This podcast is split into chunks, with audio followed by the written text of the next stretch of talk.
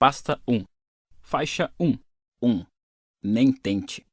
Charles Bukowski era alcoólatra, mulherengo, viciado em jogo, grosseirão, sovina, preguiçoso e, em seus piores dias, poeta. Ele seria a última pessoa no mundo a quem você pediria conselhos ou que esperaria encontrar em um livro de autoajuda. É por isso que ele é o ponto de partida perfeito. Bukowski queria ser escritor, mas passou décadas sendo rejeitado por quase todas as revistas, jornais, agentes e editoras que procurou. Seu trabalho era horrível, diziam. Bruto, repugnante, obsceno. E conforme as cartas de recusa se acumulavam, o peso do fracasso o fazia afundar cada vez mais na depressão movida a álcool que o acompanharia por quase toda a vida. Bukowski trabalhava nos Correios. O salário era ridículo e ele gastava quase tudo em bebida. O pouco que sobrava apostava em corridas de cavalos. À noite, bebia sozinho, às vezes escrevendo poemas em sua velha e surrada máquina de escrever. Não raro acordava no chão, tendo apagado de tão bêbado. Três décadas se passaram assim, resumidas a um grande borrão de álcool, drogas, jogatina e prostitutas. Até que aos 50 anos, após toda uma vida de fracassos e autodepreciação, o editor de uma pequena editora independente desenvolveu um estranho interesse por ele. O editor não podia oferecer muito dinheiro nem prometer boas vendas, mas demonstrava uma afeição incomum por aquele bêbado imprestável e decidiu arriscar. Era a primeira chance real que Bukowski tinha, e como ele se deu conta, provavelmente a única. Ele respondeu ao editor, aspas, eu tenho duas opções, ficar nos correios e enlouquecer, ou dar uma de escritor e morrer de fome. Decidi morrer de fome. Fecha aspas. Três semanas depois de assinar o contrato, Bukowski tinha o primeiro romance pronto. Chamava-se Cartas na Rua. A dedicatória foi, abre aspas, a ninguém. Fecha aspas. Bukowski se tornou um escritor e poeta muito bem sucedido. Publicou seis romances e centenas de poemas, vendendo no total mais de 2 milhões de exemplares. Sua popularidade desafiou todas as expectativas, principalmente as dele próprio. Histórias como a de Bukowski são a base da nossa narrativa cultural. Sua trajetória personifica o sonho americano, Lute pelo que você quer e nunca desista, e assim alcançará seus sonhos mais loucos. É um roteiro de filme pronto. Todos nós, ao olharmos para histórias como a de Bukowski, dizemos: Viu? Ele nunca desistiu, continuou tentando, sempre acreditou em si mesmo, persistiu até nas adversidades e chegou lá. Então é estranho que o epitáfio de Bukowski seja nem tente. Pois é, apesar das vendas e da fama, Bukowski era um fracassado. Ele sabia disso. Seu sucesso não brotou de uma grande vontade de vencer na vida, mas da consciência do contrário. Ele sabia que era um fracassado. Aceitava o fato e escrevia honestamente sobre isso. Nunca tentou ser quem ele não era. A obra de Bukowski não se sustenta na ideia de superar obstáculos impensáveis, nem de se empenhar para ser um gênio literário. É o oposto. Seu sucesso vem da completa e inabalável honestidade consigo mesmo, sobretudo em relação às piores partes, e da capacidade de falar abertamente sobre seus fracassos sem hesitação ou dúvida. Esta é a verdadeira origem do sucesso de Bukowski, sentir-se confortável com o fracasso. Ele estava pouco se lixando para ser bem-sucedido. Mesmo depois da fama, continuava indo a leituras de poesia caindo de bêbado e xingava a plateia. Ainda se expunha em público e tentava transar com qualquer mulher que via pela frente. Fama e sucesso não fizeram dele uma pessoa melhor, e não foi se tornando uma pessoa melhor que ele alcançou fama e sucesso. Muitas vezes o autoaprimoramento e o sucesso andam de mãos dadas, mas não significa que sejam a mesma coisa. A cultura em que vivemos hoje nutre obsessivamente expectativas pouco realistas. Ser mais feliz, ser mais saudável, ser o melhor, superior aos outros, ser mais mais inteligente, mais rápido, mais rico, mais bonito, mais popular, mais produtivo, mais invejado e mais admirado. Ser perfeito, incrível e cagar pepitas de ouro de 12 quilates antes de beijar uma esposa impecável e dois filhos perfeitos no café da manhã. Depois, ir de helicóptero para o seu emprego extremamente gratificante, onde você passa os dias fazendo um trabalho importantíssimo que um dia ainda vai salvar o planeta. No entanto, se pararmos para pensar, os conselhos de vida mais comuns, aquelas mensagens positivas e felizes de autoajuda que ouvimos o tempo todo, na verdade se concentram no que não temos. Eles miram direto no que já vemos como falhas e fracassos pessoais, só que para torná-los ainda mais piores aos nossos olhos. Só aprendemos as melhores maneiras de ganhar dinheiro porque achamos que não temos o suficiente. Só paramos diante do espelho e repetimos para nós mesmos que somos bonitos porque não nos achamos bonitos. Só seguimos dicas de namoros e relacionamentos porque achamos impossível sermos amados. Só fazemos exercícios ridículos de visualização de sucesso porque não nos nos sentimos bem-sucedidos. Ironicamente, essa fixação no positivo, no que é melhor ou superior, só serve como um lembrete do que não somos, do que nos falta, do que já deveríamos ter conquistado, mas não conseguimos. Afinal de contas, nenhuma pessoa realmente feliz sente necessidade de ficar falando que é feliz para si mesma no espelho. Ela simplesmente é. Há um ditado que diz: cão que ladra não morde. Um homem confiante não precisa provar que é confiante. Uma mulher rica não tem necessidade de convencer ninguém de que é rica. Ou você é ou não é. E se você passa o tempo todo sonhando em ser alguma coisa, está inconscientemente reforçando a mesma realidade. Você não é aquilo. Todo mundo e todos os programas de TV querem nos convencer de que a felicidade depende de um emprego melhor, um carro mais potente, uma namorada mais bonita, uma jacuzzi, uma piscina para os filhos. O mundo não cansa de indicar um caminho para a felicidade que se resume a mais e mais e mais. Compre mais, tenha mais, faça mais, transe mais, seja mais. Somos constantemente bombardeados com a necessidade de ter tudo o tempo todo. Você precisa de uma TV nova, você precisa fazer uma viagem de férias melhor que a dos seus colegas de trabalho. Você precisa comprar um móvel sofisticado para sua sala. Você precisa do tipo certo de pau de selfie. Por quê? Meu palpite. Porque criar necessidades é bom para os negócios. Nada contra bons negócios, mas ter necessidades demais faz mal para sua saúde mental. Você acaba se agarrando demais ao que é superficial e falso, dedicando a vida à meta de alcançar uma miragem de felicidade e satisfação. O segredo para uma vida melhor não é precisar de mais coisas, é se importar com menos e apenas com o que é verdadeiro, imediato e importante. Faixa 2 O Círculo Vicioso Infernal o cérebro humano tem uma peculiaridade traiçoeira que, se não tomarmos cuidado, pode nos enlouquecer. Veja se isso lhe é familiar. Você está ansioso porque precisa confrontar alguém. Essa ansiedade o domina e você começa a se perguntar por que está tão ansioso. Agora você está ansioso por medo de ficar mais ansioso. Ah, não. Ansiedade em dose dupla. E aí você fica ansioso com a sua ansiedade, o que causa ainda mais ansiedade. Um whisky, rápido. Ou então, digamos que o problema seja a raiva. Você se irrita com as coisas mais idiotas e triviais e não sabe por quê. E essa tendência a se irritar tão fácil só o deixa mais irritado. E aí, em meio a essa raiva estúpida, você se sente vazio e cruel por estar sempre zangado, o que é terrível. Tão terrível que você fica com raiva de si mesmo. Olha o seu estado. Você se irrita por se irritar com a própria irritação. Quer saber? Eu vou ali socar uma parede. Ou você se preocupa tanto em fazer a coisa certa o tempo todo que começa a se preocupar com seu nível de preocupação. Ou se culpa tanto por seus erros que começa a ficar culpado por carregar tanta culpa. Ou se sente triste e sozinho com tanta frequência que só de pensar nisso acaba triste e sozinho mais uma vez. Bem-vindo ao círculo vicioso infernal. É provável que você já tenha passado por isso algumas vezes. Talvez esteja nele agora mesmo. Nossa, eu entro no círculo vicioso infernal toda hora. Sou mesmo um imbecil, preciso parar com isso. É muita imbecilidade. Eu mesmo me achar um imbecil. Eu tenho que parar de me chamar de imbecil. Ah, droga, já estou fazendo de novo, viu? Eu sou um imbecil. Ah. Calma, amigo. Acredite ou não, isso faz parte da beleza do ser humano. São poucos os animais capazes de formar pensamentos lógicos. E nós, humanos, temos o luxo adicional de conseguir pensar sobre nossos pensamentos. Assim, posso pensar em assistir a uns vídeos da Miley Cyrus no YouTube e logo depois pensar que sou um pervertido por querer assistir a vídeos da Miley Cyrus no YouTube. Ah, o milagre da consciência. O problema é o seguinte: a sociedade atual, através das maravilhas da cultura do consumo e do exibicionismo de vidas incríveis nas redes sociais, produziu uma geração inteira que enxerga esses sentimentos negativos, ansiedade, medo, culpa e etc., como problemas. Veja bem, quando você abre o Facebook, vê todo mundo chafurdando infelicidade até não poder mais. Caramba, oito pessoas se casaram por semana e uma garota de 16 anos ganhou uma Ferrari de aniversário num programa de TV e um moleque acabou de faturar 2 bilhões de dólares por ter inventado um aplicativo que resolve imediatamente o problema quando o papel higiênico acaba e você em casa coçando o saco. É inevitável pensar que sua vida é ainda pior do que imaginava. O círculo vicioso infernal é praticamente uma epidemia, deixando muita gente estressada, neurótica e odiando a si mesma. Nos tempos dos nossos avós, quando ficavam na merda, as pessoas pensavam: puxa, estou me sentindo o cocô do cavalo do bandido. Bom, é a vida, eu vou voltar para minha lavoura. E hoje? Hoje em dia, se você fica na merda por 5 minutos que seja, é bombardeado com 350 imagens de gente absurdamente feliz, com uma vida maravilhosa da porra. E é impossível não sentir que tem algo errado com você. Essa última parte é a fonte do problema. Ficamos mal por estarmos mal. Nos culpamos por nos culparmos. Ficamos irritados com nossa irritação, ansiosos com nossa ansiedade Qual é o meu problema? Daí a importância de ligar o foda-se. É isso que vai nos salvar, nos fazendo aceitar que o mundo é uma doideira e que tudo bem, porque sempre foi assim e sempre será. Quando você está pouco se fudendo pro seu mal-estar, você faz o círculo vicioso infernal entrar em curto-circuito. Eu estou na pior, mas e daí? Então, como se fosse salpicado por um pó mágico de desprendimento, você para de se odiar por se sentir tão mal. George Orwell disse que enxergar o que está diante do nariz exige um esforço constante. Bom, a solução para o estresse e a ansiedade é óbvia, e não percebemos porque estamos ocupados vendo pornô e propagandas de aparelhos para abdominais que não funcionam, enquanto nos perguntamos por que não temos um tanquinho e não transamos com mulheres lindas.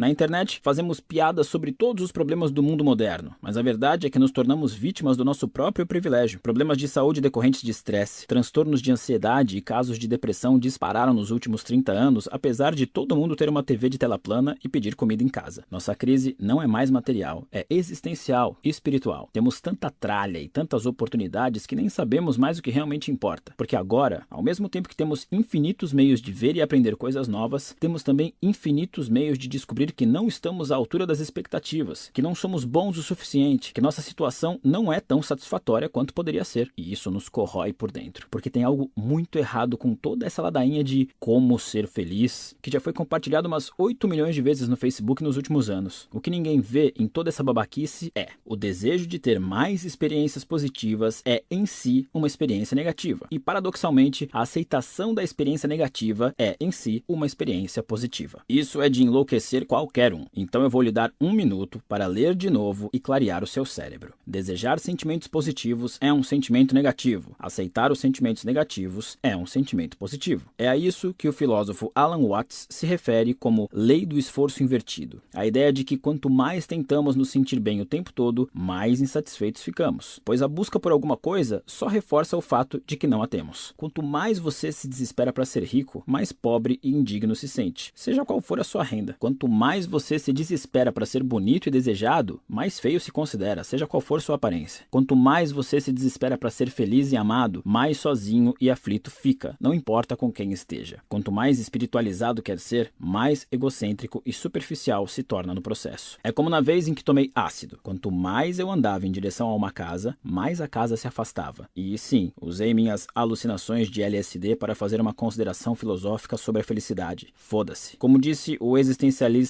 Albert Camus, e tenho quase certeza de que ele não usava LSD, você nunca será feliz se insistir em tentar descobrir o que é felicidade. Você nunca viverá verdadeiramente se estiver procurando o sentido da vida. Em resumo, nem tente. Eu sei que você está pensando, Mark, essas suas ideias são muito excitantes, mas e o Camaro para o qual estou economizando? E toda a fome que passei para ficar em forma? Olha aquela academia cara, viu? E essa casa de praia dos meus sonhos? Se eu ligar o foda-se para essas coisas, bom, eu nunca vou conseguir nada. Não é isso que eu quero. Que bom que você tocou nessa questão. Já percebeu que às vezes quando você se importa menos com alguma coisa, acaba se saindo melhor? Já notou que geralmente é a pessoa menos empenhada que acaba se dando bem? Já reparou que às vezes quando você para de se importar tanto, tudo começa a entrar nos eixos? Por que isso acontece? O interessante sobre a lei do esforço invertido é que ela não tem esse nome à toa. Ligar o foda-se funciona ao contrário. Se buscar o positivo é negativo, então buscar o negativo gera o positivo. O sofrimento que você passa na academia lhe dá mais saúde e energia. Os erros que você comete no trabalho permitem que você compreenda melhor o que é preciso para ser bem-sucedido. Paradoxalmente, lidar abertamente com suas inseguranças torna você mais confiante e carismático. O incômodo de um confronto honesto é o que gera maior confiança e respeito. Enfrentar seus medos e suas ansiedades é o que vai fazer você criar coragem e perseverança. Sério, eu poderia falar disso por horas, mas eu acho que já deu para entender. Tudo que vale a pena na vida só é obtido ao superar o sentimento negativo associado a ele. Toda tentativa de escapar do negativo, de evitá-lo, suprimi-lo ou silenciá-lo, sai pela culatra. Evitar o sofrimento é uma forma de sofrimento. Evitar dificuldades é uma dificuldade. Negar o fracasso é fracassar. Esconder o que é vergonhoso é, em si, causa da vergonha. O sofrimento é um fio inextricável que compõe o tecido da vida, e arrancá-lo não só é impossível, como também é destrutivo. Tentar desmantela todo o resto. O esforço para evitar o sofrimento é dar atenção demais a ele. Em contrapartida, se você conseguir ligar o foda-se, torna-se imbatível. Eu mesmo já me importei com muitas coisas, mas também já liguei o foda-se para várias outras. E assim como o caminho não percorrido, foram meus foda-se que fizeram toda a diferença. Talvez você conheça alguém que em algum momento tenha ligado o foda-se e depois realizado um feito incrível. Talvez tenha havido uma época na sua vida em que você simplesmente ligou o foda-se e alcançou algo extraordinário. Por exemplo, me demitir do meu emprego na área de finanças depois de apenas seis semanas para abrir uma empresa na internet tem um lugar de honra no meu hall da fama do foda-se. O mesmo vale para a época em que eu decidi vender quase tudo que tinha e ir morar na América do Sul. As consequências? Foda-se. Eu fui lá e fiz. Esses momentos em que jogamos tudo pro alto são os mais decisivos da vida. As maiores guinadas na carreira, a decisão espontânea de largar a faculdade e formar uma banda de rock, a iniciativa de finalmente dar um pé na bunda daquele namorado parasita. Ligar o foda-se é encarar os desafios mais assustadores e mais difíceis da vida e agir. Superficialmente, ligar o foda-se pode até parecer simples, mas no fundo, a história é outra. Quase todos passamos a vida em suplício por nos importarmos demais em situações que merecem o botão do foda-se. Perdemos tempo ruminando a grosseria do atendente em nos dar o troco em moedas. Ficamos louco quando uma série de TV que acompanhamos é cancelada. Ficamos putos se ninguém no trabalho pergunta como foi o fim de semana justamente quando fizemos programas incríveis. Enquanto isso, o cartão de crédito estourou, o nosso cachorro nos odeia e nosso filho está cheirando no banheiro. Mas mesmo assim, estamos irritados com moedinhas e Everybody Loves Raymond. Presta atenção, você vai morrer um dia. Eu sei que é meio óbvio, mas eu só queria dar uma refrescada na sua memória. Você e todo mundo que você conhece estarão mortos em breve. E no curto período entre agora e o dia da sua morte, você só pode se importar com uma quantidade limitada de coisas. Bem poucas, na verdade. Se sair por aí se importando com tudo e todos sem critério algum,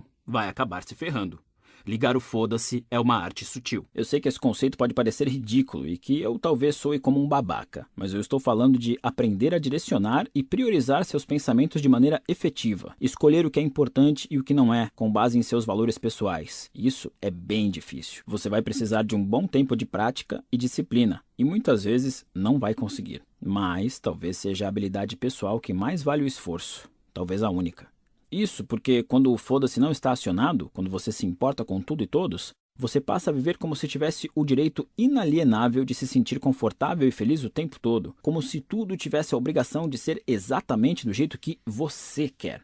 Isso é uma doença e vai te comer vivo. Toda adversidade será vista como injustiça, todo desafio como fracasso, todo inconveniente como ofensa pessoal, toda divergência como traição vai viver confinado a um inferno de mesquinhez dentro da sua cabeça, ardendo em presunção e arrogância, preso em seu círculo vicioso infernal, em constante movimento, mas sem chegar a lugar algum. Faixa 3 A sutil arte de ligar o foda-se. Quando se fala em ligar o foda-se, as pessoas imaginam que seja uma serena indiferença em relação a tudo, uma calmaria capaz de anular todas as tempestades. Elas se imaginam e desejam ser pessoas que não se abalam com nada e não se submetem a ninguém. E existe um nome para pessoas que não sentem nem veem significado em nada: psicopatas. Eu não faço ideia por que alguém iria querer ser um deles. Então, se não é isso, o que é ligar o foda-se? Vamos avaliar três sutilezas que ajudarão a esclarecer essa questão. Sutileza número 1. Um, ligar o foda-se não significa ser invulnerável, mas se sentir confortável com a vulnerabilidade. Que fique claro, não existe absolutamente nada admirável na indiferença. Não é uma questão de autoconfiança. Pessoas indiferentes são fracas e medrosas. São parasitas preguiçosos ou trolls da internet. Na verdade, pessoas indiferentes cultivam a indiferença porque não sabem ligar o foda-se. Elas se importam tanto com o que os outros acham do seu cabelo que nunca estão ao trabalho de lavá-lo e penteá-lo. Se importam tanto com o que as pessoas pensam de suas ideias que se escondem atrás do sarcasmo e se comportam como as donas da verdade. Tem medo de deixar os outros se aproximarem, então se convencem de que são floquinhos de neve especiais e únicos, com problemas que ninguém entenderia. Pessoas indiferentes têm medo do mundo e da repercussão de suas escolhas. É por isso que não tomam decisões importantes. Escondem-se no apático poço cinzento do egocentrismo e autopiedade que criaram, distraindo-se eternamente dessa coisa insuportável chamada vida, que exige tanto tempo e energia. Porque existe uma verdade secreta sobre a vida. É impossível ligar o foda-se para ela com alguma coisa a gente tem que se importar. É parte da nossa natureza se importar com as coisas e, portanto, não recorrer ao foda-se. Sendo assim, a pergunta é: com o que se importar? Como escolher o que importa? E como ligar o foda-se para todo o resto? Há pouco tempo, um amigo da minha mãe roubou uma boa quantia de dinheiro dela. Se eu fosse indiferente, teria dado de ombros, tomado um gole do meu cappuccino e baixado mais uma temporada de The Wire. Que pena, mãe. Mas não. Eu fiquei indignado, eu fiquei furioso. Eu falei, vamos atrás dele e meter um processo nesse filho da puta. Como assim? Por quê? Que se foda, eu vou acabar com a vida desse cara se for preciso. Essa situação ilustra a primeira sutileza do foda-se. Quando dizemos, Nossa, cuidado, o Mark Manson está um pouco se fudendo. Não estamos dizendo que o Mark Manson não liga para nada. Pelo contrário, estamos dizendo que o Mark Manson não está nem aí para os obstáculos que o separam de seus objetivos. Não quer saber se vai irritar algumas pessoas para fazer o que considera certo, importante ou nobre. Estamos falando que o Mark Manson é o tipo de cara que escreve sobre si mesmo na terceira pessoa só porque quer. E ele tá pouco se fudendo. Isso é o mais admirável. Não, não eu, seu tonto. O conceito de superar as adversidades e a disposição de ser diferente, excluído, um pária, tudo em nome dos seus valores pessoais. A capacidade de encarar o fracasso de peito aberto. É admirável quem liga o foda-se para os problemas, para as derrotas, para o risco de fazer papel de bobo ou de se dar mal algumas vezes. Quem ri do perigo e segue em frente. Porque sabe que é certo. Sabe que é mais importante que si mesmo, mais importante que seu sentimento, seu orgulho, seu ego. Essas pessoas não dizem foda-se para tudo na vida, e sim para tudo que é dispensável na vida. Elas guardam suas preocupações para o que realmente importa: amigos, família, objetivos, pizza. E um processo judicial de vez em quando. E por isso, por elas reservarem seus foda-se para o que não importa, os outros passam a se importar com elas. Porque eis outra verdade secreta sobre a vida.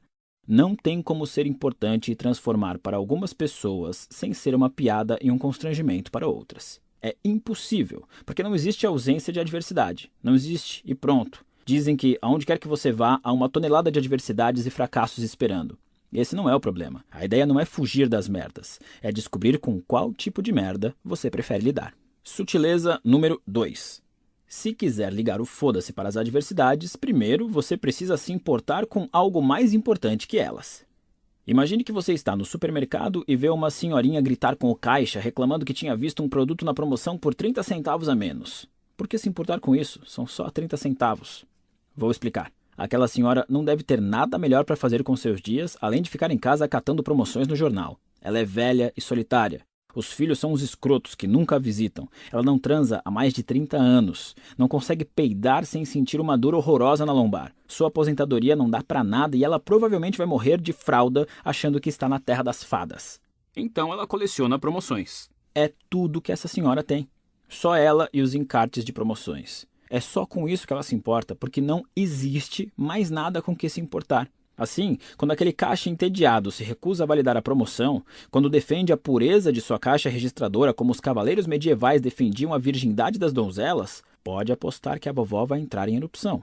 80 anos de frustração vão desmoronar de uma vez. Uma furiosa tempestade de na minha época e ninguém tem mais respeito o problema das pessoas que se agarram a qualquer banalidade como se daquilo dependesse sua maldita vida é que elas não têm mais nada interessante com que se importar. Se você estiver sempre dando importância demais para tudo quanto é coisinha, a nova foto que seu ex postou, as pilhas do controle remoto que acabaram de novo, a promoção do sabonete líquido que você perdeu, é bem possível que sua vida esteja um marasmo e você não tenha nada legítimo com que se importar. Esse é o seu verdadeiro problema, não o sabonete líquido, não o controle remoto.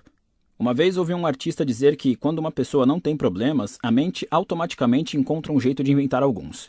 A meu ver, o que algumas pessoas, sobretudo gente branca, culta e mal acostumada de classe média, consideram problemas da vida são, na verdade, apenas efeitos colaterais de não ter nada mais importante com que se preocupar. Daí se conclui que encontrar algo importante e significativo para a sua vida talvez seja o uso mais produtivo de seu tempo e sua energia. Porque se você não encontrar algo relevante de verdade, vai se importar com causas frívolas que mereciam um grande foda-se. Sutileza número 3. Perceba você ou não, estamos sempre escolhendo o que realmente importa. Não nascemos com o botão foda-se ligado. Na verdade, nascemos com o botão funcionando ao contrário, nos importando com tudo. Nunca viu uma criança se descabelando de chorar porque o tênis é do tom errado de azul? Pois é, foda-se essa criança. Quando somos jovens, tudo é novo e empolgante e tudo parece absurdamente significativo. Aí damos importância a tudo, ligamos para tudo e todos. Os que estão falando de nós, ou se aquele garoto ou garota vai ligar, se estamos usando meias do mesmo par, de que cor são os nossos balões de aniversário. Conforme envelhecemos, com o benefício da experiência e depois de ver tanto tempo passar, começamos a notar que grande parte das nossas coisas não interfere em nada em nossa vida. Nem convivemos mais com aquelas pessoas que tanto tentávamos impressionar. Rejeições dolorosas se mostram positivas depois. Percebemos que mal reparam em nossos detalhes superficiais, então decidimos não pensar demais neles. Basicamente, nossa disposição emocional se torna mais seletiva. Isso se chama maturidade. É legal, você deveria experimentar qualquer dia desses. Maturidade é o que acontece quando aprendemos a só ligar para o que vale a pena. Como disse Bunk Morland para o parceiro, o detetive McNutley, em The Wire, que eu baixei mesmo, foda-se. É isso que você ganha por se importar quando não estava na sua vez. Então, quando envelhecemos e chegamos à meia-idade, outra mudança acontece. O nível de energia cai, a identidade se consolida, sabemos quem somos e nos aceitamos, mesmo que não é lá muito bacana. E por mais estranho que pareça, isso é libertador. Não precisamos mais nos importar com tudo. A vida é assim, e nós a aceitamos com defeitos e tudo. Percebemos que nunca vamos desenvolver a cura para o câncer, nunca iremos à lua, nem sairemos com a Jennifer Aniston.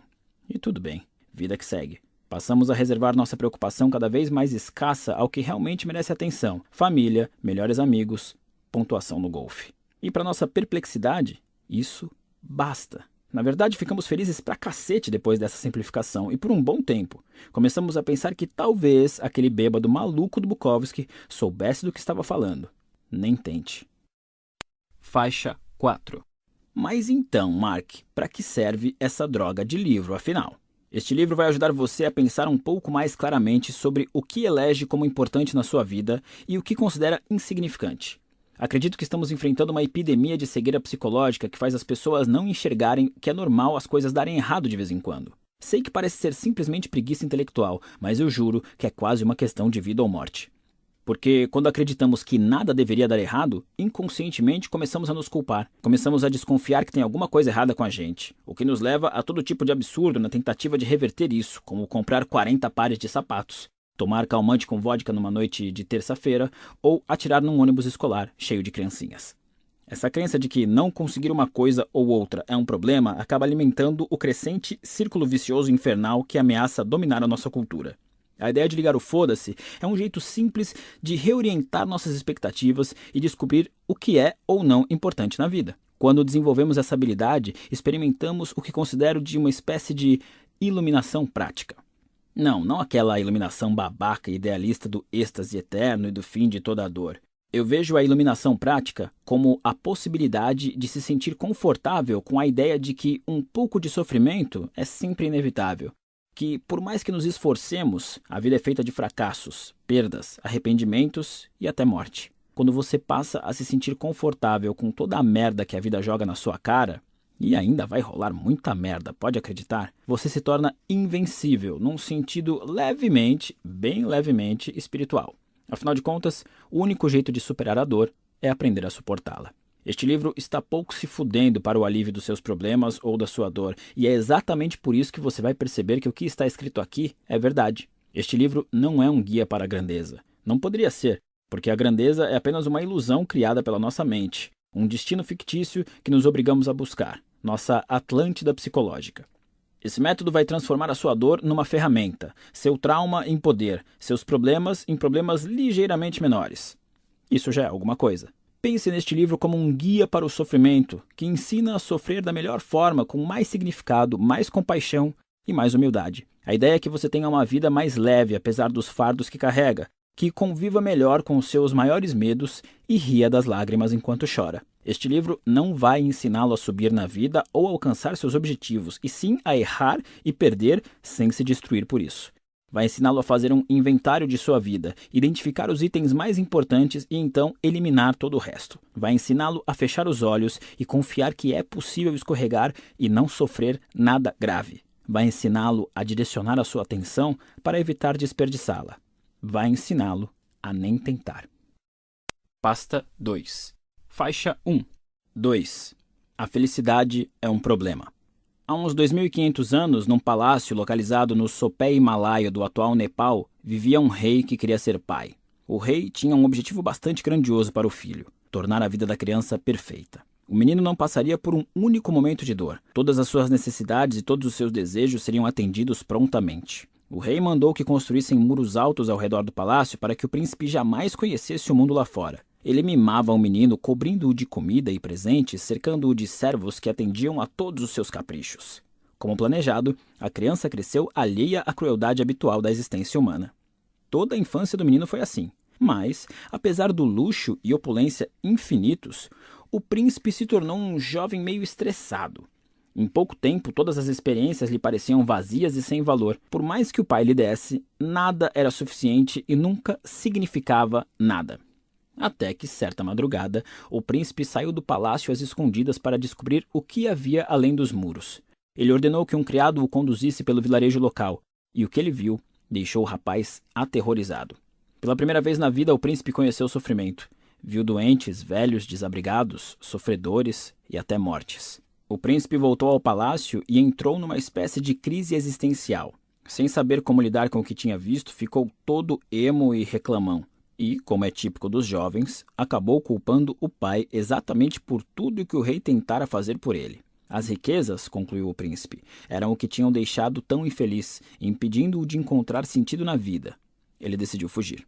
O príncipe só não contava que fosse tão parecido com o pai. Ele também tinha ideias grandiosas. Assim, decidiu não só fugir, como também abrir mão da nobreza, da família e de todas as posses para viver nas ruas, dormindo na imundície como um animal. Nas ruas, ele passaria fome, sofreria e mendigaria por comida pelo resto da vida.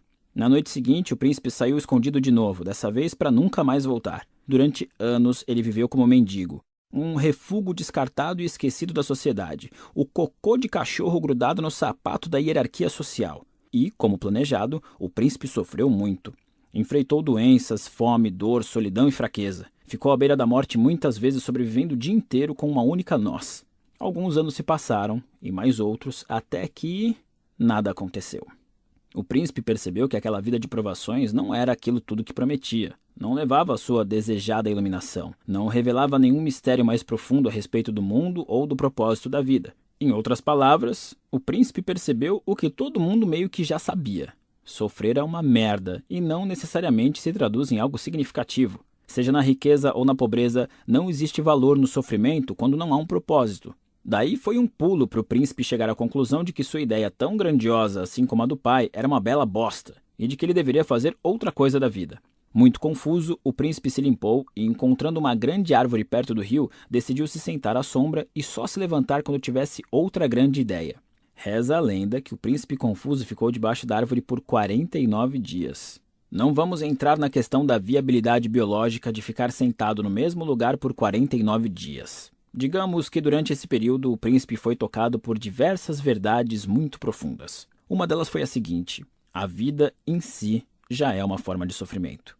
Os ricos sofrem por serem ricos. Os pobres sofrem por serem pobres. Pessoas sem família sofrem por não terem família. Pessoas com família sofrem por causa da família. Pessoas que buscam os prazeres mundanos sofrem por causa dos prazeres mundanos. Pessoas que se abstêm dos prazeres mundanos sofrem por se absterem. Isso não significa que todo sofrimento seja igual. Sem dúvida, alguns são mais dolorosos que outros, mas mesmo assim, todos sofremos. Anos depois, o príncipe formularia toda uma nova filosofia de vida e a transmitiria ao mundo, e este seria o princípio central. Devemos parar de tentar resistir à dor e à perda, pois são inevitáveis. O príncipe se tornaria conhecido como Buda, e se você nunca ouviu falar dele, saiba que Buda não foi pouca coisa. Existe uma premissa básica em muitas de nossas conjecturas e crenças. Ela postula que a felicidade é algorítmica, que pode ser buscada, merecida e alcançada como se estivéssemos entrando na faculdade de direito ou montando um complicado conjunto de Lego. Se eu conseguir X, serei feliz. Se eu tiver a paciência Y, serei feliz. Se eu conquistar uma pessoa como Z, serei feliz. Essa premissa é o problema. A felicidade não é uma equação que possa ser solucionada. A insatisfação e a inquietude são inerentes à natureza humana e, como veremos, componentes necessários para se criar uma felicidade consistente. Buda sustentou isso a partir de uma perspectiva teológica e filosófica. Vou defender o mesmo argumento neste capítulo, mas de uma perspectiva biológica, com pandas. Faixa 2 As desventuras do panda da desilusão.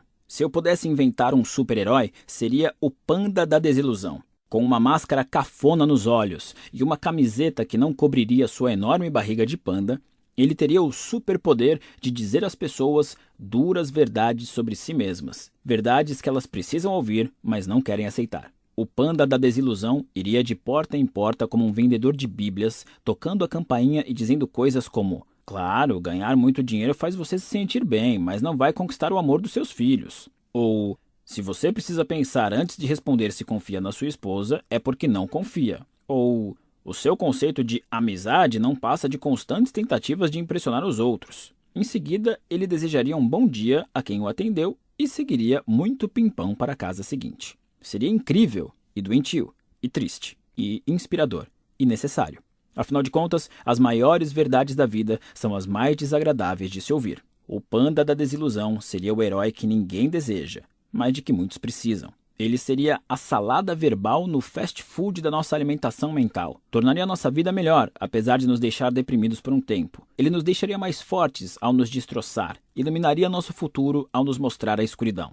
Ouvir o que o panda tem a dizer seria como ver um filme em que o protagonista morre no final. Apesar das lágrimas, você adora, porque é verossímil. Então, já que estamos aqui, permita-me colocar minha máscara de panda da desilusão e jogar mais uma verdade desagradável na sua cara. Sofremos pelo simples fato de que sofrer é biologicamente útil. O sofrimento é o agente preferido da natureza para inspirar mudanças. A evolução nos fez viver constantemente com certo grau de insatisfação e insegurança, porque é a criatura levemente insatisfeita e insegura que faz o máximo para inovar e sobreviver. Somos programados pela natureza para ficar insatisfeitos com tudo que temos e desejar apenas o que não temos. Essa insatisfação permanente faz nossa espécie seguir lutando e progredindo, construindo e conquistando. Então, não, nossa dor e tristeza não são uma falha da evolução humana. Pelo contrário, são um recurso essencial dela. A dor, em todas as suas formas, é o meio mais efetivo de que nosso corpo dispõe para gerar ação. Imagine algo simples como dar uma topada com o dedão do pé. Se você for como eu, sua reação é gritar tantos palavrões que fariam o Papa Francisco chorar. Ou você culpa o pobre objeto inanimado pelo seu sofrimento. Mesa escrota, diz. Ou talvez chegue ao ponto de questionar toda a sua visão sobre design de interiores com base no dedo latejante. Que tipo de idiota coloca uma mesa aqui? Mas voltemos. Aquela dor horrível no dedo, que eu, você e o Papa odiamos tanto, tem um motivo importante para existir. A dor física é um produto do sistema nervoso, um mecanismo de resposta que nos permite desenvolver a noção espacial de nossas proporções físicas. Aonde podemos ou não podemos ir, ou o que podemos ou não tocar. Quando excedemos esses limites, nosso sistema nervoso nos pune para que a gente preste atenção e nunca mais repita o erro. Essa dor, por mais que a odiemos, é útil. É ela que nos ensina no que devemos prestar atenção quando somos pequenos ou quando estamos distraídos. Ela nos ajuda a descobrir o que faz bem e o que faz mal. Ajuda a entender e aceitar nossas limitações. Ajuda a não brincar perto de um fogão aceso nem enfiar objetos de metal em tomadas. Sendo assim, nem sempre é benéfico evitar a dor e buscar apenas o prazer, já que às vezes a dor tem importância vital para o nosso bem-estar. E não existe apenas a dor física. Como qualquer um que já tenha sido obrigado a assistir ao episódio 1 de Star Wars pode confirmar, nós, humanos, também somos capazes de sofrer extrema dor psicológica. Na verdade, pesquisas descobriram que o cérebro não registra muita diferença entre a dor psicológica e a física. Então, quando digo que senti meu coração ser atravessado lenta e repetidamente por uma adaga quando minha primeira namorada me traiu e me largou, é porque doeu tanto que daria no mesmo se tivessem realmente cravado uma adaga lenta e repetidamente no meu coração. Assim como a dor física, a dor psicológica indica que há um desequilíbrio, que algum limite foi excedido. E também, como a dor física, a psicológica nem sempre é indesejável ou de todo ruim. Em certos casos, passar por dores emocionais ou psicológicas pode ser saudável ou mesmo necessário. Assim como bater o dedão nos treina para esbarrar menos em mesas, a dor emocional provocada por rejeição ou fracasso nos ensina a evitar os mesmos erros no futuro o que nos leva a deduzir um dos grandes perigos de uma sociedade que se esquiva cada vez mais dos inevitáveis desconfortos da vida. Perdemos o benefício da passagem por doses saudáveis de dor, e essa perda nos desconecta da realidade. Você pode ficar com água na boca ao imaginar uma vida livre de problemas, repleta de felicidade e compaixão eternas. Mas aqui no mundo real, os problemas nunca cessam. Sério, eles não acabam. O panda da desilusão acabou de passar aqui. Ele me contou tudo enquanto tomávamos margaritas. Os problemas nunca somem, eles só diminuem. Warren Buffett tem problemas financeiros. O mendigo bêbado que fica à espreita na frente do supermercado também tem. Buffett simplesmente tem problemas financeiros menores que os do mendigo. Tudo na vida é assim. A vida é basicamente uma série interminável de problemas, Mark, afirmou o panda. Ele tomou mais um gole do drink e ajeitou o guarda-chuvinha cor-de-rosa que adornava o copo. A solução de um problema é apenas o início do próximo. Depois de um tempo, eu me perguntei de onde aquele panda falante tinha saído. Aliás, quem foi que preparou essas margaritas? Não espere por uma vida sem problemas, continuou o panda. Isso não existe. Em vez disso, torça por uma vida cheia de problemas pequenos. E dizendo isso, ele pousou o copo, ajeitou o guarda-chuvinha nele e saiu caminhando alegremente rumo ao horizonte. Faixa 3 Felicidade é resolver problemas. Problemas são uma constante na vida. Quando você resolve seus problemas de saúde frequentando uma academia, está criando novos problemas, como ter que acordar cedo para não se atrasar, passar meia hora suando que nem um porco na esteira, depois ter que tomar banho antes do trabalho para não empestear o escritório inteiro com o seu fedor. Quando você resolve o problema de não passar tempo suficiente com seu parceiro, decidindo que vão sair juntos toda quarta-feira, está gerando novos problemas, como pensar em algo que os dois não odeiem para fazer toda quarta-feira, conferir se tem dinheiro para ir a bons restaurantes, redescobrir a química e a chama que sentem ter perdido e desvendar a logística de transar em uma banheira minúscula com espuma demais. Os problemas nunca acabam. Eles apenas são substituídos e ou atualizados. A felicidade está em resolver problemas. Repare que a palavra-chave é resolver. Se você evita os problemas ou acha que não tem nenhum, está no caminho da infelicidade. Se acha que não consegue resolver seus problemas, estará no mesmo caminho. O segredo está em resolver os problemas e não em não ter problemas. Para ser feliz, é preciso ter algo para resolver. Assim, a felicidade é uma forma de ação, é uma atividade, não algo que você recebe de forma passiva, que descobre magicamente numa lista do BuzzFeed ou em algum guru. Ela não surge quando você finalmente ganha o suficiente para construir mais um cômodo na sua casa. Ela não está esperando por você em algum lugar, alguma ideia, algum emprego, nem num livro, aliás. Felicidade é um exercício constante, porque resolver problemas é um exercício constante. As soluções para os problemas de hoje serão a base dos problemas de amanhã, e assim por diante. A verdadeira felicidade só se dá quando você descobre quais problemas gosta de ter e de resolver. Às vezes são problemas simples, comer bem, viajar, zerar o jogo que você acabou de comprar. Outras vezes, porém, são problemas abstratos e complexos manter um bom relacionamento com sua mãe, encontrar uma carreira em que se sinta confortável, criar um círculo de amigos fiéis. Sejam quais forem seus problemas, o conceito é o mesmo: resolva-os e seja feliz. Infelizmente, para muitas pessoas, a vida não é tão simples assim. Isso porque elas estragam tudo fazendo alguma dessas merdas. 1. Um, negação. Existem algumas pessoas que negam que os problemas sequer existam e, como negam a realidade, precisam se iludir e se alienar o tempo todo. Isso pode fazê-las se sentir bem a curto prazo, mas leva a uma vida de insegurança, neurose e repressão emocional. 2 vitimização. Há quem prefira acreditar que nada pode fazer para resolver seus problemas. As vítimas tentam culpar os outros ou circunstâncias externas. Isso pode fazê-las se sentir melhor a curto prazo, mas leva a uma vida de raiva, desamparo e desespero. As pessoas negam e culpam os outros pelos próprios problemas simplesmente porque é fácil e provoca alívio, enquanto resolvê-los é difícil e muitas vezes gera sofrimento. Culpa e negação dão barato. São uma fuga temporária dos problemas, o que proporciona uma sensação passageira de melhora. Há diversas formas de obter euforia, seja pela ingestão de substâncias como o álcool, seja pela sensação de altivez moral ao culpar os outros, ou pela emoção de uma aventura arriscada. Basear a vida em picos de euforia é superficial e improdutivo. Grande parte do mercado da autoajuda se sustenta em vender euforia em vez de ensinar as pessoas a resolver problemas legítimos. Muitos gurus ensinam novas formas de negação e enchem o público de exercícios que causam bem-estar a curto prazo, mas que ignoram a raiz do problema.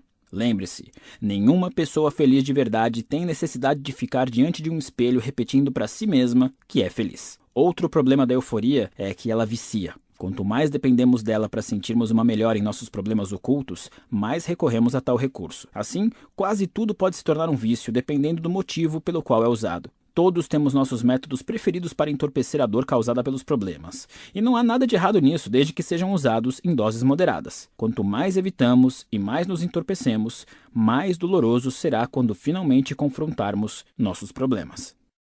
Faixa 4 Sentimentos não são tudo isso que você pensa. Os sentimentos foram desenvolvidos em nosso organismo com um propósito específico: nos ajudar a viver e a nos reproduzir melhor. Só isso. São um mecanismo de resposta cuja função é nos alertar de que algo é provavelmente bom ou provavelmente prejudicial. Nada mais, nada menos. Assim como a dor da queimadura ensina a não tocar o fogão aceso de novo, a tristeza de estar sozinho ensina a não repetir os comportamentos que causaram a solidão. Sentimentos são apenas sinais biológicos criados para empurrar as pessoas na direção de mudanças positivas. Olha, eu não estou tentando menosprezar a sua crise de meia-idade ou ainda não superado o trauma de quando seu pai alcoólatra roubou a sua bicicleta quando você tinha 8 anos. Mas, no final das contas, se você se sente mal, é porque o seu cérebro está indicando a presença de algum problema não abordado ou não resolvido. Em outras palavras, sentimentos negativos são um chamado à ação. Se você sente algo ruim, é porque precisa agir. Da mesma maneira, sentimentos bons são a recompensa por agir certo. Quando você se sente bem, a vida parece simples e basta aproveitá-la. Até que, como tudo mais, a sensação boa desaparece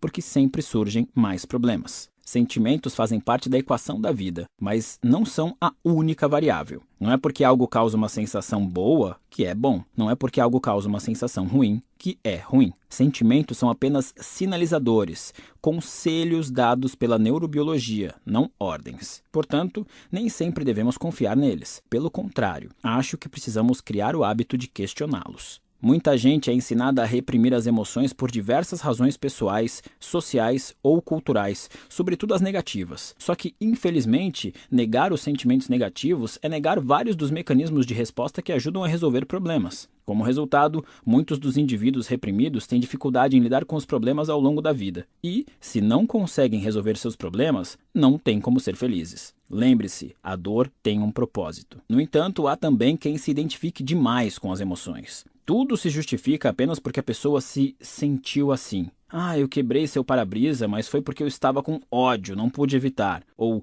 eu larguei a faculdade e me mudei para o Alasca porque eu senti que era o certo a fazer. Tomar decisões com base apenas no que o seu coração manda, sem o auxílio da razão para se manter na linha, é pedir para dar merda. Sabe quem baseia a vida nas emoções? Crianças de 3 anos. Cachorros. Sabe o que mais crianças de 3 anos e cachorros fazem? Cagam no tapete. A obsessão e a atenção exagerada aos sentimentos sempre falham pela simples razão de que sentimentos não duram. O que nos faz feliz hoje não nos fará amanhã, porque a nossa biologia sempre vai demandar algo mais. A fixação pela felicidade inevitavelmente nos leva a uma busca incessante por outra coisa: uma casa nova, um relacionamento novo, mais um filho, mais um aumento. E, apesar de todo o nosso esforço, acabamos nos sentindo do mesmo jeito que no começo, insuficientes. Os psicólogos às vezes se referem a esse conceito como a esteira hedonista. A ideia de que estamos sempre nos esforçando para mudar a nossa vida, mas na verdade nunca nos sentimos muito diferentes. É por isso que nossos problemas são recorrentes e inevitáveis. A pessoa com quem você se casa é a mesma com quem você briga. A casa que você compra é a mesma que você reforma. O emprego dos seus sonhos é o mesmo que vai estressá-lo. Tudo vem com um sacrifício embutido. Ou seja, o que nos faz bem vai inevitavelmente nos fazer mal também. O que ganhamos também é o que perdemos. O que nos proporciona experiências positivas definirá também as negativas. Esse conceito é difícil de engolir. Nós gostamos de pensar que existe uma felicidade derradeira a alcançar. Gostamos de pensar que é possível alcançar um alívio permanente do sofrimento. Gostamos de pensar que é possível se sentir para sempre pleno e satisfeito com a vida. Mas não é. Faixa 5 Escolha suas batalhas. Se eu lhe perguntar o que você quer da vida e você disser algo como: Quero ser feliz, ter uma família maravilhosa e um emprego de que eu goste. Essa é uma resposta tão comum e previsível que não significa nada. Todo mundo gosta do que é bom. Todo mundo quer ter uma vida sem preocupações, feliz e fácil, se apaixonar, ter relacionamentos incríveis, parceiros sexuais fantásticos, ser lindo, ganhar dinheiro, ser popular, respeitado, admirado e tão foda que as multidões se abrirão como o mar vermelho quando você passar. Todo mundo quer isso. É fácil querer isso. Uma pergunta mais interessante que a maioria das pessoas nunca considera é: qual dor você quer na vida? Pelo que você está disposto a lutar? Porque isso é muito mais determinante na definição do seu futuro. Por exemplo, muita gente quer ter a melhor sala do escritório e ganhar rios de dinheiro. Mas não é qualquer um que está disposto a trabalhar 60 horas por semana, fazer longos trajetos indo e voltando do escritório, preencher uma montanha de papelada odiosa e vencer hierarquias corporativas arbitrárias só para escapar dos opressores cubículos infinitos. Muitas pessoas querem o melhor sexo do mundo e um relacionamento incrível, mas nem todas estão dispostas a enfrentar as DRs, os silêncios constrangedores, a mágoa e o drama psicológico necessários para construir isso. Então, se conformam. Elas se conformam e passam anos se perguntando: poderia ser diferente? Até que a pergunta passa a ser: poderia ser com alguém diferente? E quando os papéis são assinados e o cheque da pensão está preenchido, pensam: por quê?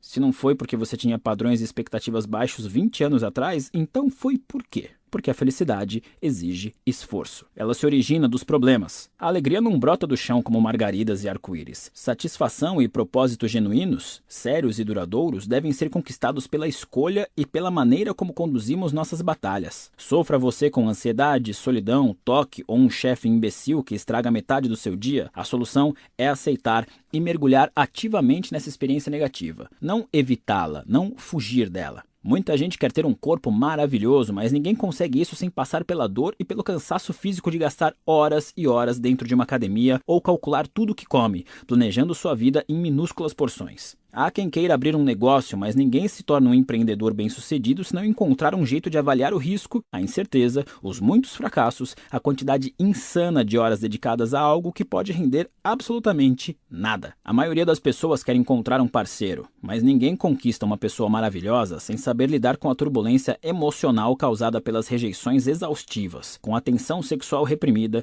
e com a obsessão em olhar fixamente para um celular que nunca toca. Tudo isso faz parte do jogo do amor. É impossível ganhar sem jogar. O que determina o sucesso não é de que prazer você quer desfrutar. A questão relevante é qual dor você está disposto a suportar. O caminho da felicidade é cheio de obstáculos e humilhações. Você tem que escolher alguma coisa. Não dá para levar uma vida sem dor. Nem tudo são rosas e unicórnios o tempo todo. A pergunta sobre o prazer costuma ser fácil e quase todos nós temos uma resposta parecida. Interessante mesmo é a pergunta sobre a dor. Qual dor você prefere tolerar? Essa é a pergunta difícil, porém relevante. A pergunta que vai levá-lo a algum lugar. É a pergunta que pode mudar perspectivas, vidas. É o que faz de mim quem eu sou, que faz de você quem você é. É o que nos define, nos distingue e, no final das contas, nos une. Durante boa parte da adolescência e início da vida adulta, tive a fantasia de ser músico. Mais especificamente, um astro do rock. Sempre que ouvia um solo de guitarra sensacional, fechava os olhos e me imaginava no palco, tocando sob os gritos da multidão, enlouquecendo as pessoas com o esplendor do meu dedilhado. Eu me perdia nessa fantasia por horas a fio. Para mim, a questão nunca foi se eu tocaria para multidões histéricas, e sim quando. Eu tinha tudo planejado. Só estava esperando até poder investir a energia e o esforço necessários para chegar lá e deixar minha marca. Primeiro tinha que terminar a escola, depois ganhar dinheiro para comprar a guitarra. Aí precisava encontrar tempo para praticar, depois fazer contatos e começar o meu primeiro projeto, e depois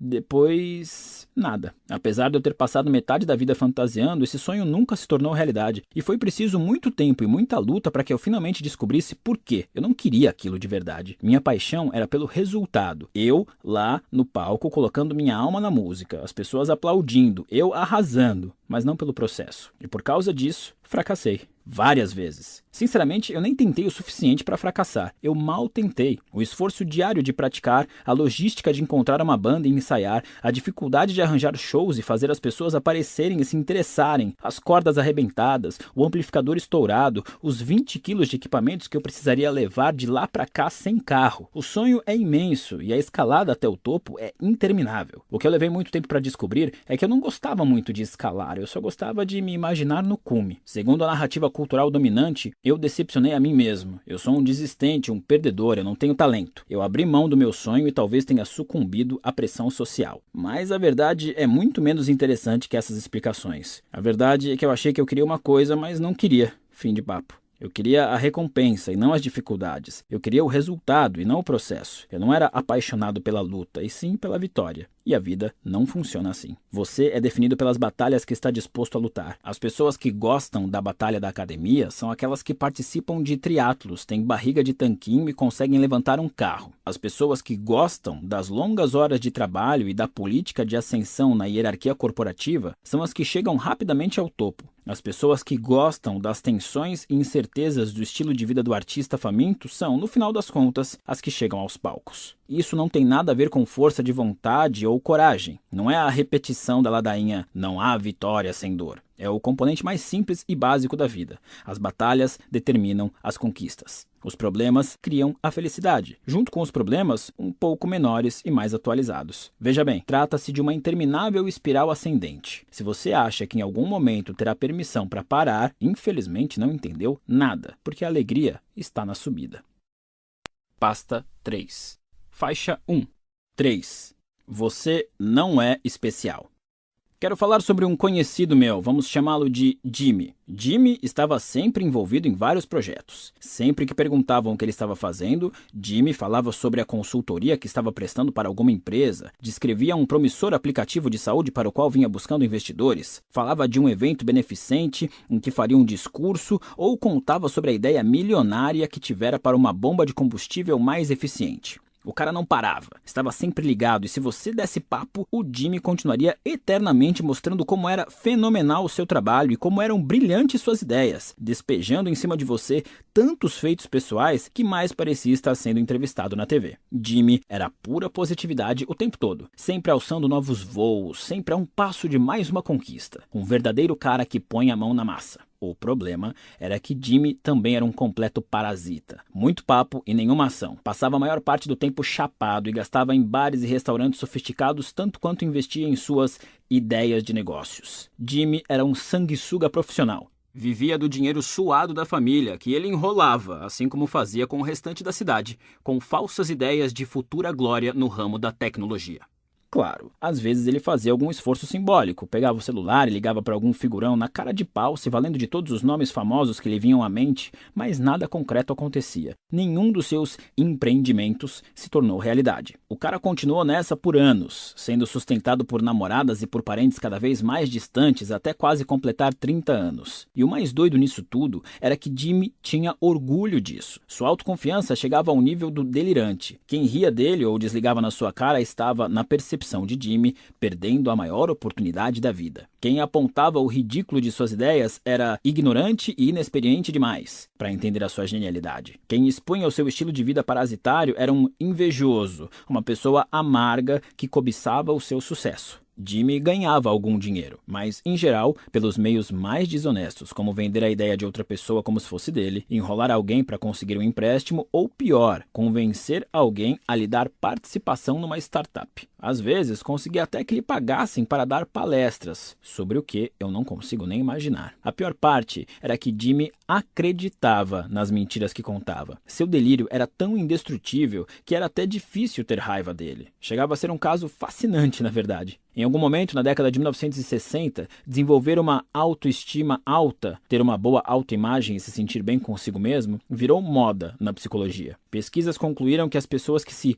consideravam admiráveis tendiam a se sair melhor e ter menos problemas. Muitos estudiosos e legisladores da época acreditaram que aumentar a autoestima da população geraria benefícios sociais tangíveis: redução da criminalidade, melhora no desempenho acadêmico, geração de novos empregos, diminuição de déficits no orçamento. Como resultado, a partir da década seguinte, de 1970, práticas relacionadas à autoestima começaram a ser ensinadas aos pais, reforçadas por terapeutas, políticos e professores, além de serem instituídas na política educacional. Por exemplo, as notas de crianças com baixo desempenho eram elevadas artificialmente para que não se sentissem tão mal. Prêmios por participação em aula e troféus foram inventados para diversas atividades banais ou obrigatórias. As crianças recebiam deveres de casa inúteis, como escrever as características que as tornavam especiais ou suas cinco maiores qualidades. Pastores e sacerdotes diziam às suas congregações que cada um ali era especial aos olhos de Deus, que todos estavam destinados a se destacar e a superar a mediocridade. Surgiram seminários empresariais e motivacionais entoando o mesmo mantra paradoxal: cada um de nós pode ser excepcional e extremamente bem-sucedido. Hoje, uma geração depois, temos os resultados para avaliar. Não somos todos excepcionais. No fim das contas, se sentir bem consigo mesmo não significa nada a não ser que você tenha um bom motivo para isso. Hoje, sabemos que adversidade e fracasso são muito úteis e até mesmo necessários para o desenvolvimento de adultos determinados e bem-sucedidos. Hoje, sabemos que fazer as pessoas acreditarem que são excepcionais e se sentirem bem consigo mesmas sem fundamento não cria uma população de Bill Gates e Martin Luther Kings. Cria uma população de Jimmys. Jimmy, o delirante das startups. Jimmy, que fumava maconha todo dia e não era bom em nada, exceto em se gabar e acreditar nas próprias mentiras. Jimmy, o tipo de cara que gritava com os sócios por serem imaturos e depois estourava o cartão de crédito da empresa no Le Bernardin para impressionar modelos russas. Jimmy, que já estava ficando sem estoque de tias e tios a quem recorrer para pedir empréstimos. Sim, esse Jimmy confiante e cheio de autoestima. O Jimmy que passava tanto tempo exibindo competência que esquecia de, bem, realmente fazer alguma coisa. O problema com o movimento pró-autoestima é a crença de que podemos medir a autoestima pelos sentimentos positivos das pessoas em relação a si mesmas. No entanto, para se ter uma noção verdadeira e precisa do valor de um indivíduo,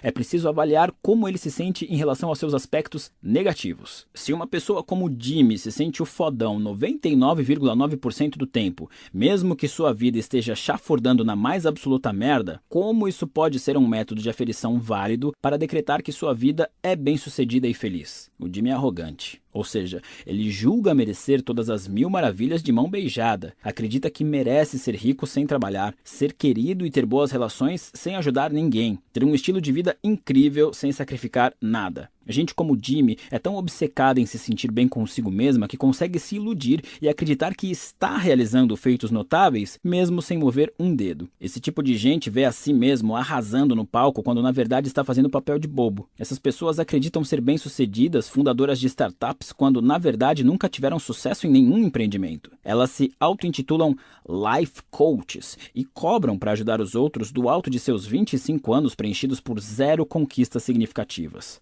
Gente arrogante exala autoconfiança em níveis irreais. Isso pode ser atraente para outros, pelo menos por um tempo. Em alguns casos, a autoconfiança infundada é contagiante e ajuda as pessoas à sua volta a se sentirem mais confiantes também. Devo admitir que, apesar de todas as trapalhadas, Jimmy era uma boa companhia para sair. Você se sentia indestrutível perto dele. O problema da arrogância é que pessoas assim precisam se sentir bem consigo mesmas o tempo todo, mesmo que à custa dos outros. E, como é uma necessidade constante, as pessoas arrogantes acabam gastando a maior parte do tempo pensando no próprio umbigo. Afinal de contas, não é simples se convencer de que seu peido não fede, ainda mais se você é um grande bosta. Depois que a pessoa começa a achar que tudo que acontece na vida dela lhe confere ainda mais importância, é extremamente difícil livrá-la desse padrão de pensamento. Qualquer tentativa de ser razoável é vista como mais uma ameaça à sua superioridade por parte de alguém que não consegue aceitar tamanho talento, inteligência, beleza, sucesso. O arrogante forma uma bolha narcisista ao redor de si mesmo, distorcendo todo e qualquer evento para manter a retroalimentação. Pessoas arrogantes têm apenas duas formas de ver os acontecimentos da vida, ambas relacionadas à sua grandeza: reafirmação ou ameaça. Se algo de bom acontece a elas, é fruto de algo incrível que fizeram. Se algo de ruim acontece, é porque alguém está com inveja, tentando derrubá-las. A arrogância é impenetrável.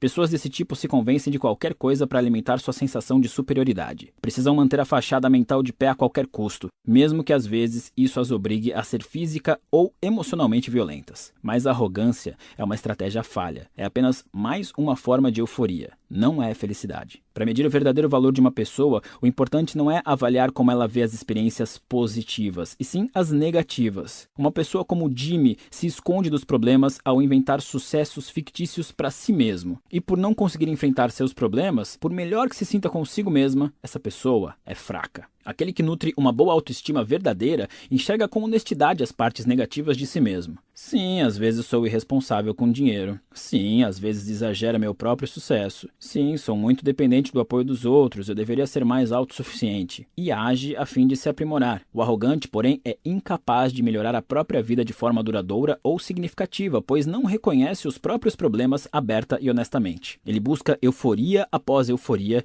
e chega a níveis cada vez mais elevados de negação no entanto, em algum momento a realidade bate a porta e os problemas ocultos reaparecem. É só uma questão de tempo e de quão doloroso será. Faixa 2 Um dia a casa cai. Eram nove da manhã e eu estava na aula de biologia, a cabeça deitada sobre os braços, cruzados na mesa, olhando para o ponteiro dos segundos do relógio, cada tique sincopado com a explicação tediosa do professor sobre cromossomos e mitose. Como todo bom adolescente de 13 anos que se vê preso numa sala abafada e iluminada por luz fluorescente, eu estava entediado. Bateram a porta. O Sr. Price, vice-diretor da escola, enfiou a cabeça na sala. Desculpe interromper, Mark. Você pode vir aqui um instante? Ah, e traga suas coisas. Que estranho, pensei. O normal era os alunos serem mandados ao escritório do diretor. O diretor raramente ia até as salas. Recolhi o meu material e saí. O corredor estava vazio, centenas de portas de armários bege convergiam no horizonte. Mark, pode me levar até o seu armário, por favor? Tudo bem, falei. E comecei a andar até lá como uma lesma. Uma lesma de calça jeans larga, cabelo desgrenhado e camisa do Pantera grande demais. Chegamos ao meu armário. Abra, por favor, ordenou o Sr. Price. Obedeci. Ele ficou na minha frente e pegou meu casaco, minha bolsa com uniforme de educação física, minha mochila, enfim, tudo que tinha no armário, menos alguns cadernos e lápis. Venha comigo, por favor, disse ele, sem olhar para trás. Comecei a ficar nervoso. Fui com ele até o escritório do diretor. Chegando lá, o Sr. Price me mandou sentar, depois fechou a porta e a trancou. Foi até a janela e fechou as cortinas. Minhas mãos começaram a suar. Aquilo não era uma simples conversa. O Sr. Price se sentou e revirou meu material em silêncio, verificando bolsos, abrindo zíperes, sacudindo as roupas de educação física e jogando-as no chão. Sabe o que estou procurando, Mark? perguntou ele sem olhar para mim. Não, falei. A palavra me deixou num estado que era um misto de atenção e nervosismo. Drogas? Gaguejei. De que tipo? Ele me lançou um olhar severo. Não sei de que tipo você tem, retrucou, abrindo um fichário e verificando os bolsinhos para canetas. O suor brotava de todos os meus poros, nas palmas das mãos, nos braços, no pescoço. Minhas têmporas começaram a latejar quando o sangue subiu para o rosto e depois para o cérebro. Como todo bom adolescente de 13 anos acusado de portar narcóticos levá-los para a escola, eu queria sair correndo dali e me esconder. Não sei do que você está falando, protestei num tom muito mais humilde do que gostaria. Senti que deveria transmitir mais confiança, ou talvez não, talvez devesse estar com medo. As pessoas demonstram mais medo ou mais confiança quando estão mentindo? Porque eu queria demonstrar o oposto. Bom, minha insegurança aumentou, pois o medo de parecer inseguro me deixou mais inseguro ainda. A merda do círculo vicioso infernal. Isso é o que vamos ver, disse ele. Então ele voltou a atenção para minha mochila, que aparentemente tinha 100 bolsos, cada qual com objetos adolescentes mais bobos: canetas coloridas, bilhetinhos passados durante a aula, CDs do começo dos anos 90 com a caixinha rachada, marcadores secos, um velho bloco de desenhos sem metade das páginas, inutilidades, poeira e fiapos acumulados durante toda uma existência enlouquecedoramente monótona no ensino fundamental. Meu suor devia estar jorrando à velocidade da luz, e o tempo se prolongava e se dilatava de tal forma que os poucos segundos naquele relógio da aula de biologia tinham se transformado em éons. Cada minuto suficiente para crescer, envelhecer e morrer. Somente eu, o Sr. Price e minha mochila sem fundo. Em algum momento da era mesolítica, o Sr. Price terminou de revisar a mochila. Sem ter encontrado nada, parecia nervoso. Virou a mochila de cabeça para baixo, deixando cair tudo no chão e começou a suar tanto quanto eu. Só que, se no meu caso era pavor, o que ele sentia era raiva. Nada de drogas hoje, hein? Ele tentou parecer casual. Não, eu tentei também. Ele espalhou minhas coisas, separando cada item e os reunindo em pequenas pilhas ao lado do meu uniforme de educação física. Meu casaco e minha mochila estavam agora esvaziados e murchos em seu colo. Ele suspirou e olhou para a parede. Como todo bom adolescente de 13 anos trancado numa sala com um homem que acabou de jogar suas coisas no chão furiosamente, eu queria chorar. O Sr. Price analisou os itens espalhados. Nada ilícito ou ilegal, nenhum narcótico, nem mesmo algo que infringisse as regras da escola. Ele suspirou e depois jogou no chão também o casaco e a mochila. Então se inclinou e apoiou os cotovelos nos joelhos e o rosto na altura do meu. Mark, vou lhe dar uma última chance de ser sincero comigo. Se você for sincero, vai ser muito melhor para você. Se estiver mentindo, vai ser muito pior. Como se ouvisse a minha deixa, eu engoli em seco. Agora diga a verdade, exigiu o Sr. Price. Você trouxe drogas para a escola hoje, tentando conter as lágrimas, os gritos querendo escapar pela garganta, encarei meu torturador e, em tom de súplica, louco para me livrar daquele horror adolescente, respondi: Não, eu não tenho nenhuma droga, não faço a menor ideia do que você está falando. Tudo bem, disse ele, sugerindo rendição. Pode pegar suas coisas e voltar para a aula. Ele deu uma última olhada para a mochila vazia, jogada como uma promessa quebrada no chão de sua sala. Então, casualmente, pisou de leve na mochila. Uma última tentativa desesperada. Esperei ansiosamente que ele se levantasse e saísse, e assim eu poderia seguir com a minha vida e esquecer aquele pesadelo. Mas o pé dele encostou em alguma coisa. O que é isso? perguntou o Sr. Price, dando umas pisadinhas. Isso o quê? Ainda tem alguma coisa aqui. Ele pegou a mochila e começou a tatear o fundo. A sala ficou embaçada aos meus olhos. Tudo ao redor oscilava. Eu era inteligente quando jovem, era simpático, mas também era um idiota. Digo isso no sentido mais amoroso possível. Eu era um idiota rebelde e mentiroso, irritado e cheio de ressentimento. Aos 12 anos, modifiquei o sistema de segurança da minha casa usando imãs de geladeira para sair escondido à noite. Meu amigo e eu colocávamos o carro da mãe dele em ponto morto e o empurrávamos até a rua para dirigir por aí sem acordá-la. Eu escrevia redações defendendo o aborto porque sabia que a professora de inglês era uma fanática religiosa. Outro amigo e eu roubávamos cigarros da mãe dele e os vendíamos atrás da escola. Eu abri um compartimento secreto no fundo da minha mochila para esconder maconha. Foi esse compartimento que o Sr. Price encontrou depois de pisar na minha droga escondida. Eu tinha mentido. E, como prometeu, o Sr. Price não pegou leve comigo.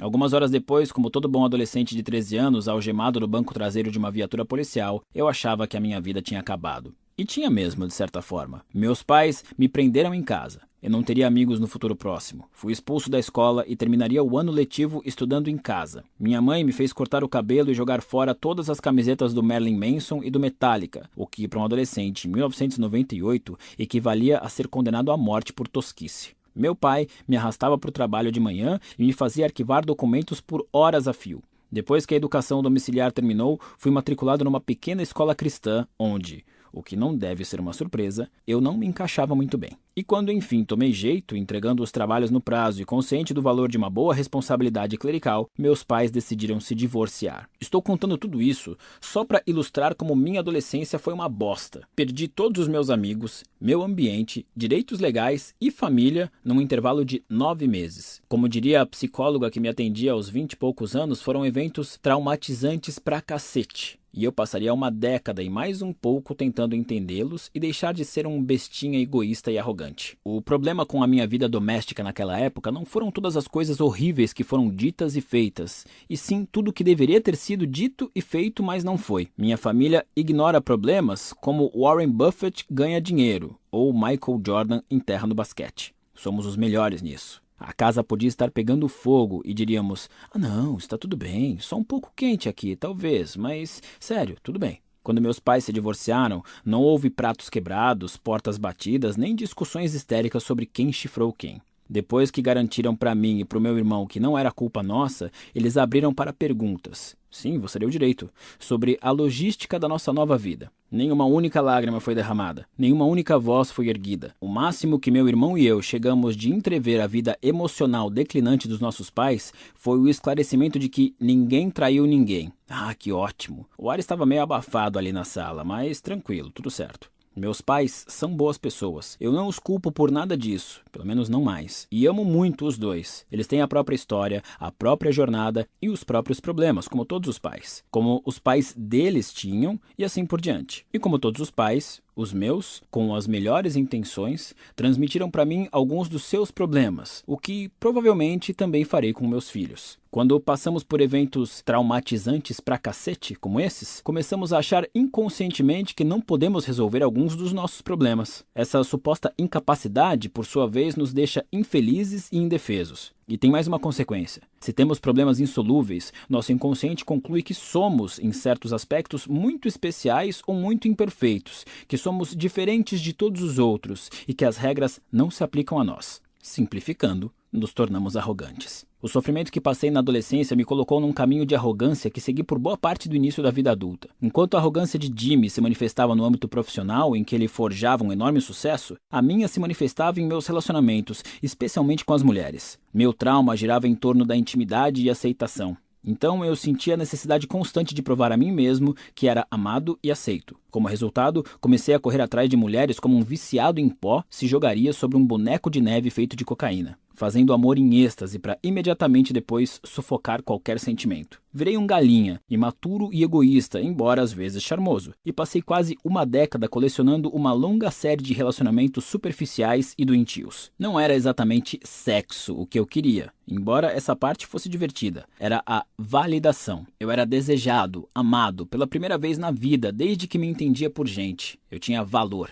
Meu desejo de validação logo virou um hábito mental de exagerar a minha importância e de ser autoindulgente demais. Eu me sentia no direito de dizer ou fazer o que quisesse, de trair a confiança das pessoas, de ignorar sentimentos e depois me justificava com desculpas esfarrapadas. Embora esse período tenha tido seus momentos de diversão e emoção, embora eu tenha conhecido algumas mulheres maravilhosas, minha vida era meio que um constante caos. Vivia desempregado, dormindo no sofá de amigos ou morando com minha mãe, bebendo muito mais do que deveria, me afastando de vários amigos, e quando conheci uma mulher de quem realmente gostava, meu egocentrismo não demorou a estragar tudo. Quanto mais profunda é a dor, mais impotentes nos sentimos diante dos problemas e mais arrogantes ficamos em compensação. Essa arrogância pode funcionar de dois jeitos. 1. Um, eu sou incrível e vocês são uns merdas, então mereço tratamento especial. 2. Eu sou um merda e vocês são incríveis, então mereço tratamento especial. Por fora são mentalidades opostas, mas por dentro é o mesmo recheio cremoso de egoísmo. Na verdade, é comum ver gente arrogante alternando entre um pensamento e outro. Ou estão no topo do mundo, ou o mundo desabou sobre eles, dependendo do dia ou de como estão lidando com seu vício naquele momento. Grande parte das pessoas percebe na hora que alguém como Jimmy é um completo imbecil narcisista porque ele deixa bastante óbvia sua autoestima delirante. O que a maioria não identifica como arrogância é o comportamento daqueles que se sentem sempre inferiores e indignos do mundo. Interpretar tudo na vida como vitimismo constante exige tanto egoísmo quanto a atitude oposta. A mesma quantidade de energia e de autocentrismo delirante são necessários tanto para acreditar que você tem problemas insuperáveis, quanto que você não tem problema algum. A verdade é que não existem problemas únicos e pessoais. Se você tem um problema, é provável que milhões de outras pessoas já tenham passado por isso antes de você. Estão passando agora ou virão a passar no futuro, inclusive conhecidos seus. Isso não diminui o problema nem anula a dor. Isso não significa que você não é legitimamente uma vítima em algumas circunstâncias. Significa apenas que você não é especial. Geralmente, essa constatação de que você e seus problemas não são mais graves ou mais dolorosos que os dos outros é o primeiro passo, assim como o mais importante, para resolvê-los. Mas parece que cada vez mais gente, principalmente entre os jovens, esqueceu isso. Professores e educadores notam uma falta de resiliência emocional e um excesso de demandas egoístas nos jovens de hoje. Não é incomum um livro ser retirado do currículo de uma turma apenas porque um aluno se sentiu mal com a leitura. Palestrantes e professores são destratados e banidos do campos por pecados tão banais quanto sugerir que talvez determinadas fantasias de Halloween não sejam tão ofensivas assim. Orientadores educacionais observam uma quantidade maior do que nunca de alunos exibindo sinais graves de abalo emocional após experiências comuns da vida acadêmica, como discutir com o colega de quarto ou tirar uma nota baixa. É estranho que, numa época em que estamos mais conectados do que nunca, a arrogância esteja tão em alta. Algo na tecnologia recente parece permitir que a nossa insegurança jorre aos borbotões, de maneira inédita. Quanto maior a liberdade de expressão, maior nosso desejo de nos vermos livres de qualquer um que possa discordar de nós ou nos chatear. Quanto mais expostos ficamos a pontos de vista diferentes, mais nos incomodamos por eles existirem. Quanto mais fácil e livre de problemas nossa vida se torna, mais nos sentimos no direito de que fique ainda melhor. Os benefícios da internet e das redes sociais são incontestavelmente fantásticos. Este é o melhor momento da história para se viver por diversas razões, mas talvez tais tecnologias estejam gerando efeitos colaterais inesperados na sociedade. Talvez as mesmas tecnologias que libertaram e instruíram tanta gente estejam inflando a importância que damos a nós mesmos. Faixa 3 A tirania do excepcionalismo. A maioria das pessoas é bastante medíocre em quase tudo que faz. Mesmo que você seja excepcional em uma área, é provável que seja medíocre ou mesmo abaixo da média em outras. É a natureza da vida. Para se tornar incrível em alguma atividade, é preciso investir nela uma quantidade absurda de tempo e energia. E como esses recursos são limitados, já é raro se tornar excepcional em alguma coisa, quem dirá em mais que isso. Assim, podemos dizer que é estatisticamente improvável que uma mesma pessoa seja extraordinária em todas as áreas da vida, ou mesmo em várias. Empresários brilhantes geralmente têm a vida pessoal toda ferrada. Atletas extraordinários costumam ser superficiais e burros como uma pedra lobotomizada. Muitas celebridades têm uma noção da vida tão limitada quanto seus fãs e seguidores mais implacáveis todos somos basicamente bem comuns, mas são os extremos que atraem os holofotes. Já meio que sabemos disso, mas raramente pensamos e ou tocamos no assunto, e menos ainda levantamos a questão de que isso pode ser um problema. Ter acesso à internet, ao Google, Facebook, YouTube e a centenas de canais de televisão é incrível, só que nossa atenção é limitada. Não existe a menor chance de processarmos a tsunami de informações que nos atinge o tempo todo. Assim, só o que chama a atenção são as realmente excepcionais, aquele 0,00001%. Todos os dias, todas as horas, somos inundados com o que é realmente extraordinário. O melhor do melhor. O pior do pior. As maiores façanhas físicas, as piadas mais engraçadas, as notícias mais perturbadoras, as ameaças mais assustadoras. Sem parar.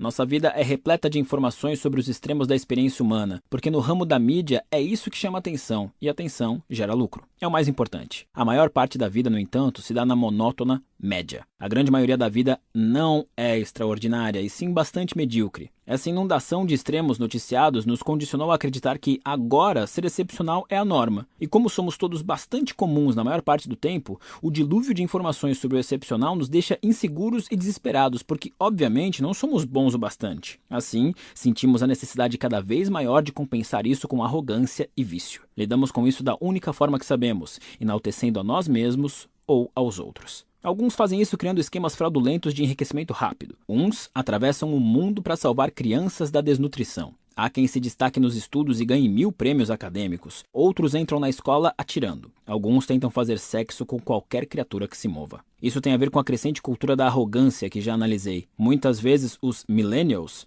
são responsabilizados por essa mudança cultural, mas provavelmente apenas porque são a geração mais conectada e mais visível. A tendência à arrogância abrange toda a sociedade e acredito que seja consequência da excepcionalidade gerada pelos meios de comunicação de massa. O problema é que a onipresença da tecnologia e do marketing está dando um nó nas expectativas de muita gente. A enxurrada do excepcional faz as pessoas se sentirem menores, as faz sentir que precisam ser mais extremas, mais radicais e mais autoconfiantes para serem notadas ou terem valor. Quando eu era jovem, minhas inseguranças com intimidade eram exacerbadas por todas as narrativas de masculinidade ridículas difundidas pela cultura pop. Essas mesmas narrativas ainda circulam hoje. Para ser popular, o cara tem que sair e beber como um astro do rock. Para ser respeitado, tem que ser admirado pelas mulheres. Sexo é o bem mais valioso que um homem pode obter, e para consegui-lo, vale sacrificar qualquer coisa, inclusive a dignidade. Esse fluxo incessante de notícias irreais alimenta nossa insegurança ao nos expor a padrões fantasiosos impossíveis de corresponder. Não só nos sentimos sujeitos a problemas insolúveis, como nos consideramos fracassados porque uma simples pesquisa no Google mostra milhares de pessoas livres desses problemas. A tecnologia resolveu antigos problemas econômicos, mas nos trouxe novos problemas psicológicos. A internet não disponibilizou apenas informação para todos, ela fez o mesmo com a insegurança, a incerteza e a vergonha. Faixa 4 mas se eu não vou ser especial nem extraordinário, qual é a graça? Nossa cultura absorveu a crença de que todos estamos destinados a fazer algo extraordinário. Celebridades dizem isso, magnatas dizem isso, políticos dizem isso, até a Oprah diz isso. Então deve ser verdade. Cada um de nós pode ser extraordinário. Todos merecemos a grandeza. O paradoxo dessa ideia, afinal de contas, se todo mundo fosse extraordinário, então, por definição, ninguém seria. Não é percebido pela maioria das pessoas. Em vez de questionar o que realmente merecemos ou não, engolimos a mensagem e pedimos mais. Ser comum se tornou o novo padrão de fracasso. O pior lugar em que se pode estar é no meio do bando, no topo da curva de Gauss. Quando o padrão de sucesso de uma cultura é ser extraordinário, acaba sendo melhor estar no pior extremo da curva de Gauss do que no meio, porque pelo menos ali você é especial e merece atenção. Muita gente escolhe essa estratégia. Prova para todos que é o mais infeliz, o mais oprimido, o mais sofrido. Muitos têm medo de aceitar a mediocridade porque acreditam que, se o fizerem, nunca conseguirão nada, nunca vão se desenvolver e terão uma vida insignificante.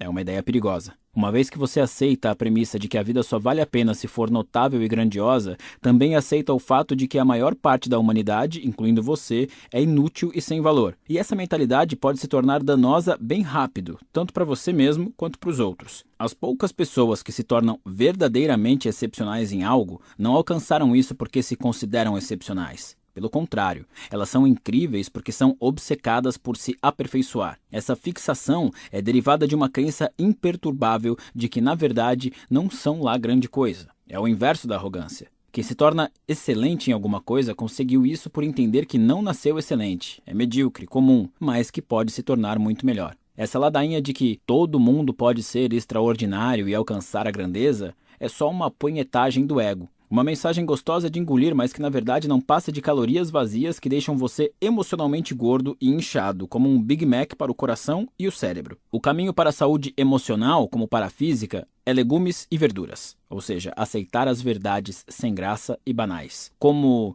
suas ações em geral não importam tanto assim e a maior parte da vida é tediosa e irrelevante, mas tudo bem, o prato de legumes vai ter um gosto bem ruim no começo. Você não vai querer comer. Mas, depois de engolir, seu corpo vai acordar mais potente e mais vivo. Afinal de contas, você não vai mais estar carregando a constante pressão de ser incrível e inovador. O estresse e a ansiedade de ser sempre inadequado e de precisar se provar vai se dissipar. E a percepção e a aceitação da sua existência banal o libertarão para realizar o que realmente deseja, sem julgamento ou expectativas altas demais. Você vai apreciar cada vez mais as coisas simples da vida, os prazeres de ter amigos, de criar alguma coisa, de ajudar alguém em necessidade, de ler um bom livro, de rir com alguém de que você gosta. Que chatice, não? É porque tudo isso é comum, mas talvez seja comum por uma razão, porque são as coisas que realmente importam. Pasta 4. Faixa 1. 4. O valor do sofrimento. Nos últimos meses de 1944, após quase uma década de guerra, a maré estava virando contra o Japão. A economia do país passava por dificuldades. Seus exércitos se dispersavam por metade da Ásia e os territórios que haviam conquistado pelo Pacífico caíam como dominós para os Estados Unidos. A derrota parecia inevitável. Em 26 de dezembro de 1944, o segundo tenente Hiro Onoda, do Exército Imperial Japonês, foi enviado à ilhota de Lubang, nas Filipinas. Suas ordens eram desacelerar ao máximo o progresso dos Estados Unidos, resistir e lutar a todo custo, jamais se render. Tanto ele quanto seu comandante sabiam que aquela era basicamente uma missão suicida. Em fevereiro de 1945, os norte-americanos chegaram a Lubang e conquistaram a ilha com uma força arrebatadora. Em questão de dias, a maioria dos soldados japoneses tinha se rendido ou morrido, mas Onoda e três de seus homens conseguiram se esconder na floresta. Dali em diante, começaram uma campanha de guerrilha contra as forças dos Estados Unidos e a população local, atacando as rotas de abastecimento, atirando em soldados desacompanhados e atrapalhando as forças americanas de todas as formas que podiam. Em agosto daquele ano, seis meses depois, os Estados Unidos lançaram as bombas atômicas nas cidades de Hiroshima e Nagasaki. O Japão se rendeu e a guerra mais mortífera da história da humanidade chegou a seu dramático fim. Contudo, milhares de soldados japoneses continuavam espalhados pelas ilhas do Pacífico, muitos deles, assim como Onoda, escondidos em florestas sem saber que a guerra acabara. Esses grupos continuaram a lutar e saquear como antes, o que configurou um grande problema na hora de reconstruir a Ásia Oriental depois da guerra. Os governos concordavam que algo precisava ser feito. O exército americano, junto com o governo japonês, jogou milhares de panfletos em toda a região do Pacífico, anunciando que a guerra tinha terminado e que todo mundo deveria voltar para casa. Onoda e seus homens, assim como muitos outros, encontraram e leram esses panfletos, mas, ao contrário da maioria, o tenente julgou que fossem falsos, uma armadilha das forças americanas para tirar os guerrilheiros de seu esconderijo. Onoda queimou os panfletos e continuou a lutar ao lado de seus homens. Cinco anos se passaram. Os panfletos tinham parado de chegar. A maior parte das forças americanas já voltara para casa. A população local de Lubang tentava retomar a vida normal de agricultura e pesca, mas lá estavam Hiro Onoda e seus alegres companheiros, ainda atirando em fazendeiros, queimando as colheitas, roubando gado e matando nativos que se embrenhassem demais na floresta. Então, o governo filipino fez novos panfletos e os espalhou justamente lá, na floresta. Saíam, diziam: a guerra acabou, vocês perderam. Mas esses também foram ignorados. Em 1952, o governo japonês fez uma última tentativa de atrair os soldados remanescentes ainda escondidos pelos territórios do Pacífico. Dessa vez, cartas e fotos das famílias dos soldados desaparecidos foram espalhadas junto com um bilhete escrito pelo próprio imperador. Mais uma vez, Onoda se recusou a acreditar que a informação fosse real. Mais uma vez, julgou ser um truque dos americanos. Mais uma vez, ele e seus homens resistiram e continuaram a lutar. Mas alguns anos se passaram e os filipinos, fartos de serem aterrorizados, finalmente se armaram e começaram a revidar. Em 1959, um dos soldados de Onoda havia se rendido e outro fora morto. Então, uma década depois, seu último companheiro, um homem chamado Kozuka, morreu em uma troca de tiros com a polícia local enquanto queimava campos de arroz. Ainda em guerra com a população local, um quarto de século após o término da Segunda Guerra. Onoda, depois de passar mais da metade da vida pelas florestas de Lubang, se viu sozinho. Em 1972, a notícia da morte de Kozuka chegou ao Japão, causando comoção. Os japoneses achavam que os últimos soldados tinham voltado para casa havia anos. A mídia japonesa começou a se perguntar: se Kozuka permanecia em Lubang até 1972, talvez o próprio Onoda, o último bastião japonês da Segunda Guerra, ainda estivesse vivo. Naquele ano, os governos japonês e filipino enviaram grupos de busca para procurar o enigmático segundo tenente. Aquela altura, parte mito, parte herói, parte fantasma. Não encontraram nada. Com o passar dos meses, a história de Onoda se tornou uma espécie de lenda urbana no Japão. O herói de guerra tão insano que não podia ser real. Muitos o romantizavam, outros o criticavam. Alguns achavam que fosse uma fábula inventada por quem ainda acreditava em um Japão extinto havia muito. Foi nessa época que um jovem chamado Norio Suzuki ouviu falar de Onoda. Suzuki era aventureiro, explorador e meio hippie. Nascido depois da guerra, ele abandonara a faculdade e passara quatro anos viajando pela Ásia, África e Oriente Médio, dormindo em bancos de praças, carros de desconhecidos, celas de cadeia e sob as estrelas. Suzuki trabalhava em fazendas em trocas de comida e doava sangue em troca de abrigo. Um espírito livre, talvez meio doidão também.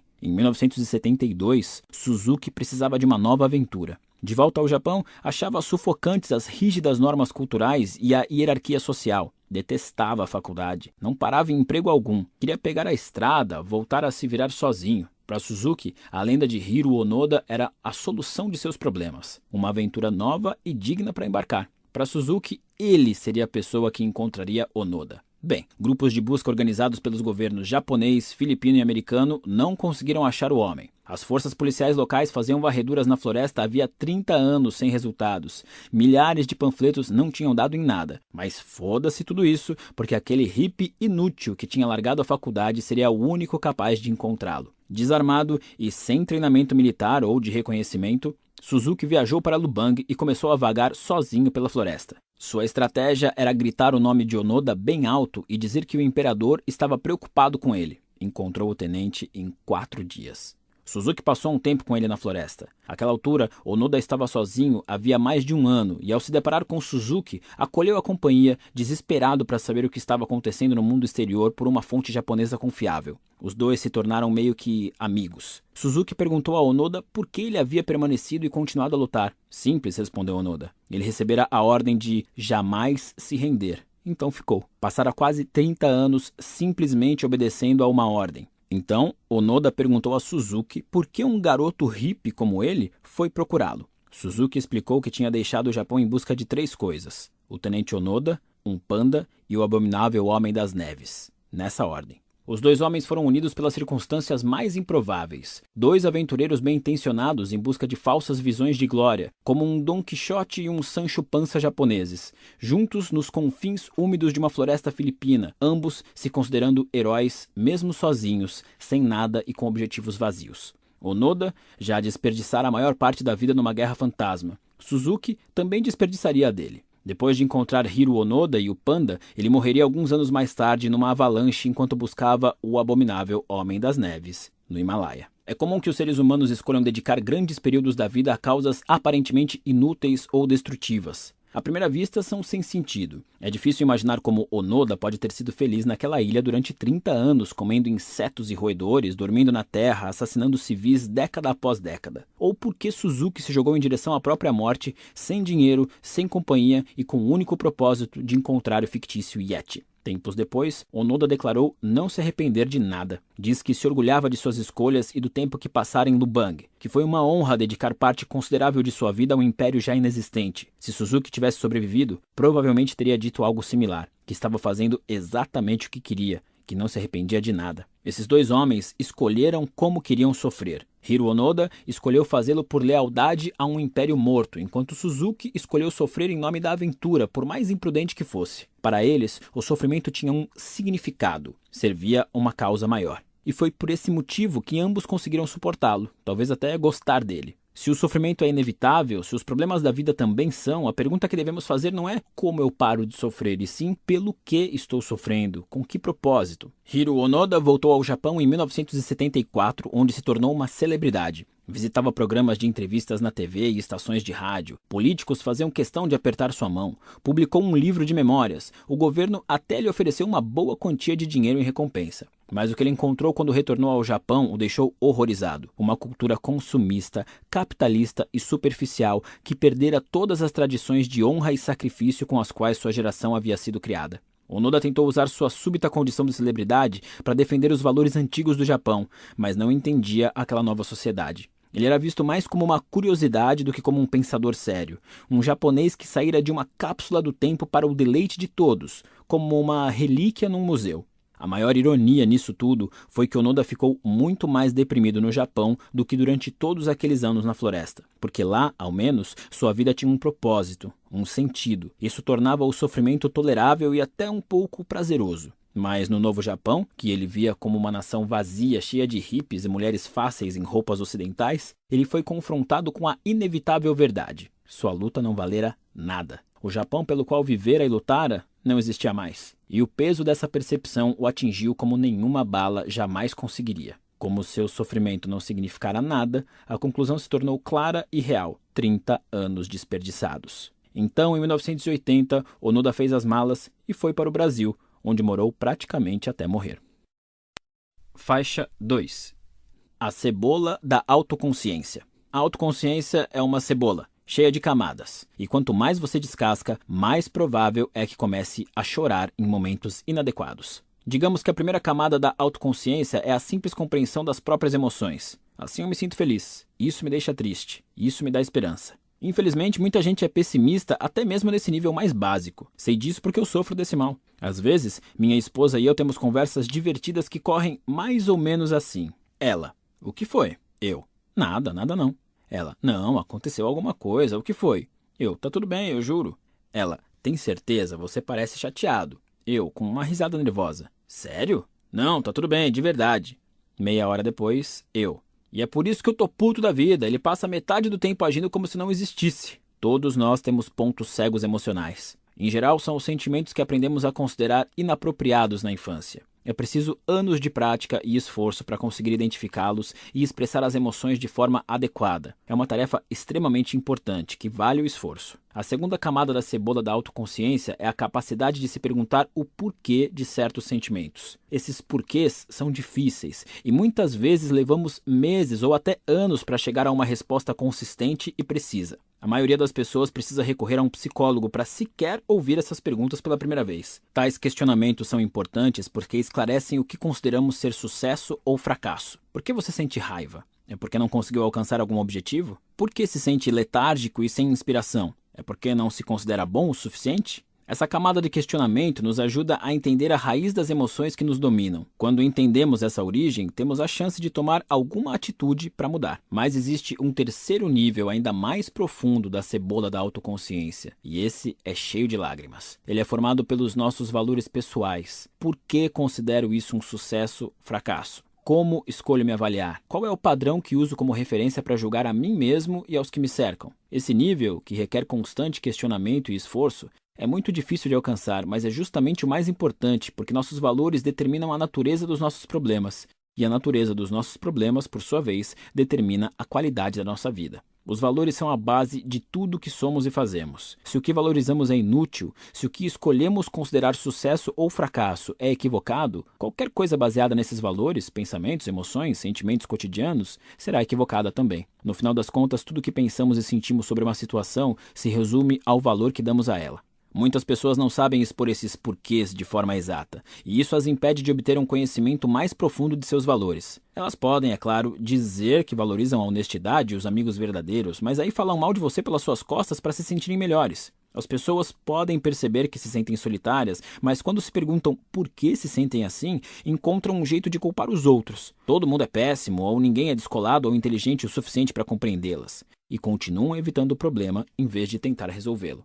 Muita gente chama isso de autoconsciência, mas se essas pessoas conseguissem se aprofundar e observar seus valores base, perceberiam que só estavam evitando a responsabilidade pelos próprios problemas em vez de identificá-los. Perceberiam que as próprias decisões são baseadas na busca pela euforia e não por uma felicidade verdadeira. A maioria dos gurus de autoajuda também ignora esse nível mais profundo de autoconsciência. As pessoas que estão infelizes porque querem ser ricas, eles dão vários conselhos para ganhar mais dinheiro, ignorando questões importantes baseadas em valores. Em primeiro lugar, por que elas sentem essa necessidade de ser ricas? Como estão escolhendo medir seu sucesso ou fracasso? Será que a raiz da infelicidade que sentem não é determinado o valor pessoal em vez do fato de que ainda não estão dirigindo um Bentley? Grande parte dos conselhos disponíveis por aí age no nível mais superficial, tentando fazer as pessoas se sentirem bem a curto prazo, enquanto os verdadeiros problemas a longo prazo nunca se resolvem. As percepções e sentimentos das pessoas podem mudar, mas os valores base e a forma de avaliá-los são sempre os mesmos. Não é um progresso real, é só mais uma forma de experimentar outros estados de euforia. O autoquestionamento honesto é difícil, requer se perguntar coisas simples que são difíceis de responder. Pelo que sei, quanto mais desconfortável for a resposta, maiores as chances de que seja verdadeira. Tire um instante para pensar em algo que o esteja incomodando muito. Agora se pergunte por que isso incomoda. É provável que a resposta envolva algum tipo de fracasso. Depois, pergunte-se por que esse fracasso lhe parece verdadeiro. E se isso não for um fracasso? E se você estiver analisando as coisas do jeito errado? Um exemplo recente tirado da minha vida. Eu me incomodo porque meu irmão não responde às minhas mensagens. Por quê? Porque eu fico achando que ele caga para mim. E por que isso lhe parece verdade? Porque se ele quisesse se relacionar comigo, tiraria 10 segundos do dia para conversar. Por que você vê como fracasso o fato dele não se relacionar com você? Porque somos irmãos, devemos ter um bom relacionamento. Estão acontecendo duas coisas aqui: um valor que considero importante e uma medida que uso para avaliar o progresso em direção a esse valor. Meu valor: irmãos devem ter um bom relacionamento. Minha medida: manter contato por telefone, mensagens ou e-mail. É assim que meço meu sucesso como irmão. Ao me apegar a essa medida, me sinto um fracasso, o que às vezes estraga minhas manhãs de sábado. Poderíamos ir ainda mais fundo, repetindo o processo. Por que irmãos devem ter um bom relacionamento? Porque irmãos são parentes e uma família deve ser próxima. Por que isso lhe parece verdade? Porque seus familiares devem ser mais importantes do que as outras pessoas. Por que isso lhe parece verdade? Porque ser próximo da família é normal e saudável, e eu não tenho isso. Nessa conversa, meu valor base fica claro: ter um bom relacionamento com meu irmão. Mas ainda tenho dificuldades com a métrica. Eu rebatizei de proximidade, mas continua sendo a mesma. Ainda me julgo enquanto irmão, com base na frequência do contato. E usando essa medida, me comparo com outras pessoas que conheço. Todos os outros, ou pelo menos é o que penso, têm um relacionamento próximo com seus familiares e eu não. Então é claro que deve haver algo errado comigo. Mas e se eu estiver escolhendo uma medida superficial para mim e para minha vida? Quais outras verdades não estou considerando? Bom, talvez eu não precise ser próximo do meu irmão para ter o bom relacionamento que valorizo. Talvez só precise existir respeito mútuo existe. Ou talvez a confiança mútua seja o principal. Idem. Talvez essas medidas sejam formas mais eficientes de avaliar a fraternidade do que a quantidade de mensagens que trocamos. Isso faz sentido. Parece verdade. Mesmo assim, o fato de meu irmão e eu não sermos próximos dói pra caralho, e não existe nenhuma forma positiva de ver isso. Não há um jeito secreto de me sentir melhor por isso. Às vezes, irmãos, mesmo os que se amam, não têm um relacionamento próximo. E tudo bem. No começo é difícil aceitar, mas tudo bem. O que é verdade sobre a sua situação não é tão importante quanto a forma como você vê a situação, como escolhe medi-la e valorizá-la. Os problemas podem ser inevitáveis, mas o que cada problema vai significar não é. Controlamos o que os nossos problemas significam ao escolhermos como os vemos e o padrão que usamos para medi-los. Faixa 3 Problemas de Rockstar em 1983, um jovem e talentoso guitarrista foi expulso de sua banda da pior forma possível. A banda acabara de assinar um contrato e estava prestes a gravar o primeiro disco, mas deu um pé na bunda do guitarrista apenas dias antes de começarem a gravação. Sem preparação, sem discussão, sem drama. Um dia acordaram o cara e lhe entregaram uma passagem de ônibus para casa. No ônibus, voltando de Nova York para Los Angeles, o guitarrista não parava de se perguntar: como isso aconteceu? O que, eu fiz de errado? O que, que eu vou fazer agora? Contratos de gravação não caem do céu, ainda mais para bandas de metal barulhentas em início de carreira. Será que ele tinha perdido sua única chance? Quando chegou a Los Angeles, o guitarrista já tinha superado a autopiedade e decidido formar uma nova banda. Essa nova banda seria tão bem sucedida que a antiga se arrependera para sempre da decisão de tê-lo expulsado. Ele ficaria tão famoso que os ex-colegas seriam forçados a passar décadas vendo-o na TV, ouvindo-o no rádio, vendo-o em cartazes nas ruas e em fotos de revistas. Eles estariam fritando hambúrgueres em alguma lanchonete ou carregando os equipamentos nas costas depois de mais um show de merda num pé sujo qualquer. todos gordos e bêbados e morando em chiqueiros, enquanto ele estaria tocando para estádios lotados com transmissão ao vivo pela televisão. Ele se banharia nas lágrimas dos traidores e secaria cada uma delas com uma nota de 100 dólares novinha em folha. O guitarrista passou a trabalhar como se possuído por um demônio musical. Passou meses recrutando os melhores instrumentistas que encontrava, todos muito melhores que seus ex-colegas de banda. Escreveu dezenas de músicas e ensaiou religiosamente. A raiva alimentou sua ambição, a vingança se tornou sua musa inspiradora. Em poucos anos, a nova banda também tinha assinado um contrato e um ano depois ganharia um disco de ouro. O guitarrista se chama Dave Mustaine e seu novo projeto era a lendária banda de heavy metal Megadeth. Venderam mais de 25 milhões de discos e fizeram várias turnês mundiais. Hoje, Mustaine é considerado um dos nomes mais brilhantes e influentes da história do gênero musical. Infelizmente, a banda que o expulsou se chamava Metallica, que vendeu mais de 180 milhões de discos em todo o mundo e que muitos consideram uma das melhores bandas de rock de todos os tempos. Por causa disso, uma rara entrevista íntima em 2003 revelou um Mustaine choroso, admitindo que ainda se sentiu um fracasso. Apesar de tudo que conquistou, em sua mente ele sempre seria o cara que foi expulso do Metallica. Somos animais. Nos consideramos muito sofisticados com nossos micro-ondas e sapatos de marca, mas não passamos de um bando de animais bem enfeitados. E por sermos animais, instintivamente avaliamos a nós mesmos a partir do que vemos nos outros, competindo por status. A questão, portanto, não é se a nossa autoavaliação tem como referência o que vemos nos outros, e sim qual referência é essa. Dave Mustaine, consciente disso ou não, escolheu se avaliar segundo o padrão ser mais bem-sucedido ou mais popular que o Metallica. Foi tão doloroso ser expulso de seu antigo grupo que ele adotou o sucesso relativo ao do Metallica como medida para avaliar a si mesmo e a própria carreira musical. Apesar de ter transformado um incidente difícil em algo positivo, ao criar o Megadeth, a escolha de Mustaine de se ater ao sucesso do Metallica como parâmetro de sucesso continuou a prejudicá-lo por décadas. Apesar de todo o dinheiro, fãs e elogios, ele ainda acreditava ter fracassado. Bem, você e eu podemos achar cômica a situação de Dave Mustaine. Olha só, o cara cheio de grana, adorado por centenas de milhares de pessoas, trabalhando com o que gosta e mesmo assim fica se lamentando pelos cantos porque seus amiguinhos de 20 anos atrás são muito mais famosos. Isso porque você e eu temos valores diferentes dos de Mustaine e nos avaliamos segundo outros parâmetros. Provavelmente os nossos estão mais para quero trabalhar com um chefe que não me odeie Quero ter dinheiro para colocar meu filho numa escola boa, ou me dou por satisfeito em não acordar num valão. Segundo esses parâmetros, Mustaine é extremamente bem-sucedido, mas pelo parâmetro dele ser mais popular e mais bem-sucedido que Metallica, Mustaine é um fracassado. Nossos valores determinam o parâmetro segundo o qual avaliamos as outras pessoas e nós mesmos. O valor de lealdade de Onoda ao Império Japonês foi o que o sustentou em Lubang por quase 30 anos, mas esse mesmo valor o deixou infeliz ao retornar ao Japão. O parâmetro de Mustaine, ser melhor que o Metallica, provavelmente o impulsionou a construir uma carreira musical extremamente bem-sucedida, mas esse mesmo parâmetro o torturou mais tarde, apesar de todo o sucesso. Se você deseja mudar sua forma de ver os problemas, precisa mudar seus valores e ou sua forma de medir fracassos e sucessos. Como exemplo, vamos analisar outro músico que foi expulso de sua banda. A história dele é muito parecida com a de Dave Mustaine, embora tenha acontecido duas décadas antes. Era 1962.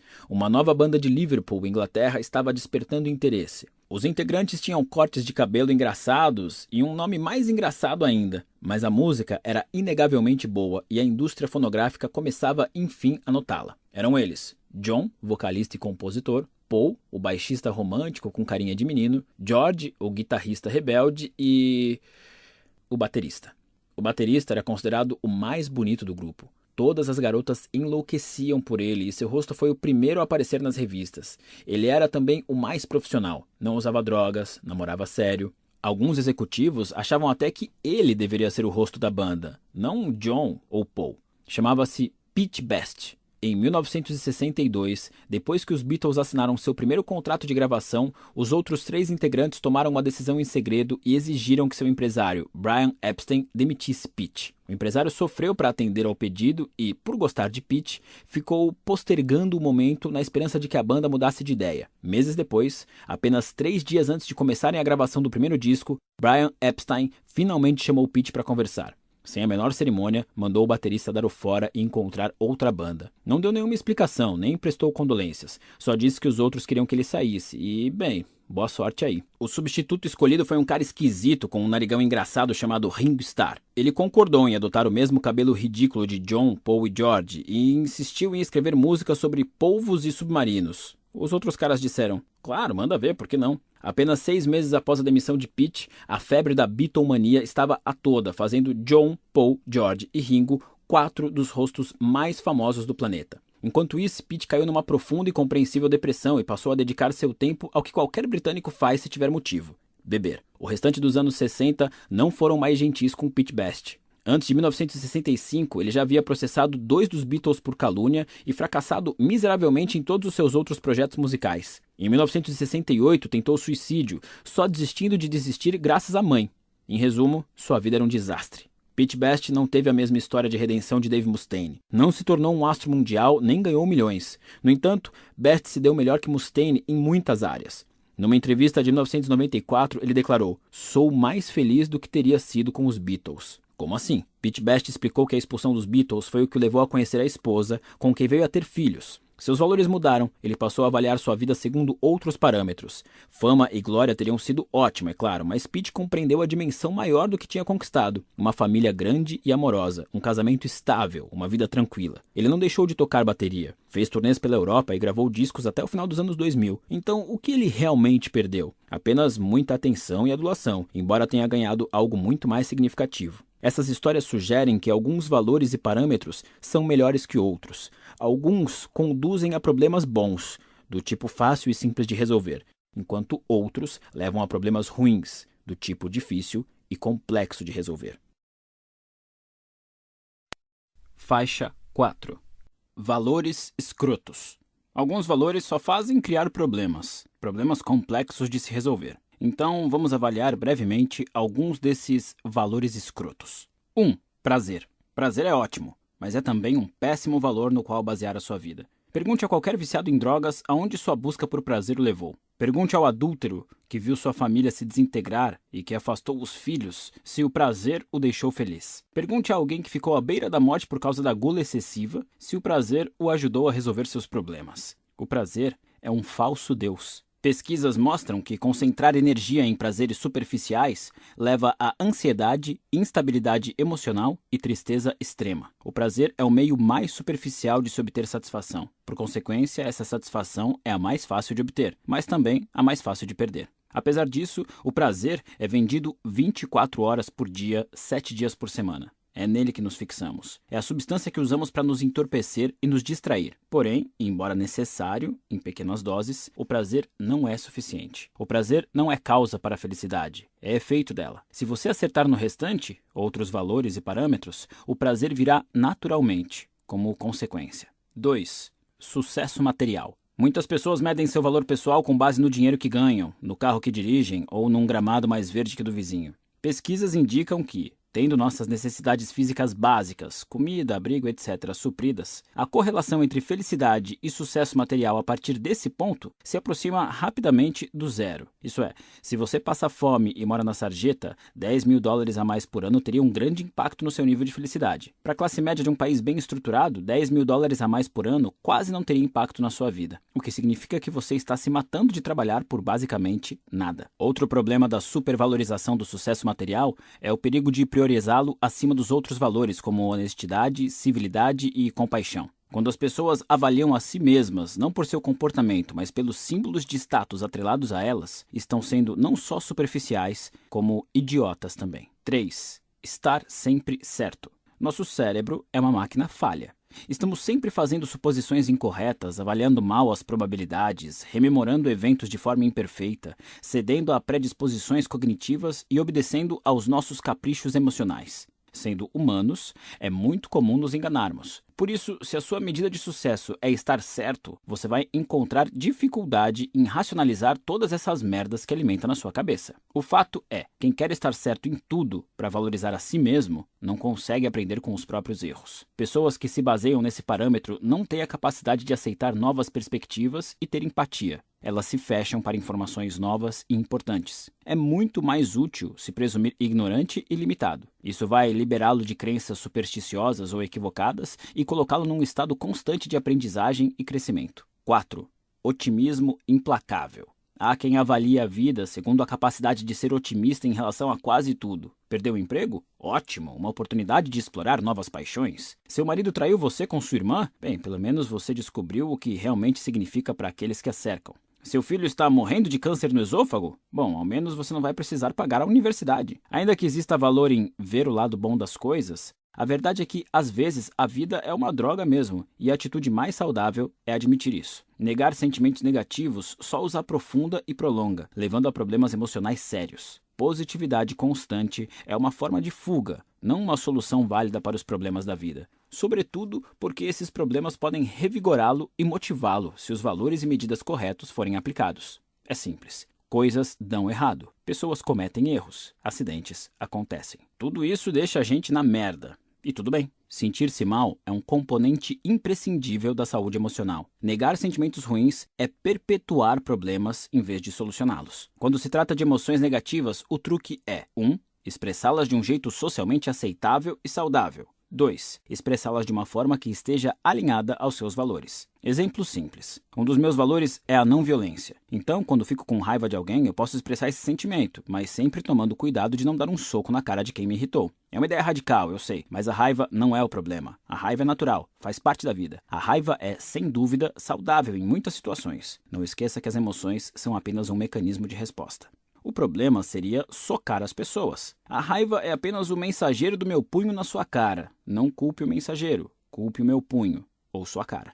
Quando nos forçamos a ser otimistas o tempo todo, negamos a existência dos problemas. E quando negamos nossos problemas, nos privamos da chance de resolvê-los e de criar felicidade. Os problemas geram uma sensação de propósito e dão substância à vida. Por isso, evitá-los é o mesmo que levar uma existência sem sentido, mesmo que supostamente agradável. A longo prazo, terminar uma maratona nos deixa mais felizes do que comer um bolo de chocolate. Criar um filho nos deixa mais felizes do que ganhar uma partida de videogame. Abrir uma pequena empresa com amigos e vencer dificuldades financeiras nos deixa mais felizes do que comprar um computador novo. São atividades estressantes, árduas e muitas vezes desagradáveis além de trazer consigo inúmeros problemas. Mas, ao mesmo tempo, são as que nos proporcionam os momentos mais marcantes e constituem nossas maiores alegrias. Atividades como essas envolvem dor, cansaço, raiva e até desespero, mas depois de concluídas, olhamos para trás emocionados. É o que contaremos aos nossos netos. É como Freud disse: um dia, quando olhar para trás, os anos de luta lhe parecerão os mais bonitos. Isso explica por que não devemos pautar nossa existência em valores escrotos. Prazer, sucesso material, estar sempre certo e otimismo implacável. Alguns dos melhores momentos da vida não são prazerosos, não são grandiosos, não são reconhecidos e não são positivos. O importante é ter bons valores e bons parâmetros, e o prazer e o sucesso virão como consequências naturais. Se tomados como valores em si, trazem apenas euforias vazias. Faixa 5 definindo valores bons e ruins. Bons valores são 1. Um, realistas. 2. Socialmente construtivos. 3. Imediatos e controláveis. Valores ruins são 1. Um, supersticiosos. 2. Socialmente nocivos. 3. Não imediatos nem controláveis. A honestidade é um bom valor, porque está sob nosso controle é baseada na realidade e beneficia outras pessoas, mesmo que às vezes seja desagradável. Já a popularidade é um valor ruim. Se considerá-la como valor, sendo seu parâmetro de sucesso ser o cara, a garota mais popular da festa, grande parte do que acontecer na sua vida estará fora do seu controle. Afinal, você não sabe quem mais comparecerá à festa e provavelmente não vai conhecer metade dos convidados. Além do mais, não é um valor, parâmetro que se baseie na realidade. Você pode se sentir popular ou não, mas na verdade não tem como saber o que os outros acham de você. Observação: em geral, as pessoas que morrem de medo de opinião alheia têm medo é de que os outros pensem o mesmo que elas pensam de si mesmas. Alguns exemplos de valores bons e saudáveis: honestidade, autoaprimoramento, humildade, autoconsciência, autodefesa, defesa dos outros, autorrespeito, interesse pelo novo, altruísmo, humildade, criatividade. Alguns exemplos de valores ruins e não saudáveis: alcançar o poder através da manipulação ou violência, fazer sexo indiscriminado, sentir-se bem o tempo todo, ser sempre o centro das atenções, não ficar sozinho, ser amado por todos, ser rico só pela riqueza, sacrificar pequenos animais aos deuses pagãos. Repare que os valores bons e saudáveis são alcançados internamente. Coisas como criatividade ou humildade podem acontecer agora mesmo, basta orientar sua mente nesse sentido. São valores imediatos, controláveis e capazes de nos envolver com o mundo como ele é, não como queremos que seja. Valores ruins geralmente dependem de eventos externos. Voar de jatinho particular, ouvir que você está certo o tempo todo, ter uma casa nas Bahamas, comer um delicioso canole durante o melhor sexo da sua vida. Valores ruins, mesmo que às vezes sejam divertidos ou prazerosos, estão fora do seu controle e muitas vezes só são alcançados por meios socialmente nocivos ou supersticiosos. Todo mundo adoraria comer um bom canole ou ter uma casa nas Bahamas, mas valores representam prioridades. Essa é a questão. Quais são os valores que você prioriza acima de tudo e que, portanto, influenciam suas decisões? O valor mais importante para Hiro Onoda era a total lealdade e prontidão ao Império Japonês. Esse valor, caso você não tenha concluído ao ler sobre ele, era pior que sushi podre. Criou problemas terríveis para Onoda, como ficar preso em uma ilha remota se alimentando de insetos e larvas por 30 anos. Ah, e também fez Onoda se sentir obrigado a assassinar civis inocentes. Então, apesar de se considerar um sucesso e de corresponder à própria medida, acho que todos concordamos que a vida de Onoda foi uma porcaria. Ninguém trocaria de lugar com ele em sã consciência, nem aprovaria seus atos. Dave Mustaine conseguiu fama e glória e mesmo assim se sentia um fracasso. Isso porque adotou um valor muito ruim como base em uma comparação arbitrária com o sucesso dos outros. Esse valor gerou necessidades terríveis como eu preciso vender 150 milhões de discos e aí vai ficar tudo às mil maravilhas. E na próxima turnê só faremos shows em estádios gigantescos. Problemas que ele achava que precisava resolver para ser feliz. Não é surpresa que não tenha conseguido. Já Pete Best tirou um coelho da cartola. Apesar de deprimido e abalado ao ser expulso dos Beatles, com o passar dos anos ele aprendeu a reformular suas prioridades, concentrando-se no que realmente importava e a avaliar sua vida sob uma nova perspectiva. Pete se tornou um senhor feliz e saudável, com uma vida tranquila e uma grande família, coisas que, ironicamente, os quatro Beatles passariam décadas tentando alcançar ou manter. Quando nutrimos valores ruins, ou seja, padrões baixos estabelecidos para nós e para os outros, nos importamos com coisas que não merecem atenção e que no fundo tornam nossa vida pior. Quando escolhemos valores melhores, direcionamos nosso foco para o positivo, para aquilo que realmente importa, que nos proporciona bem-estar, felicidade, prazer e sucesso. Tudo isso é, em suma, a essência do autoaperfeiçoamento. Priorizar valores melhores é escolher se importar com coisas melhores. Essas coisas nos trazem problemas melhores, e com eles, a vida é melhor. O restante desse livro é dedicado a cinco valores inusitados que acredito serem os mais benéficos a se adotar. Todos seguem a lei do esforço invertido, sobre a qual já falamos, no sentido de que são valores negativos. Todos exigem que você enfrente os problemas mais profundos em vez de evitá-los recorrendo a euforias. São cinco valores pouco convencionais e desconfortáveis, mas que podem mudar vidas. O primeiro, que analisaremos no próximo capítulo, é radical. Assumir a responsabilidade por tudo o que acontece na sua vida, não importa de quem seja a culpa. O segundo é a incerteza. O reconhecimento da ignorância e o cultivo da dúvida constante em relação às próprias crenças. O terceiro é o fracasso, a disposição a descobrir suas falhas e erros para que possam ser melhorados. O quarto é a rejeição, a capacidade de dizer e ouvir não definindo claramente o que é aceitar ou rejeitar. O valor final é a contemplação da própria mortalidade. Este é crucial, porque se manter atento à própria morte talvez seja a única maneira de manter todos os outros valores em perspectiva. Pasta 5. Faixa 1. 5. Você está sempre fazendo escolhas. Imagine que alguém coloque uma arma na sua cabeça e ameace matar você e toda a sua família se você não correr 42 quilômetros em menos de 5 horas. Seria terrível. Agora imagine que você tenha comprado roupas esportivas e um bom tênis, treinado religiosamente por meses e completado sua primeira maratona, encontrando na linha de chegada parentes e amigos torcendo por você. Poderia ser um dos seus grandes momentos, o de maior orgulho da sua vida. Exatamente os mesmos 42 quilômetros. Exatamente a mesma pessoa correndo essa distância. Exatamente a mesma dor, nas mesmas pernas. Mas quando você escolhe determinado desafio por livre e espontânea vontade e se prepara para isso, o evento se torna um marco glorioso na sua vida. Se é forçado, no entanto, pode ser uma das experiências mais apavorantes e dolorosas imagináveis. Muitas vezes, a única diferença entre um evento doloroso e um poderoso é a sensação de que escolhemos passar por aquilo, de que somos responsáveis pelo nosso destino. Se você está infeliz na situação atual, é provável que tenha a sensação de que o problema está, ao menos em parte, fora de controle, de que você não tem como resolvê-lo, de que aquilo lhe foi imposto, sem possibilidade de escolha. Quando acreditamos ter escolhido nossos problemas, nos sentimos empoderados. O oposto acontece quando achamos que eles nos foram impostos, nos sentimos vitimados e infelizes.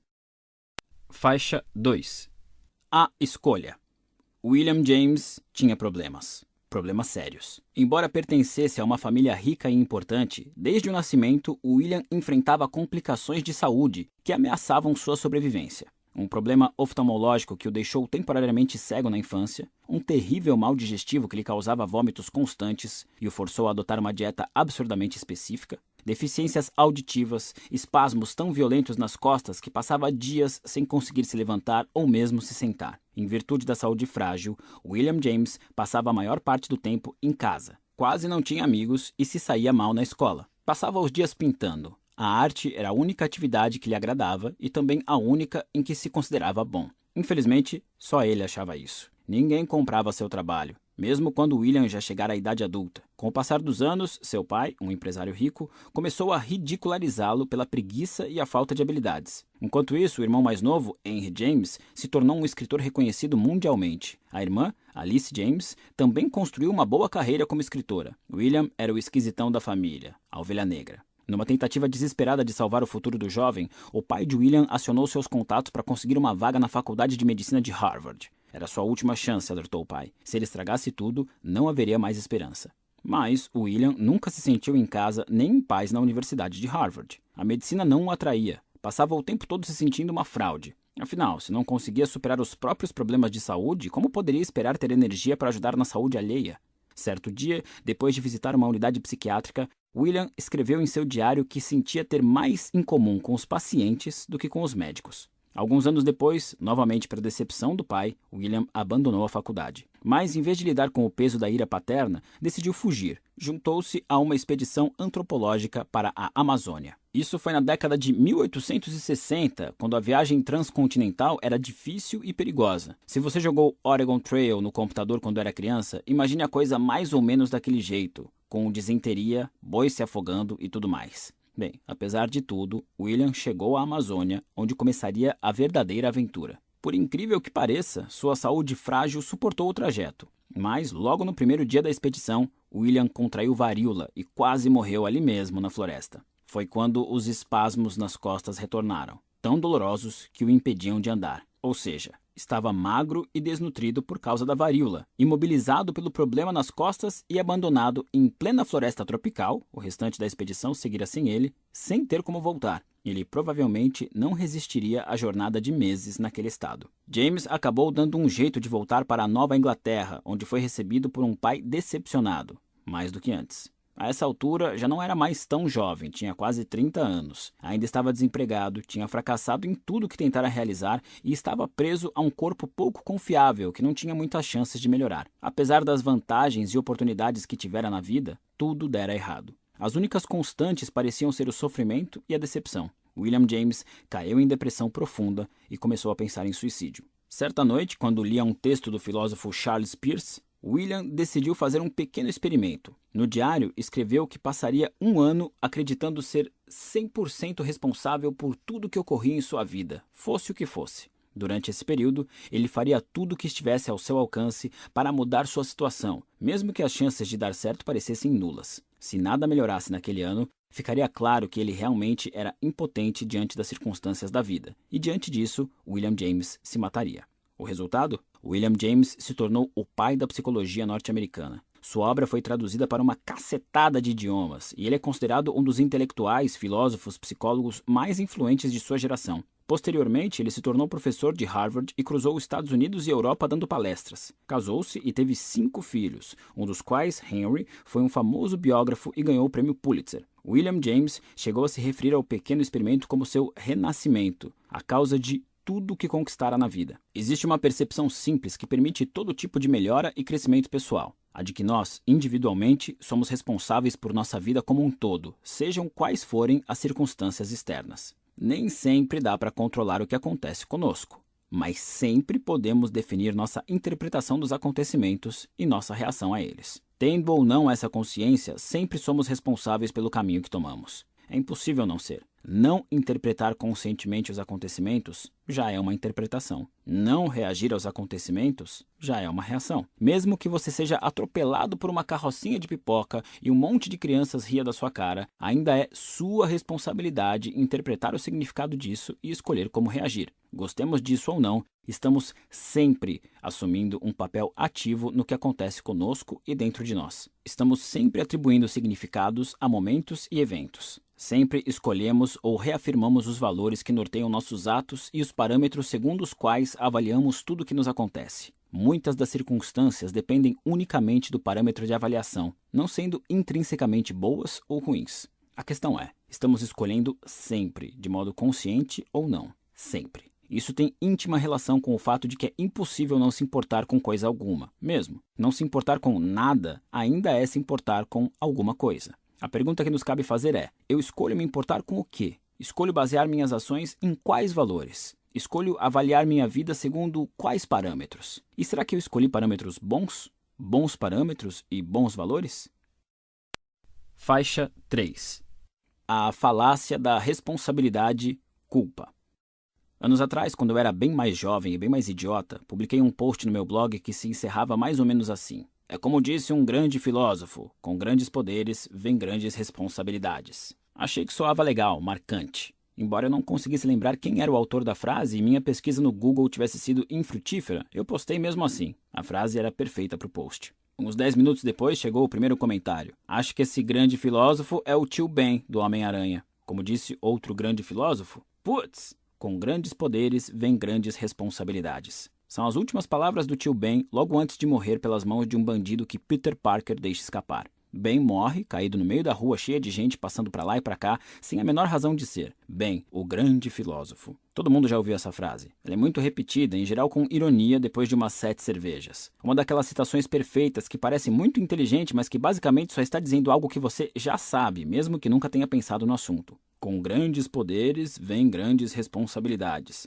É verdade, mas existe uma versão melhor dessa frase que é realmente profunda. Basta trocar os substantivos de lugar. Com grandes responsabilidades, vem grandes poderes. À medida que assumimos a responsabilidade por nossa vida, mais poder adquirimos para mudá-la. Assim, aceitar-se responsável é o primeiro passo para resolver seus problemas. Um conhecido meu estava convencido de que não arranjava namorada porque era baixo demais. O cara era culto, interessante e bonito. Um bom partido, em teoria mas estava resolutamente convencido de que era desprezado pelas mulheres por ser muito pequeno. E como ele se julgava baixo demais, não saía muito. Nas poucas vezes que criava coragem e conversava com alguém, ficava atento aos menores indícios de rejeição à sua aparência física, e depois se convencia de que a mulher em questão não tinha gostado dele. Como é de se imaginar, a vida amorosa do cara era um marasmo. O que esse sujeito não percebia era que ele tinha escolhido o valor que o prejudicava a altura. Na cabeça dele, ser alto era imprescindível para impressionar as mulheres. Não tinha jeito, ele estava ferrado.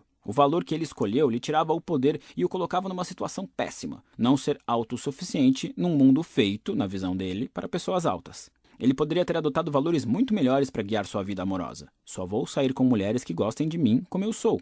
Seria um bom ponto de partida, pois se baseia em valores como honestidade e aceitação. Mas ele preferiu outro caminho. Provavelmente nem percebia que estava escolhendo um valor. Não sabia sequer que podia escolher. Mesmo sem perceber, ele era responsável pelos próprios problemas. Mesmo assim, continuava a reclamar. Mas eu não tenho escolha, dizia o barman. Não tem nada que eu possa fazer, as mulheres são superficiais, nunca vão gostar de mim. Sim, se um cara de pensamento limitado, mergulhado na autopiedade e que age de acordo com os valores de merda sofre rejeição, é culpa de todas as mulheres. Óbvio. Muita gente hesita em assumir a responsabilidade por seus problemas porque acredita que ser responsável por eles é ser também culpado. Em nossa cultura, responsabilidade e culpa costumam caminhar juntas, embora não sejam sinônimos. Se eu bato no seu carro, não só tenho culpa, como sou legalmente responsável por compensá-lo de alguma forma. Não importa se foi um acidente, eu continuo sendo responsável pelas consequências. É assim que a culpa funciona hoje em dia. Fez merda, então conserta. É assim que deve ser. Ao mesmo tempo, existem problemas que são de nossa responsabilidade, mesmo que a culpa não seja nossa.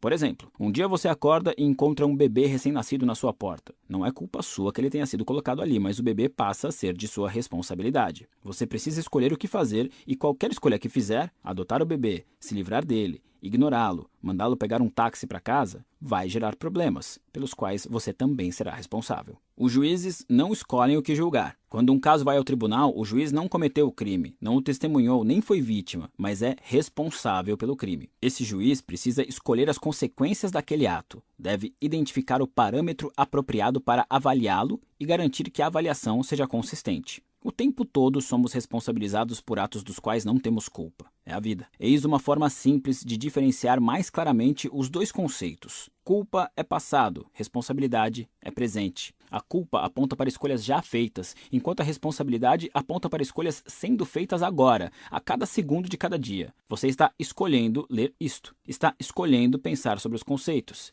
está escolhendo adotá-los ou não. Pode ser culpa minha se você achar essas ideias ridículas, mas você é responsável pelas suas conclusões. Não é culpa sua eu ter escolhido escrever essa frase, mas cabe a você a responsabilidade por escolher lê-la ou não. Existe uma diferença entre culpar alguém pela sua situação e esse alguém ser realmente responsável por aquilo. Ninguém, além de você, é responsável pela sua situação. Muita gente pode ser culpada pela sua infelicidade, mas ninguém além de você será responsável por isso. É você quem escolhe como ver o que vive, como reagir aos acontecimentos e avaliá-los. É sempre você quem escolhe o parâmetro a seguir ao avaliar suas experiências de vida. Minha primeira namorada me deu um pé na bunda espetacular. Ela estava me traindo com um professor. Foi incrível. E por incrível, quero dizer que senti como se estivesse levando uns 253 socos no estômago. Resolvi confrontá-la, mas isso só piorou tudo porque ela imediatamente me trocou pelo professor. Três anos de relacionamento foram pelo ralo, assim, sem mais nem menos. Passei meses infeliz, naturalmente, e a responsabilizei por minha infelicidade, o que não me levou muito longe, pelo contrário, só me deixou ainda mais infeliz. Porque não tinha controle sobre ela, sabe? Por mais que eu telefonasse, gritasse, implorasse para voltar, aparecesse de surpresa na casa dela e fizesse outras coisas típicas de ex-namorados irracionais, eu jamais conseguiria controlar as emoções e atitudes dela. No fim das contas, ainda que minha ex fosse culpada por eu me sentir um lixo, ela nunca foi responsável por isso. O responsável era eu. Em certo ponto, depois de lágrimas e álcool suficientes, meu raciocínio começou a mudar e entendi que, embora ela tivesse feito algo horrível comigo e fosse culpada por isso, agora era responsabilidade minha ser feliz de novo. Ela nunca ia voltar e consertar minha vida, isso caberia a mim. Algumas coisas aconteceram a partir do momento em que eu adotei esse pensamento. Primeiro, comecei a melhorar. Voltei a malhar e a ter contato com os amigos, que eu vinha negligenciando. Tentei conhecer gente nova. Fiz uma longa viagem ao exterior e me engajei em trabalho voluntário. Aos poucos, fui me sentindo melhor. Eu ainda me ressentia pelo que minha ex tinha feito, mas pelo menos estava assumindo a responsabilidade pelas minhas emoções. Isso é, estava escolhendo valores melhores, com o propósito de me cuidar e de aprender a me sentir melhor comigo mesmo, não apenas de consertar o que ela tinha estragado. Aliás, essa baboseira de considerá-la responsável pelas minhas emoções deve ter sido parte do que a levou a me largar. Daqui a alguns capítulos falarei mais sobre isso. Cerca de um ano depois, começou a acontecer uma coisa engraçada. Quando eu relembrava nosso relacionamento, notava problemas que eu nunca tinha percebido. Problemas que eram culpa minha, que eu poderia ter resolvido. Percebi que talvez não tivesse sido um namorado muito sensacional e que ninguém trai o outro do nada, que para isso é preciso estar infeliz por algum motivo. Não estou dizendo que isso redime minha ex, nem pensar. É só que reconhecer meus erros me ajudou a perceber que talvez eu não fosse a vítima inocente que acreditava ser. Desempenhei um papel ao permitir que um relacionamento problemático durasse tanto tempo.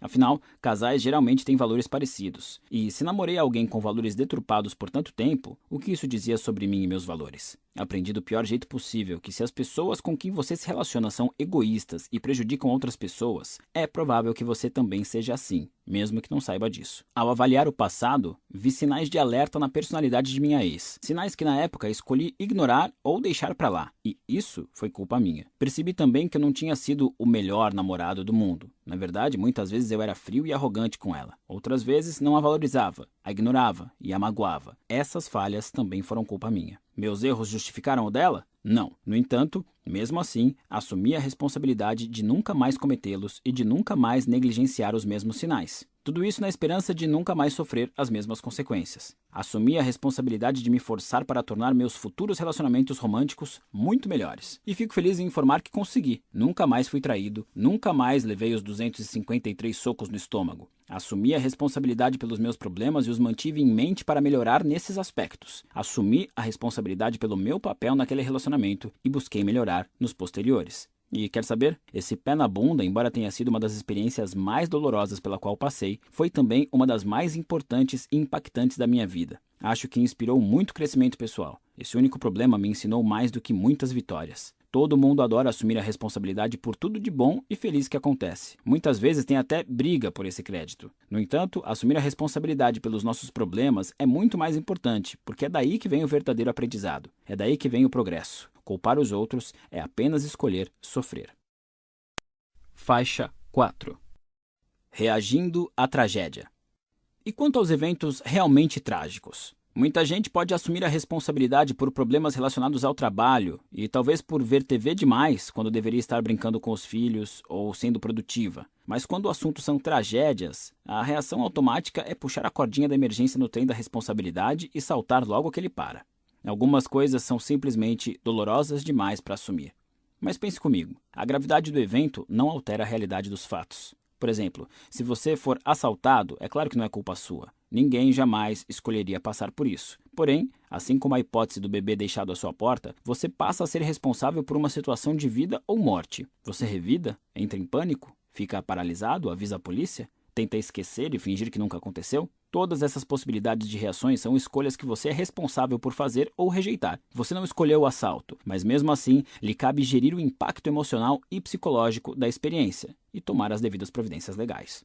Em 2008, o Talibã assumiu o controle do Vale do Swat, uma parte remota no nordeste do Paquistão, onde logo implementaram seu extremismo muçulmano. Chega de televisão, chega de filmes, chega de mulheres saindo de casa sem acompanhante, chega de meninas na escola. Em 2009, uma paquistanesa de 11 anos chamada Malala Yousafzai começou a se manifestar contra a proibição de estudar. Ela continuou a frequentar a escola local, arriscando tanto a própria vida quanto a do pai, além de participar de conferências em cidades próximas.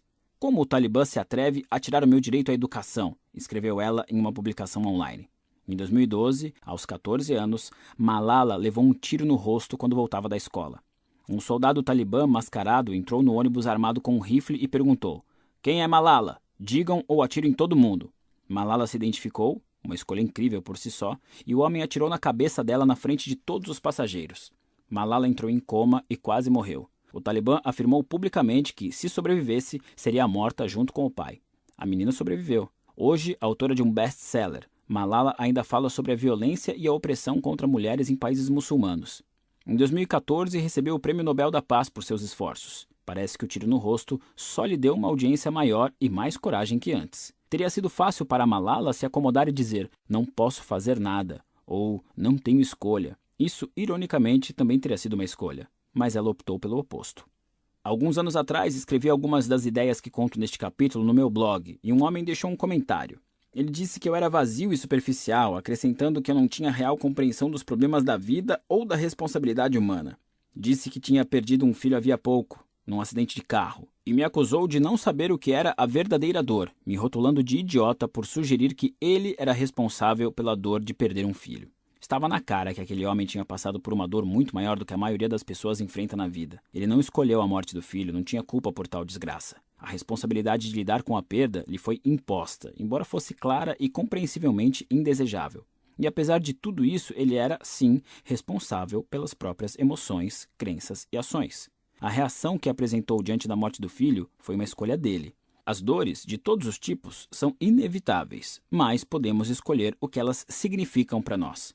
Alegar que não tinha escolha e que só queria o filho de volta é por si só uma escolha, uma entre as muitas formas possíveis de lidar com esse tipo de dor. É claro que eu não disse nada disso a ele. Estava ocupado demais, ficando horrorizado e pensando que talvez eu realmente não tivesse autoridade nem conhecimento para tal discurso. É um dos riscos desse tipo de trabalho. Um problema que eu escolhi e um que era minha responsabilidade resolver. No início eu me senti muito mal. Depois de alguns minutos comecei a ficar zangado. As objeções dele tinham pouco a ver com o que eu estava dizendo. Me tranquilizei. Além do mais, como assim? Não é porque eu não perdi um filho que eu também não tenha sofrido muito nessa vida. Então usei meu próprio conselho. escolhi qual seria meu problema. Eu podia ficar bravo com aquele homem e discutir com ele, tentar comparar a dor dele com as minhas, mas isso só nos tornaria idiotas e insensíveis. Ou podia escolher um problema melhor, praticar a paciência, ser mais compreensivo com meus leitores e ter aquele homem em mente sempre que escrevesse sobre dor e trauma a partir de então. E foi o que eu tentei fazer. Respondi apenas que sentia muito pela dor dele. O que mais eu podia dizer? Faixa 5 A genética aleatória. Em 2013, a BBC reuniu meia dúzia de adolescentes com transtorno obsessivo compulsivo, TOC, e os acompanhou durante terapias intensivas que os ajudaram a superar seus pensamentos indesejáveis e comportamentos repetitivos. Entre eles estava Imogen, uma garota de 17 anos que tinha uma necessidade compulsiva de tocar todas as superfícies pelas quais passava. Se não fizesse isso, era dominada por pensamentos horríveis sobre a morte de sua família. Havia também Josh, que precisava fazer tudo com os dois lados do corpo: apertar a mão de uma pessoa com a mão direita e a esquerda, comer com ambas as mãos, passar por uma porta com os dois pés e assim por diante. Se não igualasse os lados, ele sofria graves ataques de pânico. Já Jack tinha a clássica fobia de germes, por isso se recusava a sair de casa sem luvas. Fervia água para beber e se negava a comer qualquer coisa que não tivesse sido lavada e preparada por ele mesmo. O TOC é um transtorno mental que pode ser controlado, e como veremos, esse controle se resume a equilibrar os valores do indivíduo diagnosticado. A primeira coisa que os psiquiatras desse projeto fazem é dizer aos jovens que eles devem aceitar as imperfeições de seus desejos compulsivos. Por exemplo, quando Imogen tem pensamentos horríveis sobre a morte dos familiares, ele deve aceitar que eles podem de fato vir a morrer e que não há nada que ela possa fazer para impedir isso. Ou seja, Imogen é informada de que os acontecimentos não são culpa sua. Josh é convencido a aceitar que, a longo prazo, equalizar todos os seus comportamentos para torná-los simétricos prejudica sua vida mais do que os ocasionais ataques de pânico. E Jack é lembrado que, por mais que se esforce, os germes sempre estarão presentes e sempre podem infectá-lo. O objetivo é fazer esses jovens reconhecerem que seus valores não são racionais, que na verdade sequer são valores deles, e sim advindos do transtorno, e que, ao segui-los, estão prejudicando a própria vida. O passo seguinte é encorajar esses adolescentes a escolher um valor mais importante que o imposto pelo transtorno, e então se concentrar nele. Para Josh, isso se dá através da possibilidade de não precisar esconder seu distúrbio dos amigos e familiares o tempo todo, da perspectiva de ter uma vida social normal e funcional. Para Imogen, é a ideia de assumir o controle de seus pensamentos e sentimentos e voltar a ser feliz. E para Jack, é a capacidade de ficar longe de casa por longos períodos sem sofrer episódios traumáticos. Com esses novos valores em mente, os adolescentes começam exercícios intensivos de dessensibilização que os obrigam a colocá-los em prática. Acontecem ataques de pânico, lágrimas rolam, Jack soca vários objetos e imediatamente em seguida lava as mãos. Mas, no final do documentário, grandes progressos ficam claros. Imogen não precisa mais tocar todas as superfícies que vê. Ela diz: ainda há monstros no fundo da minha mente e provavelmente eles sempre estarão lá, só que agora estão se acalmando. Josh consegue passar períodos de 25 a 30 minutos sem igualar os movimentos dos dois lados do corpo. E Jack, que talvez tenha tido a melhora mais visível, consegue ir a restaurantes e beber de garrafas e copos sem lavá-los. Jack resume bem o que aprendeu. Eu não escolhi esta vida, não escolhi esta doença péssima, essa coisa horrível, mas posso escolher como conviver com ela. Eu preciso escolher como conviver com ela. Muitas das pessoas que nascem com um problema específico, seja toque, baixa estatura ou outra coisa completamente diferente, acham que estão perdendo algo muito valioso. Sentem que não há nada que possam fazer, então evitam a responsabilidade pela situação. Elas concluem: Eu não escolhi essa genética horrível, então não é minha culpa as coisas darem errado. E é verdade, a culpa não é delas, mas a responsabilidade, sim. Na época da faculdade, eu tinha uma fantasia meio delirante de me tornar jogador profissional de pôquer. Ganhei dinheiro e tudo mais, e foi divertido, mas depois de quase um ano jogando a sério, desisti. Passar a noite inteira acordado olhando para uma tela de computador ganhando milhares de dólares em um dia e perdendo a maior parte no dia seguinte não era estilo de vida para mim. Além disso, não era o meio mais saudável ou emocionalmente estável de ganhar a vida. Por incrível que pareça, no entanto, o tempo que passei jogando pôquer influenciou profundamente meu jeito de ver a vida. A beleza do pôquer é que, embora a sorte esteja sempre envolvida, ela não determina os resultados a longo prazo. Uma pessoa pode receber uma mão horrível e vencer alguém com uma mão sensacional. A pessoa que recebe boas cartas tem uma probabilidade maior de ganhar, é claro, mas no final das contas, o vencedor é determinado pelas Sim, você adivinhou. Escolhas que faz ao longo do jogo. Eu vejo a vida da mesma forma. Todos nós recebemos cartas aleatórias no início do jogo, alguns cartas melhores. E embora seja fácil nos fixar no que está na mão e sentir que nos ferramos, na verdade o jogo está nas escolhas que fazemos com essas cartas, nos riscos que decidimos correr e nas consequências com as quais escolhemos viver. Quem, de maneira consciente, faz as melhores escolhas diante das situações que se apresentam, acaba ganhando no poker e na vida. Não necessariamente quem tem as melhores cartas. Algumas pessoas sofrem psicológica e emocionalmente por causa de deficiências neurológicas e ou genéticas, mas isso não muda nada. Elas herdaram cartas ruins, é claro, mas não tem culpa. Assim como o cara baixinho que queria uma namorada não é culpado por ser baixo, nem a pessoa que foi assaltada é culpada por ter seus pertences roubados mas todos têm responsabilidade. Se escolhem procurar tratamento psiquiátrico, fazer terapia ou não fazer nada, no final das contas a escolha também é deles. Há quem tenha tido uma infância ruim, há os que foram maltratados, violentados e destruídos física, emocional ou financeiramente. Eles não são culpados por seus problemas e obstáculos, mas mesmo assim são responsáveis, sempre responsáveis, por seguir em frente apesar das dificuldades e fazer as melhores escolhas que puderem, seja qual for a situação. E sejamos sinceros, se juntássemos todas as pessoas que têm algum distúrbio psiquiátrico, que lutam contra a depressão ou pensamentos suicidas, que sofreram negligência ou abuso, que lidaram com tragédias ou a morte de um ente querido, ou que sobreviveram a graves problemas de saúde, acidentes ou traumas, se reuníssemos todas essas pessoas e as colocássemos na mesma sala, provavelmente teríamos que reunir toda a humanidade, porque ninguém sai da vida incólume. Algumas pessoas têm problemas piores que a maioria, é claro. Algumas se tornam vítimas dos incidentes mais terríveis. Por mais que isso nos entristeça e perturbe, é preciso lembrar que, no final das contas, não muda nada em relação à equação de responsabilidade sobre nossa situação individual. Faixa 6 Injustiça chique. A falácia da responsabilidade e culpa permite que as pessoas transfiram a terceiros a responsabilidade pelos próprios problemas. Essa capacidade de aliviar a responsabilidade através da culpa confere uma euforia temporária e um sentimento de retidão moral.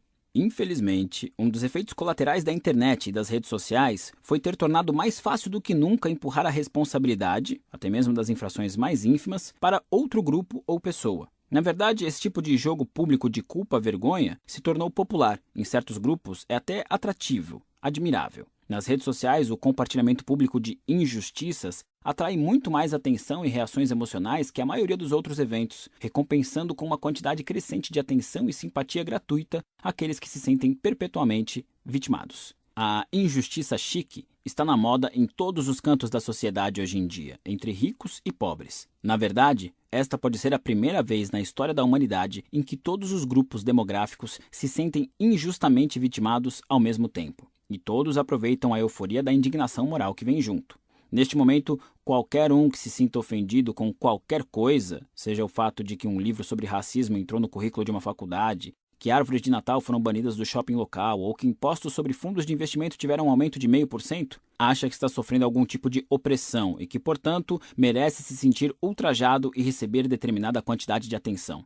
O atual ambiente da mídia tanto encoraja quanto perpetua essas reações, porque no final das contas dá lucro. O escritor e comentarista Ryan Holiday se refere a isso como pornografia do ultraje. Em vez de reportar histórias e problemas reais, a mídia acha muito mais fácil e lucrativo encontrar algo levemente ofensivo, transmitir o caso para uma ampla audiência, criar a sensação de ultraje e depois transmiti-la de um jeito que também cause ultraje a outra parcela da população. Isso desencadeia um eco de asneiras que ricocheteia entre dois lados imaginários e ao mesmo tempo distrai dos verdadeiros problemas e injustiças da sociedade. Não é de se estranhar que estejamos mais politicamente polarizados do que nunca. O maior problema da injustiça chique é desviar a atenção das vítimas reais. É como uma overdose de alarmismo. Quanto mais a gente se autoproclama vítima de pequenas infrações, mais difícil é enxergar quem realmente sofre. As pessoas se viciam em se sentir constantemente ofendidas porque isso lhes traz euforia. Ser hipócrita e moralmente superior provoca bem-estar. Como disse o cartunista político Tim Creeder em um editorial do New York Times, o ultraje é como várias outras coisas agradáveis que com o tempo nos devoram de dentro para fora. E é ainda mais insidioso que a maioria dos vícios, porque sequer o reconhecemos conscientemente como um prazer. Parte do ônus de viver em uma sociedade livre e democrática é termos que lidar com opiniões e pessoas de que não necessariamente gostamos. É o preço a se pagar. Podemos até dizer que é o objetivo do sistema, mas parece que cada vez mais gente está esquecendo isso. Devemos escolher nossas batalhas com cuidado, ao mesmo tempo em que tentamos simpatizar um pouco com o suposto inimigo. Devemos encarar as notícias e a mídia com uma dose saudável de ceticismo e evitar ideias pré-concebidas sobre os que não concordam conosco. Devemos priorizar valores como honestidade, fomento à transparência e a aceitação da dúvida, em vez da necessidade de estar sempre certo, de se sentir bem e se vingar. Os três primeiros valores são democráticos e mais difíceis de manter em meio ao ruído constante de um mundo conectado, mas nem por isso devemos negligenciar nossa responsabilidade de cultivá-los. A estabilidade do sistema político talvez dependa disso. Faixa 7 Não existe caminho.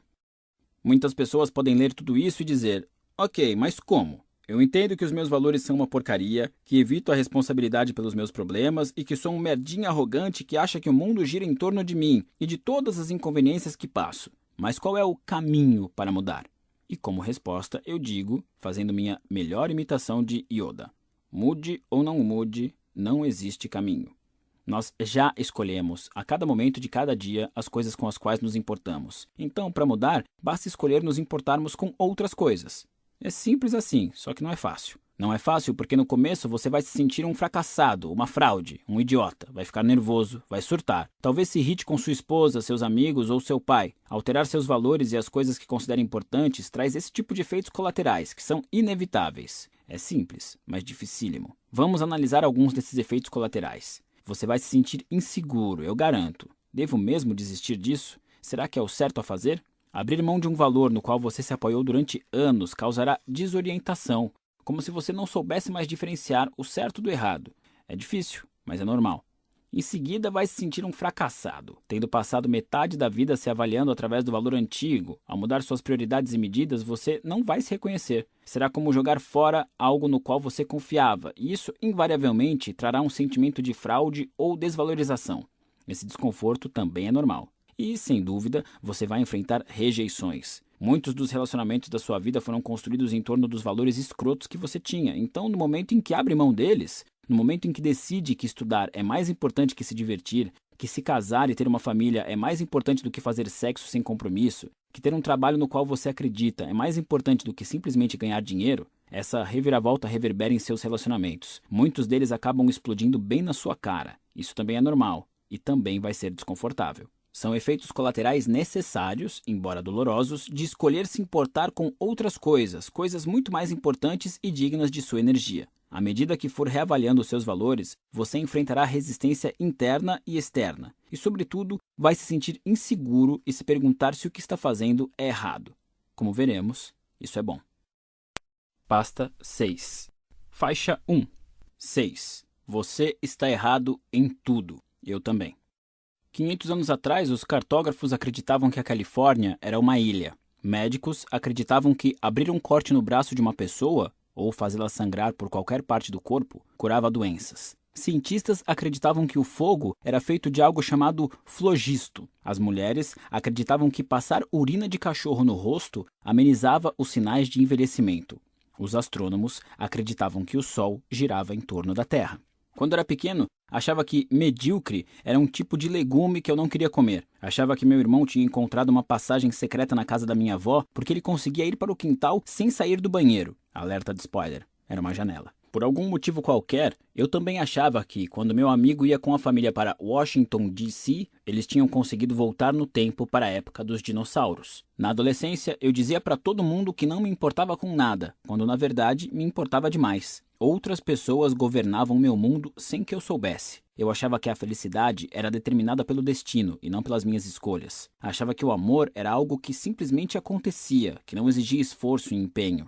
Eu achava que ser descolado era algo a ser aprendido com os outros e que exigia prática, não que era um conceito criado por nós mesmos. Pensei que ficaria para sempre com minha primeira namorada. Quando esse relacionamento acabou, achei que nunca mais amaria outra mulher. Então, quando amei outra mulher, achei que só amor às vezes não é suficiente. Foi quando percebi que cada indivíduo decide o que é suficiente e que o amor pode ser o que permitimos que seja. Em todos esses momentos, eu estava errado em todos os aspectos. Passei boa parte da vida equivocado em relação a mim mesmo, aos outros, à sociedade, à cultura, ao mundo, ao universo, a tudo. E espero continuar assim até morrer. Assim como o Mark de hoje pode olhar para trás e ver cada defeito e erro do Mark do passado, um dia o Mark do futuro vai olhar para as ideias do Mark de hoje, incluindo este livro, e perceber falhas semelhantes. E vai ser bom, porque vai indicar que eu cresci. Segundo dizem, Michael Jordan certa vez afirmou que falhou muitas vezes e que por isso chegou lá. Bom, eu sempre estou errado em relação a tudo e é por isso que a minha vida está em constante melhora. Crescimento pessoal é um processo infinitamente repetitivo. Quando aprendemos algo novo, não passamos de errados a certos, passamos de errados a um pouco menos errados. E quando aprendemos algo adicional, passamos de um pouco menos errados a um pouco menos errados do que antes, e em seguida, menos errados ainda, e assim por diante.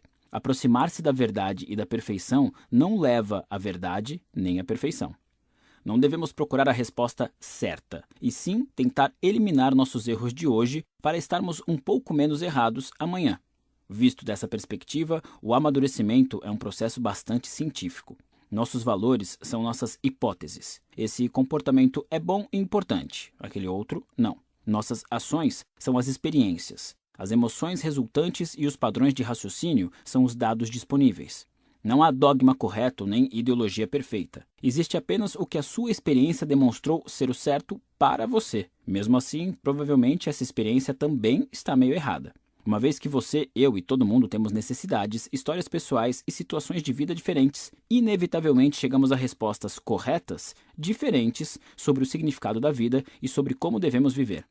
Minha resposta correta envolve viajar sozinho por anos a fio, morar em lugares obscuros e rir dos meus peidos. Pelo menos essa era a resposta correta até pouco tempo atrás. Certamente ela vai mudar e evoluir, porque eu mudo e evoluo, e conforme avanço em idade e em experiência, vou reduzindo meus erros e ficando cada vez menos errado todos os dias. Tanta gente fica obcecada por estar certa a respeito da vida que acaba não vivendo. Uma mulher é solteira e se sente só, quer um parceiro, mas nunca sai de casa nem faz nada para mudar esse quadro. Um homem trabalha como um louco e acha que merece uma promoção, mas nunca diz isso explicitamente ao chefe. Os outros dizem que ambos temem o fracasso, a rejeição, ouvir um não. Não é essa a questão. A rejeição dói, ok. Fracassar é uma merda mas nos apegamos com mais força a algumas certezas, certezas que temos medo de questionar ou abandonar, valores que deram significado à nossa vida ao longo dos anos. A mulher não sai para conhecer parceiros em potencial porque seria obrigada a confrontar as crenças que nutre sobre a própria capacidade de atração. O homem não pede uma promoção porque teria que confrontar as crenças que nutre sobre as próprias habilidades. É mais fácil perpetuar a certeza dolorosa de que ninguém acha você atraente ou de que ninguém reconhece seus talentos do que pôr isso à prova e descobrir se condiz com a realidade. Crenças desse tipo, não sou bonita, então por que me dar ao trabalho? Ou meu chefe é um babaca, então por que me dar ao trabalho? São feitas para nos proporcionar conforto imediato, hipotecando uma felicidade e um sucesso maiores para o futuro. São péssimas estratégias a longo prazo, mas mesmo assim nos apegamos a elas por presumirmos que sejam corretas, por presumirmos já saber o que virá. Em outras palavras, presumimos saber o fim da história. A certeza é a inimiga do crescimento. Nada é certo até acontecer. E mesmo assim, não deixa de ser questionável. Daí a necessidade de aceitar as imperfeições inevitáveis dos nossos valores, pois sem isso não conseguimos crescimento algum. Em vez de lutar por uma vida cheia de certezas, devemos sempre buscar a dúvida, seja em relação às nossas crenças, a nossos sentimentos ou em relação ao que o futuro nos reserva, se não metermos a cara e fizermos acontecer. Em vez de tentarmos estar certos o tempo todo, que tal enxergar o oposto? Que tal aceitar que estamos errados o tempo todo? Porque estamos mesmo. Essa compreensão nos abre possibilidades de mudanças. Equívocos trazem oportunidades de crescimento. Ou seja, não vamos mais abrir um corte no braço para curar um resfriado, nem espirrar urina de cachorro no rosto para nos sentirmos mais jovens. Assim, saberemos que medíocre não é um legume e não teremos medo de nos importarmos com o que consideramos valioso. Porque eis algo estranho, mas verdadeiro. Não sabemos a diferença entre uma experiência positiva e uma negativa. Alguns dos momentos mais difíceis e estressantes da nossa vida acabam sendo também os que mais nos motivam e auxiliam em nossa formação. Algumas das melhores e mais gratificantes experiências são também as que mais nos distraem e desmotivam. Não confie na sua concepção de experiências positivas ou negativas. Só sabemos o que dói e o que não dói no momento, e isso não vale muito. Assim como ficamos horrorizados ao imaginar como as pessoas viviam 500 anos atrás, imagino que daqui a 500 anos muitos rirão de nós e das certezas que temos hoje. Vão rir por deixarmos o dinheiro e o emprego definirem nossa vida. Vão rir do nosso medo de demonstrar apreço pelas pessoas que mais importam enquanto endeusamos figuras públicas que nada merecem. Vão rir dos nossos rituais e superstições, das nossas preocupações e nossas guerras. Ficarão perplexas com nossa crueldade. Estudarão nossa arte e debaterão nossa história. Entenderão verdades sobre nós que ainda não enxergamos. Essas pessoas do futuro também estarão erradas, mas só um pouco menos do que estamos hoje. Faixa 2 Arquitetos de nossas próprias crenças. Faça a seguinte experiência. Pegue uma pessoa qualquer e a coloque numa sala com alguns botões para apertar. Diga que se ela fizer algo específico, alguma ação que ela precisará descobrir, uma luz vai se acender indicando que ela ganhou um ponto. O objetivo é somar o máximo de pontos possível em meia hora. Quando um grupo de psicólogos fez esse teste, aconteceu o que se esperava. As pessoas se sentavam e começavam a apertar os botões ao acaso até a luz se acender, indicando que tinham ganhado um ponto. É claro que depois disso, elas tentavam repetir aquela ação, só que a luz não acendia mais. Então, começam a tentar combinações. Apertar esse botão três vezes, depois aquele botão uma vez, depois esperar cinco segundos e. Tcharam! Mais um ponto. Até que em seguida isso também deixa de funcionar. Talvez não tenha nada a ver com botões, elas pensam. Talvez tenha a ver com a minha posição na cadeira. Ou o que estou tocando. Talvez tenha a ver com meus pés. Plim! Mais um ponto. Sim, talvez sejam os pés. E depois apertar outro botão. Plim! Geralmente, cada pessoa leva de 10 a 15 minutos para descobrir a sequência específica de ações para obter mais pontos. Costuma ser algo estranho, como ficar num pé só ou apertar uma longa sequência de botões por um tempo específico com o corpo voltado para determinada direção. Sabe o que é mais engraçado? É tudo aleatório. Não existe sequência, não existe relação com o que a pessoa faz. É só uma luz que se acende e um apito. E as pessoas ficam ali na sala dando piruetas e achando que aquilo está valendo alguma coisa. Deixando de lado o sadismo da situação, o propósito do experimento é mostrar como a mente humana é rápida em criar e acreditar em um monte de bobagens irreais. E ao que parece, também somos muito bons nisso. Cada participante do experimento saía da sala convencido de que havia entendido a lógica por trás daquilo e ganhado o jogo todos acreditavam ter descoberto a sequência perfeita de botões. Só que os métodos criados eram tão únicos quanto os indivíduos colocados à prova. Um homem inventou uma sequência enorme de acionamento dos botões que só fazia sentido para ele. Uma jovem se convenceu de que uma das ações necessárias era bater no teto determinado número de vezes. Saiu da sala esgotada de tanto pular. Nosso cérebro é uma máquina de gerar significado. O que entendemos por significado são associações mentais entre dois ou mais eventos. Se apertamos um botão e vemos uma luz se acender, concluímos que o botão foi a causa e a luz a consequência. Em essência, significado é isso: botão luz, luz botão. Vemos uma cadeira, notamos que é cinza. Nosso cérebro estabelece uma associação entre a cor cinza e o objeto cadeira e elabora um significado. A cadeira é cinza. Nossa mente está sempre em atividade, gerando mais e mais associações para nos ajudar a entender e controlar o ambiente que nos cerca. Tudo o que vivemos, seja interna ou externamente, gera novas associações e conexões mentais. Tudo, desde as palavras nesta página, passando pelos conceitos gramaticais que você usa para entender as frases, até as divagações em que a sua mente se perde quando meu texto fica chato ou repetitivo, cada um desses pensamentos, impulsos e percepções é composto de milhares de conexões neurológicas que, disparadas ao mesmo tempo, iluminam sua mente com um clarão de conhecimento e compreensão. Só tem dois problemas. Primeiro, o cérebro é imperfeito. Confundimos o que vemos e ouvimos, esquecemos fatos e fazemos interpretações incorretas. Segundo, o cérebro tende a se apegar aos significados que criamos. Somos tendenciosos em relação ao que assimilamos e relutamos em nos desapegar do que a nossa mente criou. Mesmo quando temos evidências que contradizem o significado estabelecido, preferimos ignorá-las e manter nossa crença. Como disse o comediante Emo Phillips certa vez, eu achava que o cérebro era o órgão mais maravilhoso do meu corpo. Depois percebi quem estava me dizendo isso. A triste verdade é que a maior parte do que sabemos e acreditamos é produto das inexatidões e tendências inatas desse órgão. Muitos de nossos valores, a maioria deles, são produto de eventos que não representam o mundo como um todo ou de um passado totalmente deturpado pela memória. O resultado? Grande parte das nossas crenças é incorreta. Ou, para ser mais exato, todas são. Algumas apenas são menos que outras. A mente humana é um amontoado de inexatidões. E apesar disso ser um conceito desconfortável, aceitá-lo é muito importante, como veremos. Faixa 3 Cuidado com suas crenças. Em 1988, durante uma sessão de terapia, a jornalista e escritora Meredith Marin teve uma revelação alarmante. Na infância, ela fora abusada sexualmente pelo próprio pai. O surgimento dessa lembrança reprimida, a qual Meredith vivera alheia até então, foi um choque para ela. Aos 37 anos, ela confrontou o pai e contou à família o que havia acontecido. A família inteira ficou horrorizada. O pai não hesitou em negar categoricamente. Alguns parentes ficaram do lado de Meredith, outros do lado do pai. A árvore genealógica rachou ao meio, e a dor, que havia muito definido o relacionamento de Meredith com o pai, começou a se espalhar como bolor pelos familiares. A revelação devastou a todos. Em 1996, Meredith teve outra percepção chocante. O pai não tinha abusado dela. Pois é, foi mal aí. Meredith tinha inventado a lembrança com a contribuição do profissional de psicologia, ainda que bem intencionado. Consumida pela culpa, ela passou anos tentando se reconciliar com o pai e com outros membros da família, vivendo entre constantes pedidos de desculpas e explicações até a morte dele. Mas era tarde demais. A família nunca mais foi a mesma. Meredith não está sozinha.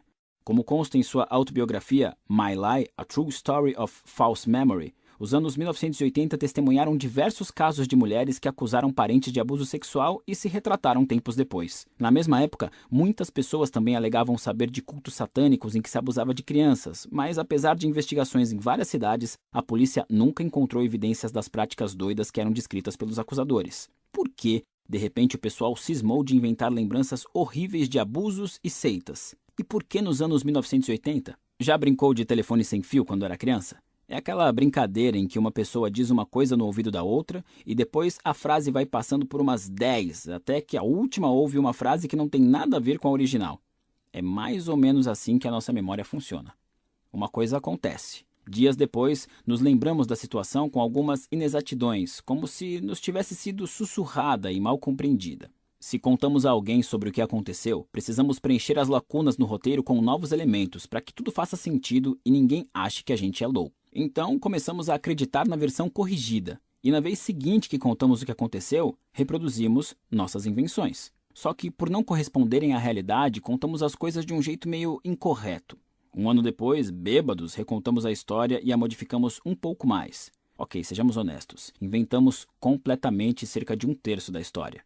Na semana seguinte, sóbrios, não queremos admitir a mentira e por isso mantemos a versão revisada e expandida pelo álcool. Cinco anos depois, nossa história foi exatamente assim que aconteceu, eu juro por Deus e pela minha mãe mortinha. É no máximo 50% verdadeira. Todo mundo faz isso. Eu faço. Você faz. Por mais honestos e corretos que sejamos, estamos sempre sujeitos a enganar a nós mesmos e a outros, porque nosso cérebro é programado para ser eficiente, não fiel. Não só nossa memória é uma droga, a ponto de testemunhos oculares não serem necessariamente levados a sério em um julgamento, como nosso cérebro tem um funcionamento nada imparcial. Como? Bom, ele está sempre tentando analisar nossa situação atual com base no que já acreditamos e já vivemos. Toda informação nova é avaliada segundo padrões e conclusões prévios. O resultado é um cérebro sempre tendencioso em relação ao que consideramos ser verdade em determinado momento. Se temos um relacionamento maravilhoso com nossa irmã, por exemplo, vamos interpretar a maior parte das lembranças com ela sob uma perspectiva positiva. Quando o relacionamento azeda, é comum começarmos a ver as mesmas lembranças sob nova ótica, reimaginando-as de forma a explicar a atual raiva que sentimos. Aquele presente lindo que ela nos deu no Natal assume conotações de condescendência. Aquela vez que não fomos convidados para casa de praia passa de erro inofensivo para uma tremenda negligência. A história falsa de Meredith faz muito mais sentido quando entendemos os valores que guiavam sua mente naquele momento. Em primeiro lugar, o relacionamento entre ela e o pai sempre foi tenso. Segundo, ela tivera uma série de relacionamentos amorosos complicados, incluindo um casamento desfeito.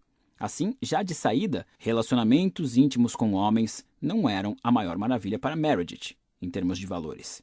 No começo dos anos 1980, na mesma época em que descobriu o feminismo, Meredith começou a pesquisar sobre abuso infantil, Todo dia era confrontada com histórias e mais histórias terríveis de abuso e por anos trabalhou no apoio a vítimas de incesto, geralmente meninas pequenas. Também escreveu muito sobre vários estudos que foram publicados na época. Estudos que, como se descobriu mais tarde, superestimavam em muito a incidência de molestamento infantil. O mais famoso deles afirmava que um terço das mulheres adultas tinha sido molestada na infância, número desmentido posteriormente. Para coroar, Meredith se apaixonou por uma mulher sobrevivente de incesto. O relacionamento evoluiu para uma codependência tóxica, em que Meredith continuamente tentava salvar a namorada do passado traumático, e a outra, por sua vez, o explorava como arma emocional para ganhar o afeto de Meredith. Falarei mais sobre isso e sobre limites no capítulo 8. Enquanto isso, o relacionamento de Meredith com o pai piorava. Ele não via de forma respeitosa o relacionamento homossexual da filha. E ela fazia terapia com uma frequência quase obsessiva. Os psicólogos, cuja atuação talvez fosse um tanto influenciada pelos próprios valores e crenças, insistiam na ideia de que não podia ser apenas o trabalho estressante e os relacionamentos não saudáveis que deixavam Meredith tão infeliz. Só podia ser algo mais, algo mais profundo. Nessa época, uma nova forma de tratamento chamada terapia de memórias reprimidas estava se popularizando. A abordagem consistia em colocar o paciente num estado de transe, durante o qual era encorajado a desencavar e reviver lembranças esquecidas da infância. Geralmente eram lembranças boas, mas a ideia era acessar também, ao menos, alguns traumas. Então, ali estava a pobre Meredith, infeliz, lidando com o incesto e abuso infantil todo santo dia, sentindo raiva do pai, tendo tolerado uma vida inteira de relacionamentos fracassados com homens, e a única pessoa que parecia entendê-la e amá-la era outra mulher que realmente sofrera tal trauma. Ah, isso sem contar as lágrimas diárias que derramava no divã de uma pessoa que exigia o tempo todo que ela se lembrasse de algo novo que não lhe vinha de jeito nenhum. Então, vá lá. Eis a receita perfeita para a lembrança de um abuso sexual que nunca aconteceu. Quando nossa mente processa as experiências, a prioridade é interpretá-las de forma que sejam coerentes com acontecimentos anteriores, assim como sentimentos e crenças já conhecidos.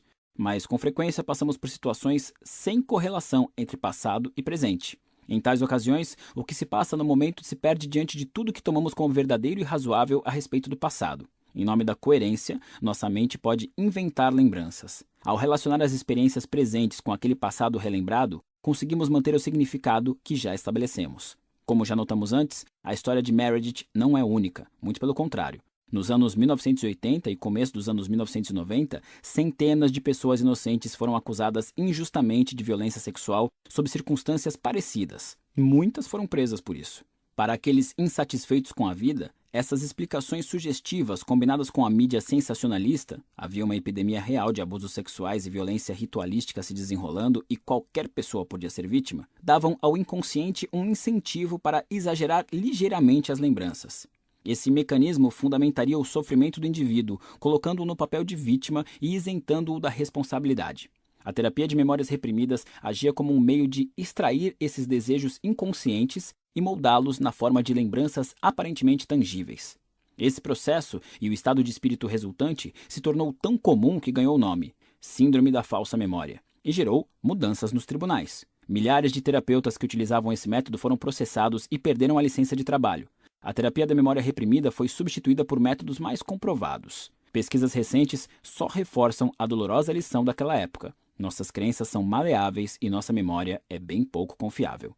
Clichês desagradáveis como confiar em si mesmo e seguir seu coração estão por toda parte. Talvez o melhor seja confiar menos em si mesmo. Afinal, se nosso coração e nossa mente são tão falhos, precisamos questionar ainda mais nossas intenções e motivações. Se está todo mundo errado o tempo todo, não seriam o ceticismo e a rigorosa objeção a nossas crenças e suposições o único caminho lógico para o amadurecimento? Sei que a ideia pode parecer assustadora e autodestrutiva, mas na verdade é o contrário. Não só é mais segura, como é libertadora. Faixa 4 Os perigos da certeza absoluta. Erin está sentada diante de mim à mesa do restaurante japonês e tenta explicar por que não acredita na morte.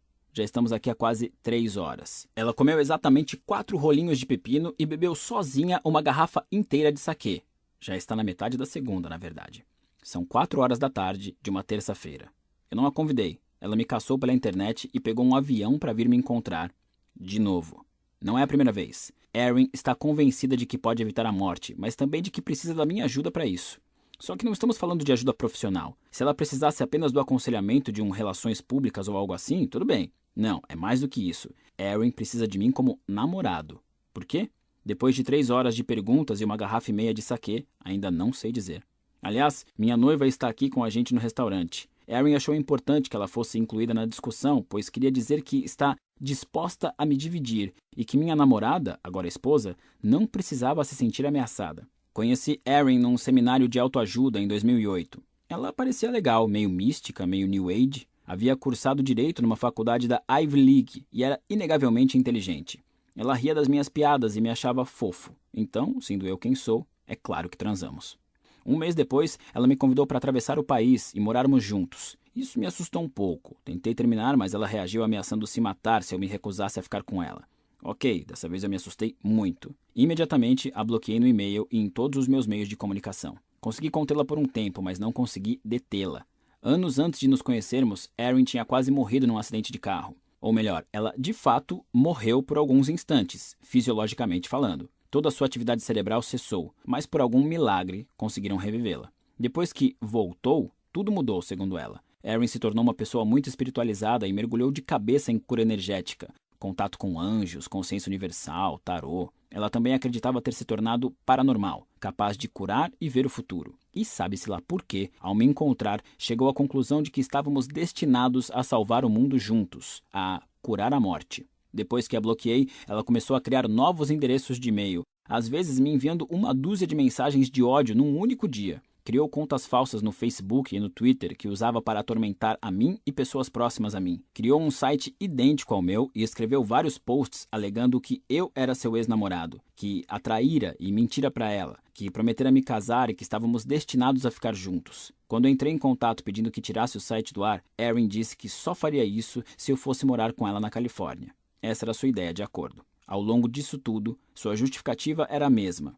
Eu estava destinado a ficar com ela. Deus havia predeterminado isso. Ela literalmente acordava no meio da noite com a voz dos anjos dizendo que nossa relação especial seria o prenúncio de uma nova era de paz permanente na Terra. Eu juro. No dia em que estávamos nesse restaurante japonês, já tínhamos trocado milhares de e-mails. Se eu respondia ou não, se o fazia em tom respeitoso ou com raiva, não fazia diferença.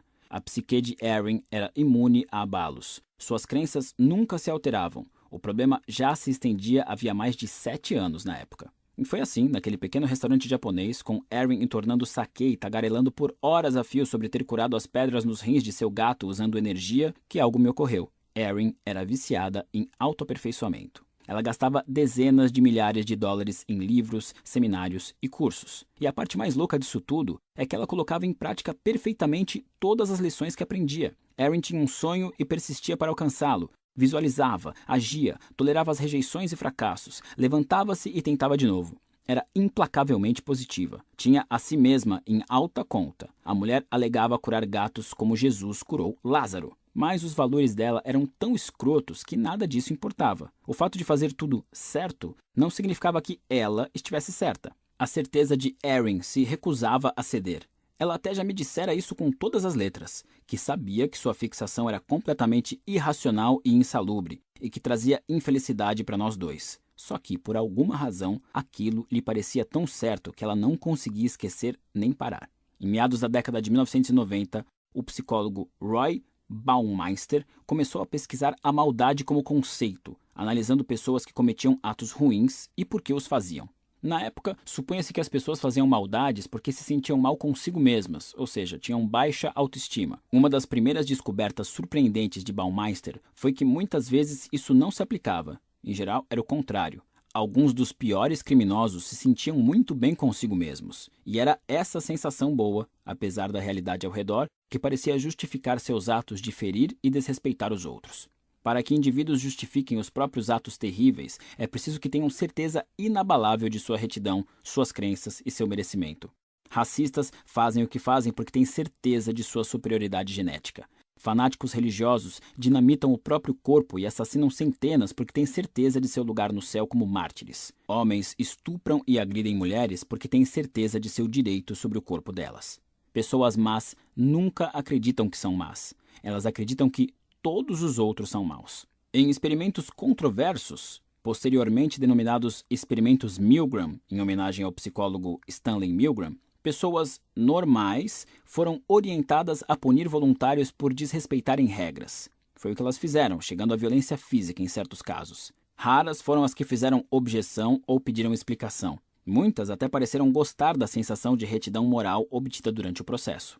O problema é que não apenas a certeza é inatingível, como a busca pela certeza geralmente amplia e intensifica a insegurança. Muita gente tem confiança plena em seu desempenho profissional e no salário que deveria ganhar, mas essa certeza faz as pessoas se sentirem pior, não melhor. Elas veem outros sendo promovidos e se sentem menosprezadas. Julgam-se desvalorizadas e não reconhecidas.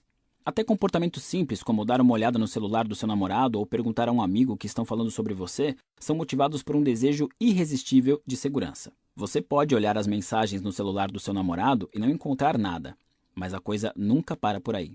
Talvez você comece a se perguntar se ele tem outro aparelho. Para justificar ter perdido uma promoção no trabalho, você pode concluir que foi passado para trás. A questão é que isso o faz desconfiar dos seus colegas e duvidar de tudo que lhe dizem e do que sentem por você, o que torna sua promoção menos provável. Você pode buscar aquela pessoa especial com quem é destinado a ficar, mas a cada rejeição e noite solitária você questiona mais o que está fazendo de errado. E é nesses momentos de insegurança, de profundo desespero, que nos tornamos suscetíveis a uma arrogância insidiosa. Acreditar que merecemos trapacear um pouco para conseguir o que queremos, que as outras pessoas merecem ser punidas, que merecemos nos apossar do que desejamos, às vezes usando a violência. Volta ao conceito da lei invertida. Quanto mais tentarmos estar certos em relação a alguma coisa, mais incertos e inseguros nos sentimos. Mas o oposto também é verdadeiro. Quanto mais aceitarmos a incerteza e a ignorância, mais confortáveis nos sentimos em não saber. A incerteza neutraliza os julgamentos que fazemos dos outros. Previne os estereótipos e os preconceitos que surgem quando vemos alguém na TV, no trabalho ou na rua. Ela também nos livra do auto-julgamento, porque não sabemos se somos agradáveis aos olhos alheios, se somos atraentes e temos potencial para o sucesso. A única maneira de alcançar esses objetivos é permanecer em dúvida quanto a eles e estar aberto para descobrir a verdade através da experiência. A incerteza é a raiz de todo progresso e de todo crescimento. Como diz um velho ditado, um homem que acha que sabe tudo não aprende nada novo. É impossível aprender algo se não a partir da ignorância. Desse modo, quanto mais admitirmos não saber, mais criamos a oportunidade de aprender. Nossos valores são imperfeitos e incompletos. Presumir o oposto é o mesmo que vestir uma mentalidade perigosamente dogmática, caindo num comportamento arrogante e irresponsável.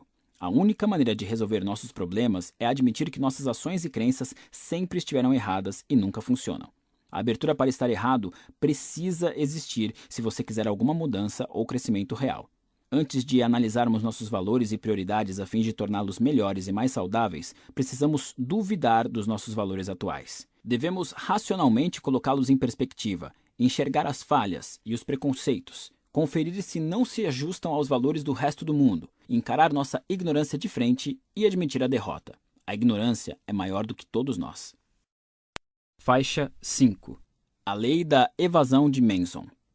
É provável que você já tenha ouvido falar da Lei de Parkinson. O trabalho se expande de modo a preencher o tempo disponível para sua conclusão. Sem dúvida, também já ouviu a Lei de Murphy. Tudo que pode dar errado vai dar errado. Bem, da próxima vez que estiver numa festa chique e quiser impressionar, experimente citar a lei de evasão de Manson. Quanto mais alguma coisa ameaça sua identidade, mais você a evitará. Ou seja, Quanto mais alguma coisa ameaça mudar a visão que você tem de si mesmo, sua autoavaliação de sucesso ou fracasso, sua autoavaliação em relação aos próprios valores, mais você evitará fazê-la. Há certo conforto em saber como a gente se encaixa no mundo. Qualquer coisa que abale esse conforto é assustadora, mesmo que tenha o potencial de melhorar a sua vida. A lei de Manson se aplica a mudanças boas e mudanças ruins. Ganhar milhões na loteria pode ameaçar sua identidade tanto quanto cair na miséria. Virar um astro da música pode ameaçar sua identidade tanto quanto ficar desempregado. É por isso que tanta gente teme o sucesso, exatamente pelo mesmo motivo que teme o fracasso, porque ameaça a pessoa que pensa ser. Você adia o sonhado projeto de aprender a tocar guitarra porque não quer questionar sua identidade como corretor de imóveis. Você evita conversar com seu marido sobre ser mais ousada na cama porque essa conversa desafiaria sua identidade de mulher de família. Você evita dizer ao seu amigo que não quer mais sair com ele porque acabar com a amizade entraria em conflito com sua identidade de pessoa agradável e compreensiva. Estes são alguns exemplos de oportunidades importantes ou atitudes importantes que rejeitamos porque ameaçam mudar a forma como nos vemos e nos posicionamos no mundo. Ameaçam os valores que escolhemos para a nossa vida e que aprendemos a seguir. Eu tinha um amigo que só vivia falando em colocar seus trabalhos na internet e tentar ganhar a vida como um artista profissional ou pelo menos semi. Passou anos sonhando com isso, economizou dinheiro e até criou alguns modelos de sites com seu portfólio. A ideia nunca ia em frente. Havia sempre algum impedimento. A resolução do trabalho não era boa o bastante, ele tinha acabado de pintar algo melhor ou ainda não tinha tempo para se dedicar o suficiente. Anos se passaram e ele nunca desistiu do seu emprego de verdade. Por quê? Porque apesar de sonhar em ganhar a vida com arte, a possibilidade real de se tornar um artista de que ninguém gosta era muito mais assustadora que continuar sendo um artista que ninguém conhece.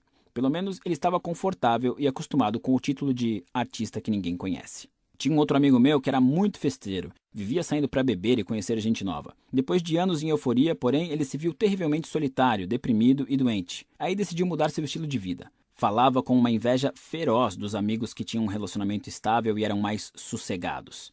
Mas esse cara nunca mudou de comportamento. Manteve o ritmo por mais anos e anos, insistindo em noites vazias e garrafas após garrafas. Sempre com alguma desculpa, sempre com alguma razão para não diminuir o ritmo. Abrir mão do seu estilo de vida ameaçava demais sua identidade. Ele só sabia ser o fanfarrão. Desistir daquilo seria cometer um araquiri psicológico. Todos temos valores pessoais. Protegemos esses valores, tentamos viver de acordo com eles, justificá-los e mantê-los. Mesmo sem perceber, é assim que o cérebro funciona. Como observado antes, somos injustamente tendenciosos com relação ao que já sabemos, as nossas certezas. Se eu acreditar que sou um cara legal, evitarei situações que possam vir a contradizer essa crença. Se acreditar que sou um ótimo cozinheiro, sempre buscarei oportunidade para provar isso a mim mesmo. A crença é sempre a prioridade. Até mudarmos a forma como enxergamos a nós mesmos, o que acreditamos ser e não somos, não temos como superar a evasão e a ansiedade. Não temos como mudar. Nesse sentido, conhecer a si mesmo ou se encontrar pode ser perigoso. Pode prender você a um papel rígido e colocar expectativas desnecessárias nas suas costas. Pode fechá-lo para o seu potencial interno e para oportunidades externas. Quer saber? Não se encontre. Nunca conheça quem você é. Porque é isso que faz você se empenhar e viver em estado de constante descoberta. Essa postura vai forçá-lo a ser humilde nos julgamentos e na aceitação das diferenças. Faixa 6 Se mate. Segundo o budismo, a ideia do eu não passa de uma construção mental arbitrária e por isso é preciso abandoná-la, porque ela sequer existe. Segundo essa filosofia, a medida arbitrária pela qual nos definimos é, na verdade, algo que nos aprisiona e, portanto, é melhor abrir mão dela. Em certo sentido, daria para dizer que o budismo nos encoraja a ligar o foda-se. Essa visão nos dá uma sensação de insegurança, mas traz algumas vantagens em termos psicológicos. Quando abrimos mão das histórias que contamos sobre nós mesmos para nós mesmos, nos libertamos para agir e fracassar e crescer. Quando alguém admite para si mesmo, acho que não tenho talento para relacionamentos, fica livre para agir e terminar um casamento infeliz. Essa pessoa não estará protegendo a sua identidade ao manter uma união insatisfatória só para provar algo a si mesma. Quando um estudante admite para si mesmo, sabe, talvez eu não seja rebelde, talvez eu esteja só com medo, subitamente se vê livre para voltar a ser ambicioso. Não há motivo para se sentir ameaçado por um possível fracasso na busca de seus sonhos acadêmicos. Quando o corretor de imóveis admite para si mesmo, sabe, talvez não haja nada de único ou especial nos meus sonhos ou no meu emprego, ele se liberta para se matricular numa aula de música e ver no que dá. Eu tenho uma notícia boa e uma ruim para você. Seus problemas são bem pouco originais e especiais. É por isso que abrir mão das coisas é tão libertador. Há uma espécie de egoísmo que acompanha o medo e ele é baseado numa certeza irracional. Quando você presume que seu avião vai cair, que a ideia do seu projeto é idiota e que todo mundo vai rir dela ou que você é a pessoa que todos vão escolher para zombar ou ignorar, está implicitamente dizendo a si mesmo: eu sou a exceção, eu sou diferente de todos os outros, eu sou diferente e especial. Isso é narcisismo puro e simples. Você sente que os seus problemas merecem ser tratados de forma diferente, que os seus problemas têm uma característica única que não obedece às leis do universo. Meu conselho é: não seja especial, não seja único. Redefina-se de acordo com as medidas mais comuns e abrangentes. Escolha não avaliar a si mesmo como uma estrela em ascensão ou um gênio em estado bruto. Escolha não avaliar a si mesmo como uma vítima ou um fracassado infeliz. E veja a si mesmo sob o viés de identidades mais simples: aluno, parceiro, amigo. Quanto mais limitada e rara a identidade que você escolher, mais ameaçador parecerá o ambiente ao redor. Defina-se de formas mais simples e comuns se quiser evitar isso. Em geral, isso significa desistir de ideias grandiosas para si, que é extremamente inteligente, incrivelmente talentoso, assustadoramente atraente ou que enfrentou sofrimentos inimagináveis para os réis mortais. isso significa desistir de uma postura arrogante e da crença de que o mundo lhe deve alguma coisa. Significa abrir mão do sofrimento de euforias emocionais que o sustentam há anos. Como um viciado que desiste da seringa, você vai passar por uma síndrome de abstinência quando começar a abrir mão dessas coisas. Mas no fim, vai ser muito melhor. Faixa 7 Como ser um pouco menos seguro de si. Questionar a si mesmo e duvidar dos próprios pensamentos e crenças estão entre as habilidades mais difíceis de se desenvolver, mas é possível. Aqui estão algumas perguntas para ajudá-lo a criar um pouco mais de incerteza na sua vida. Pergunta 1: E se eu estiver errado? Há pouco tempo, uma amiga minha ficou noiva. O cara que a pediu em casamento é bem sério, não bebe, não agride nem a maltrata. É um sujeito simpático e com um emprego estável. Desde o noivado, o irmão dela faz críticas o tempo todo às escolhas de vida imaturas da irmã.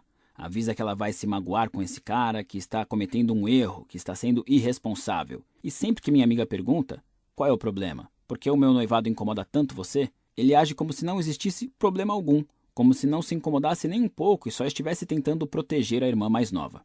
Mas está na cara que tem, sim, alguma coisa o incomodando. Talvez sejam inseguranças a respeito da instituição do casamento, talvez uma rivalidade entre irmãos, ciúmes, quem sabe? Ou talvez ele esteja tão envolvido na própria vitimização que não consiga demonstrar felicidade pelas alegrias alheias, em vez de tentar estragar tudo. A verdade é que somos nossos piores observadores, os últimos a perceber quando estamos irritados, enciumados ou tristes. A única maneira de descobrir isso é enfraquecer a nossa armadura de certeza, o tempo todo considerando a possibilidade de engano. Estou com ciúmes?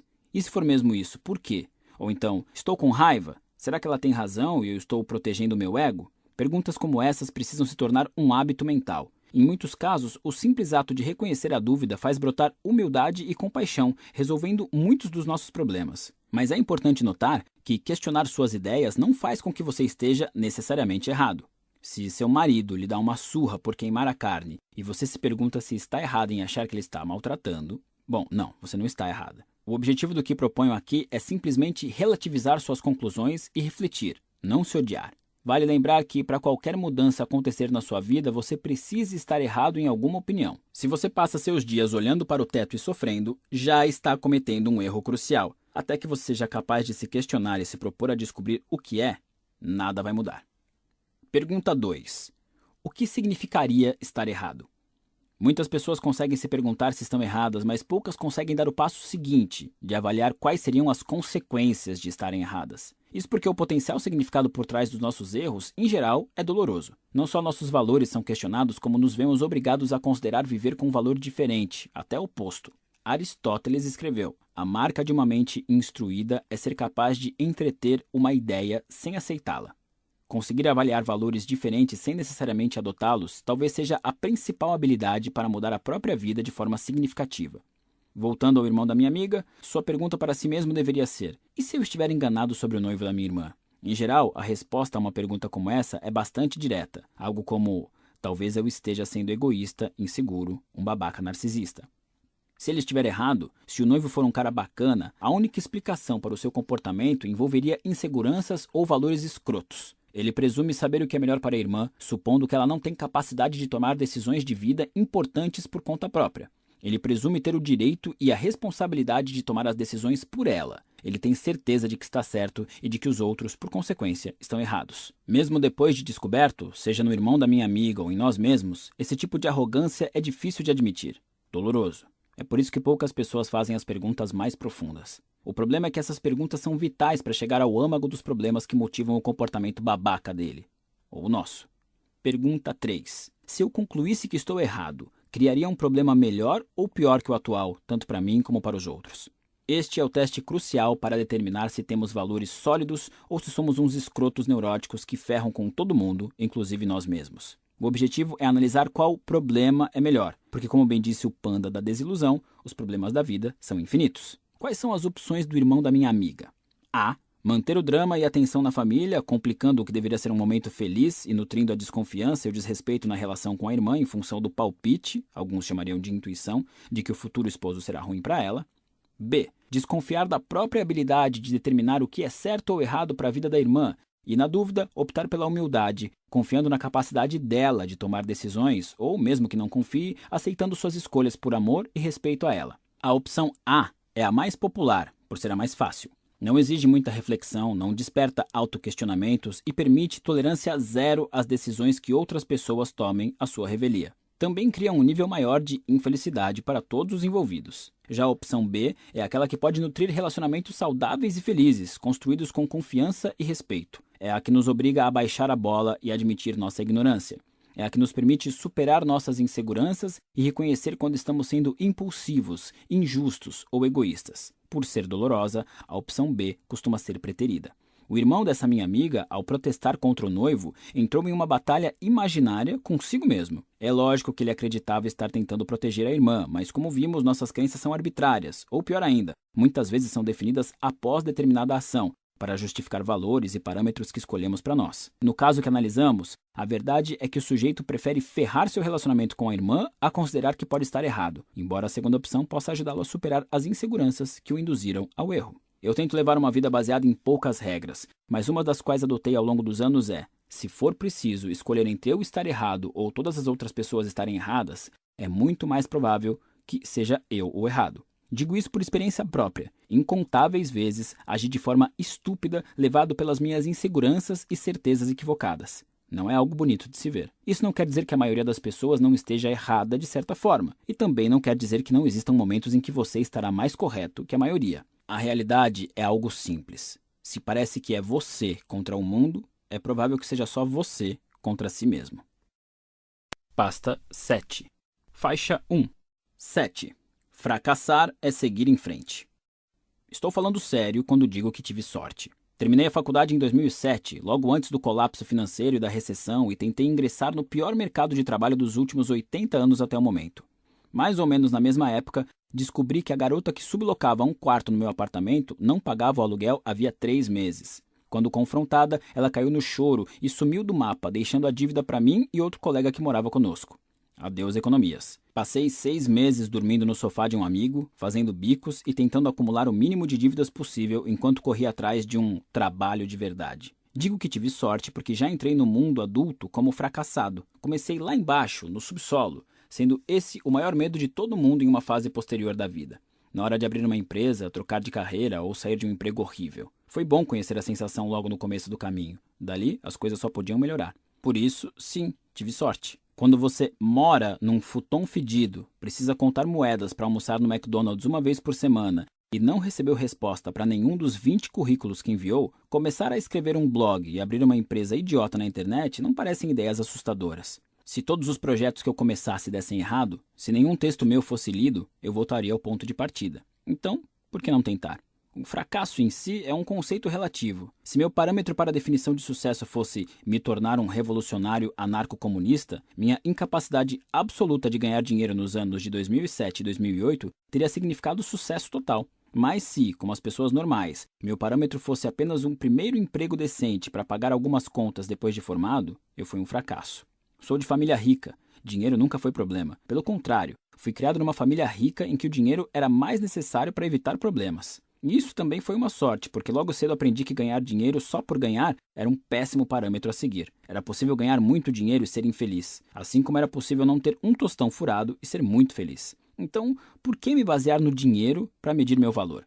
Descobri que meu valor era outro: era liberdade, autonomia. A ideia de ser um empreendedor sempre me atraiu porque eu odiava que me dessem ordens e preferia fazer as coisas do meu jeito. E a ideia de uma publicação online me atraía porque eu podia trabalhar de qualquer lugar no horário que quisesse. Então me fiz uma pergunta simples: prefiro ganhar bem num emprego que odeio ou tentar a sorte na internet mesmo que eu fique sem grana por um tempo? A resposta foi clara e imediata. Opção B. Em seguida, me fiz outra pergunta: se eu tentar isso e não der certo e tiver que voltar a procurar um emprego formal daqui a alguns anos, terei perdido alguma coisa? A resposta foi não. Em vez de um jovem desempregado sem experiência aos 22 anos, eu seria um jovem desempregado sem experiência aos 25. Dava no mesmo. Com esse valor, minha ideia de fracasso deixou de se vincular à falta de dinheiro, ao fato de dormir no sofá de amigos e parentes, o que continuei fazendo por mais dois anos, e ao meu currículo vazio, tornando-se simplesmente não correr atrás dos meus projetos. Faixa 2 O paradoxo do fracasso-sucesso. Já velho, Pablo Picasso estava num café na Espanha, desenhando num guardanapo usado. Estava distraído, rabiscando qualquer coisa que chamava sua atenção no momento. mais ou menos como garotos desenham pintos nas cabines dos banheiros. Só que, sendo Picasso, seus pintos de banheiro estavam mais para maravilhas cubistas impressionistas em papéis manchados de café. Enfim, a uma mesa perto dele, uma mulher sentada observava admirada. Depois de um tempo, Picasso terminou de tomar o café e amassou o guardanapo para jogar fora ao sair. A mulher o deteve. Espere, posso ficar com aquele guardanapo em que você estava desenhando? Eu pago. Claro, respondeu Picasso. 20 mil dólares. A cabeça da mulher foi lançada para trás como se ela tivesse levado uma tijolada na cabeça. O quê? Mas você levou dois minutos para desenhar aquilo? Não, senhora, retrucou Picasso. Eu levei mais de 60 anos.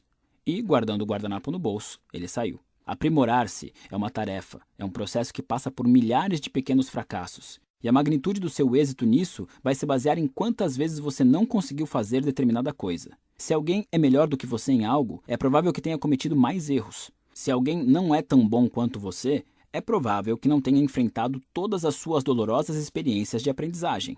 Considere uma criança pequena aprendendo a andar. Sabemos que ela vai cair e se machucar centenas de vezes mas em nenhum momento ela para e pensa: Bom, acho que andar não é a minha, não tenho talento para isso. A aversão a fracassos e erros é adquirida posteriormente na vida. Tenho certeza de que grande parte disso vem do nosso sistema educacional, cujas avaliações são baseadas rigorosamente no desempenho e castigam os que não se saem bem. Outra grande parte desse problema são pais dominadores ou excessivamente críticos. Esse tipo de criação impede que os filhos errem por conta própria o suficiente e os pune por tentar algo diferente ou espontâneo, não predeterminado. Somemos a isso os meios de comunicação de massa apresentando casos e mais casos de gente bem-sucedida sem mostrar as milhares de horas de prática maçante e tédio necessárias para que chegassem a esse patamar. Em algum momento, acabamos com medo de falhar, instintivamente evitando inovar ou só fazer aquilo em que somos muito bons. Isso é limitador e sufocante. Só podemos atingir a excelência em algo se estivermos dispostos a falhar. Se você se recusa a correr o risco, não está disposto a ser bem-sucedido. Grande parte do medo do fracasso surge por conta de valores pessoais muito ruins. Por exemplo, se eu avaliar a mim mesmo pelo parâmetro ser amado por todo mundo, a ansiedade é certa, uma vez que dependerei 100% dos outros. Não estarei no controle. Assim, meu valor estará à mercê do julgamento de terceiros. Se, em contrapartida, eu decidir adotar o parâmetro ter uma vida social melhor, posso satisfazer o ideal de manter boas relações independentemente da reação dos outros. Meu valor próprio vai depender do meu comportamento e minha felicidade. Valores escrotos, como expliquei no capítulo 4, são aqueles que envolvem objetivos externos, fora do nosso controle. Buscá-los provoca alto grau de ansiedade, e mesmo que consigamos alcançá-los, ficamos vazios e inertes. Não há mais problemas a resolver. Valores melhores, como vimos, são focados no processo, algo como honestidade ao se expressar, um parâmetro a ser adotado em virtude do valor honestidade. Nunca termina. É um problema que precisa ser revisto sempre. Toda nova interação social e todo novo relacionamento trazem novos desafios e novas oportunidades para se expressar com sinceridade. Esse tipo de valor é um processo contínuo e vitalício. Se seu parâmetro para o valor sucesso pelos padrões comuns é casa própria e carro bom, e você passa 20 anos trabalhando para conseguir isso, não terá mais parâmetros a se guiar quando atingir a meta. E aí, é bom dizer alô para a crise da meia-idade, porque o problema que o motivou a vida toda lhe foi tirado. Daí em diante não haverá como continuar crescendo e melhorando. Só que é o crescimento que gera felicidade, não uma longa lista de conquistas arbitrárias. Nesse sentido, os objetivos convencionalmente adotados fazer faculdade, comprar uma casa de praia, perder 10 quilos oferecem uma quantidade limitada de felicidade. Eles podem ser úteis quando buscamos benefícios rápidos e de curto prazo, mas são uma droga como guias para uma trajetória de vida num sentido mais amplo. Picasso foi prolífico por toda a vida. Viveu mais de 90 anos e continuou a produzir praticamente até morrer. Se seu objetivo fosse ficar famoso, enriquecer com arte ou alcançar a marca de mil quadros, ele teria estagnado em algum momento. Teria sido dominado pela ansiedade ou pela insegurança. Provavelmente não teria se aprimorado e inovado em sua arte, como fez década após década. O sucesso de Picasso é explicado pela mesma coisa que explica por que ele, já velho, gostava de desenhar em guardanapos quando sentado sozinho num café. Seu valor de vida principal era simples, humilde e interminável: me expressar de forma honesta. Por isso, aquele guardanapo era tão valioso. Faixa 3 Dor faz parte do processo. Na década de 1950, um psicólogo polonês chamado Kazimierz Dabrowski estudou os sobreviventes da Segunda Guerra Mundial e seus diferentes modos de lidar com as experiências traumáticas que tinham vivido na guerra. O cenário em questão era a Polônia, então pode imaginar uns eventos bem terríveis.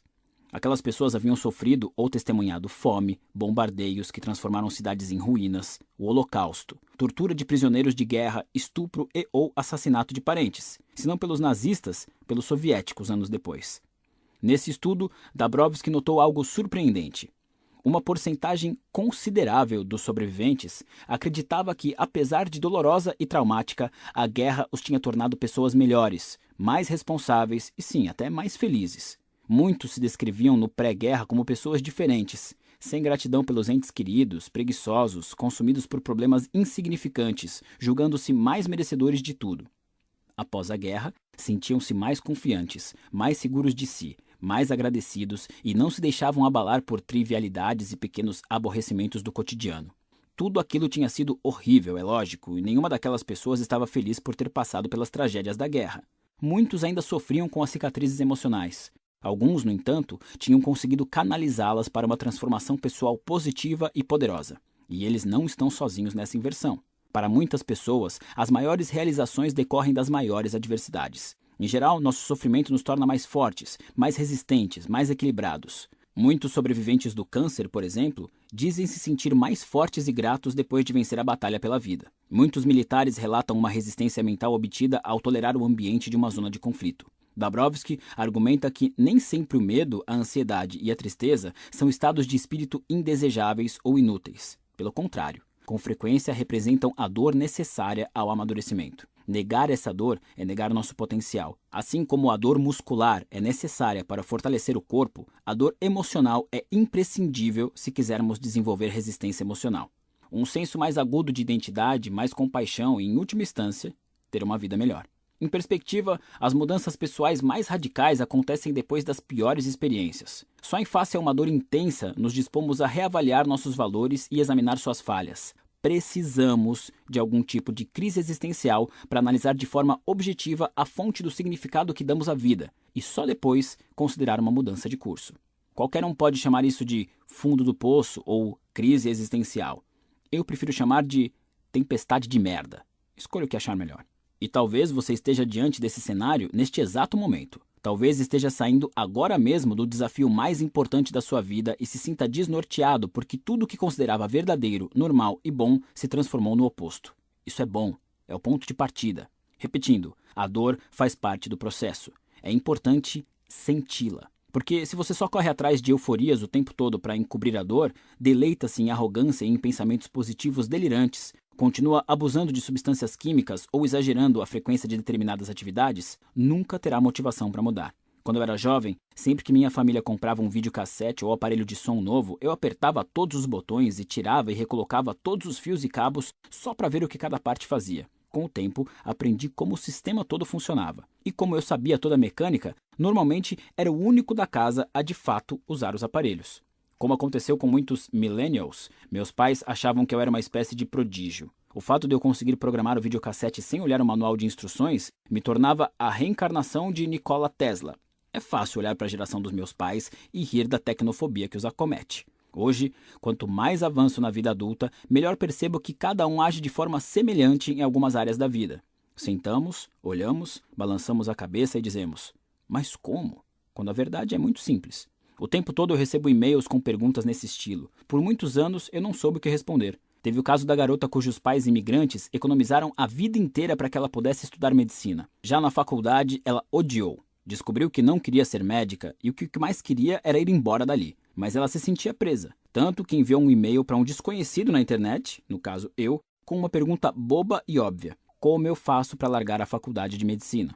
Teve também um cara apaixonado por sua orientadora na faculdade ele sofria a cada suspiro, a cada risada, a cada sorriso dela, a cada brecha na conversa que lhes permitisse sair de assuntos acadêmicos e contar casos descontraídos. Ele me enviou por e-mail um arquivo de 28 páginas contando toda essa novela e concluía com a pergunta: Como eu a chamo para sair? E ainda a mãe solteira, cujos filhos terminaram a faculdade e agora ficam o dia todo em casa coçando o saco, comendo a comida dela, gastando o dinheiro dela, sem respeitar o espaço nem o desejo de privacidade dela. Essa mulher quer que eles toquem a vida, Ela quer seguir com a própria vida, mas morre de medo de afastar os filhos. Por isso me pergunta por e-mail: como eu peço que eles saiam de casa? São perguntas videocassete. Para quem está de fora, a resposta é simples respira fundo e se joga. Para quem está na situação, da perspectiva de cada uma dessas pessoas, são perguntas extremamente complexas. Charadas existenciais embrulhadas em desafios lógicos e jogadas num balde cheio de cubos mágicos. Dúvidas videocassete são engraçadas porque a resposta é difícil para quem está com a dúvida e facílima para todo o resto do mundo.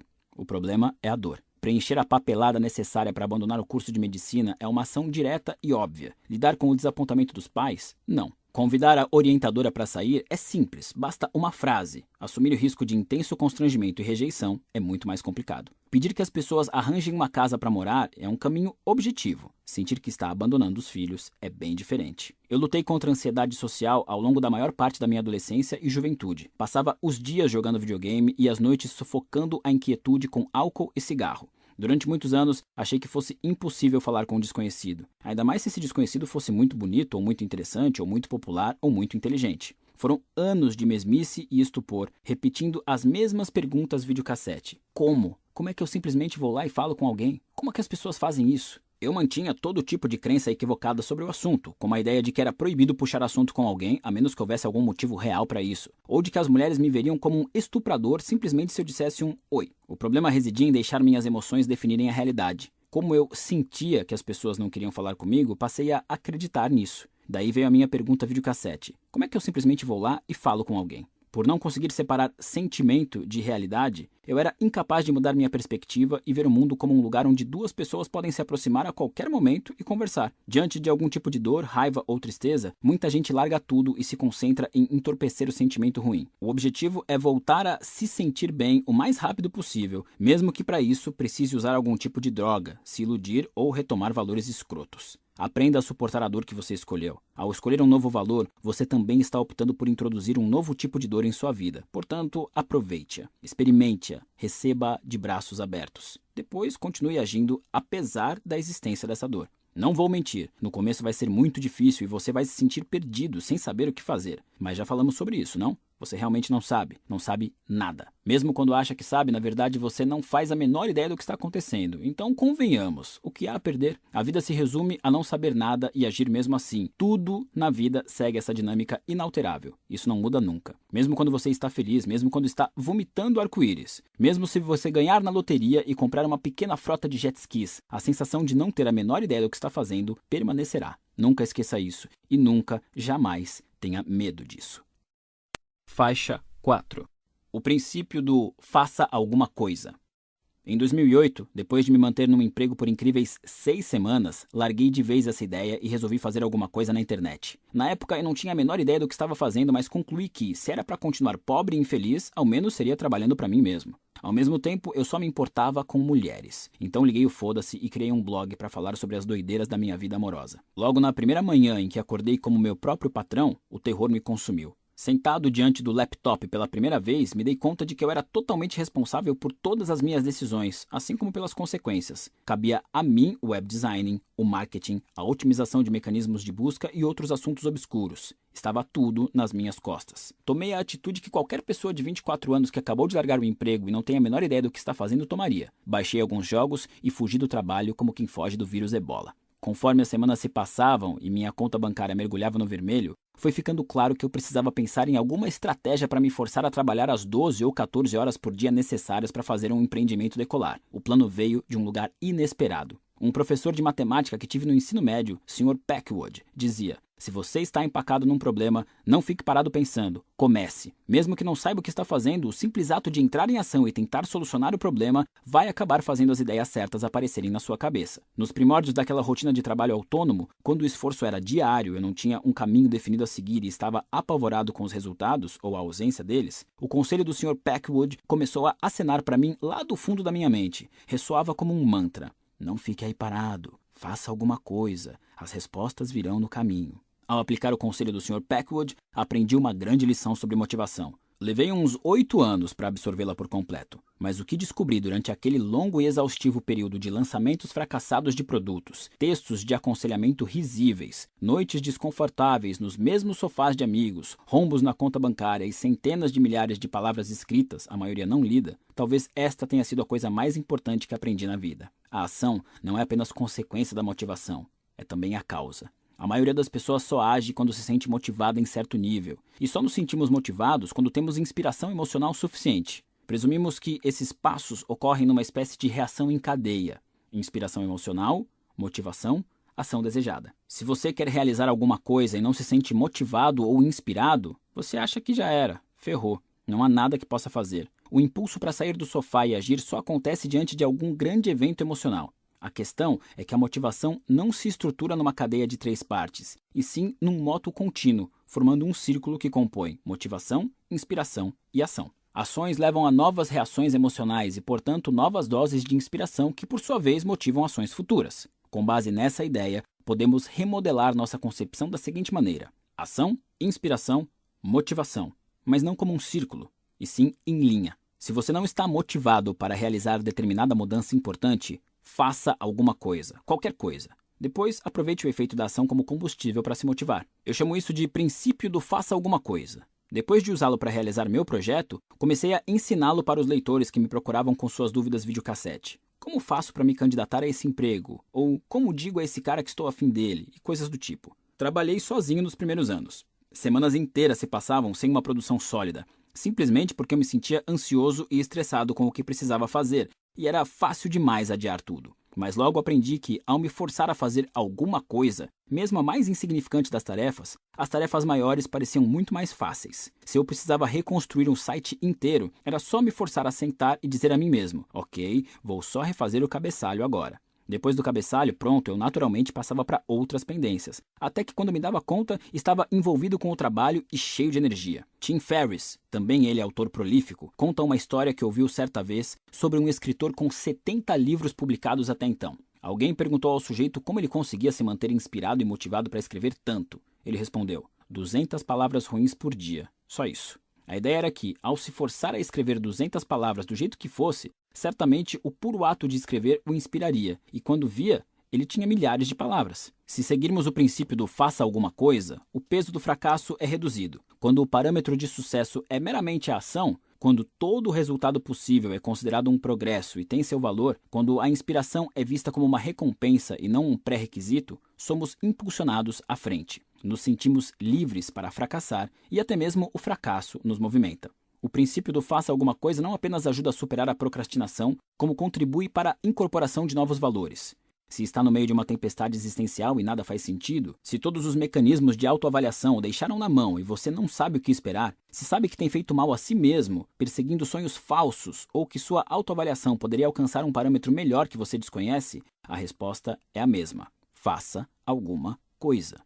Pode ser a menor ação viável no momento, pode ser qualquer coisa. Você reconhece que foi um escroto e arrogante em todos os seus relacionamentos e quer desenvolver mais compaixão? Faça alguma coisa. Comece com algo simples, como ouvir o problema de alguém e doar um pouco do seu tempo para ajudar essa pessoa. Uma vez basta. Ou comprometa-se a reconhecer em si mesmo a raiz dos seus problemas na próxima vez que ficar chateado. Apenas experimente a ideia e veja como se sente. Geralmente, isso basta como um empurrãozinho para a bola de neve começar a rolar, como inspiração para se motivar a seguir em frente. Qualquer pessoa, inclusive você, pode ser sua própria fonte de inspiração e motivação. Agir está sempre ao alcance. E se você adotar o fazer alguma coisa como parâmetro de sucesso, bom, nesse caso, até o fracasso vai lhe dar um novo impulso.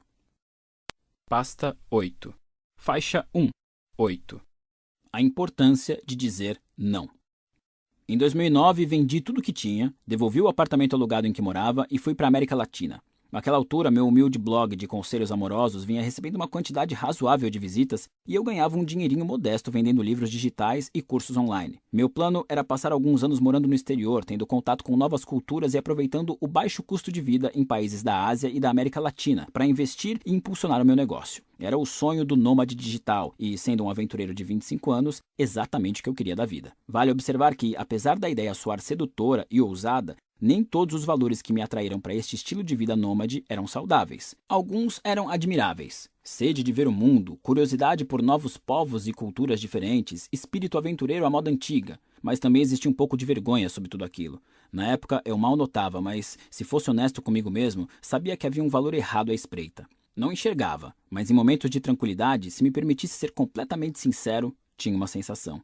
Junto com a arrogância dos vinte e poucos anos, as coisas traumatizantes pra cacete da minha juventude tinham me deixado com vários problemas de comprometimento. Eu passara os últimos anos compensando a inadequação e a ansiedade social da adolescência. Como resultado, me sentia capaz de me aproximar de quem eu quisesse, ser amigo de quem eu quisesse, conquistar qualquer mulher, transar com quem eu bem entendesse. Então, por que me comprometer com uma só pessoa, ou mesmo com um único grupo social, uma única cidade, um só país ou cultura? Se eu podia viver tudo, era o que eu deveria fazer, certo? Armado com esse grandioso senso de conexão com o mundo, fiquei saltitando de país em país, cruzando oceanos, continentes, em um jogo de amarelinha global que durou mais de cinco anos. Visitei 55 nações, fiz dezenas de amigos e me vi nos braços de várias mulheres, todas rapidamente substituíveis, algumas apagadas da memória já no voo para o país seguinte. Era uma vida estranha, repleta de experiências fantásticas que escancararam meus horizontes, cheia de euforias superficiais, perfeitas para adormecer minha dor subjacente. Eu tinha a sensação de estar vivendo um momento que era ao mesmo tempo muito profundo e muito vazio. Ainda tenho, aliás. Algumas das maiores lições que aprendi na vida e alguns dos momentos que mais definiram meu caráter aconteceram durante esse período na estrada. Por outro lado, alguns dos meus maiores desperdícios de tempo e energia também.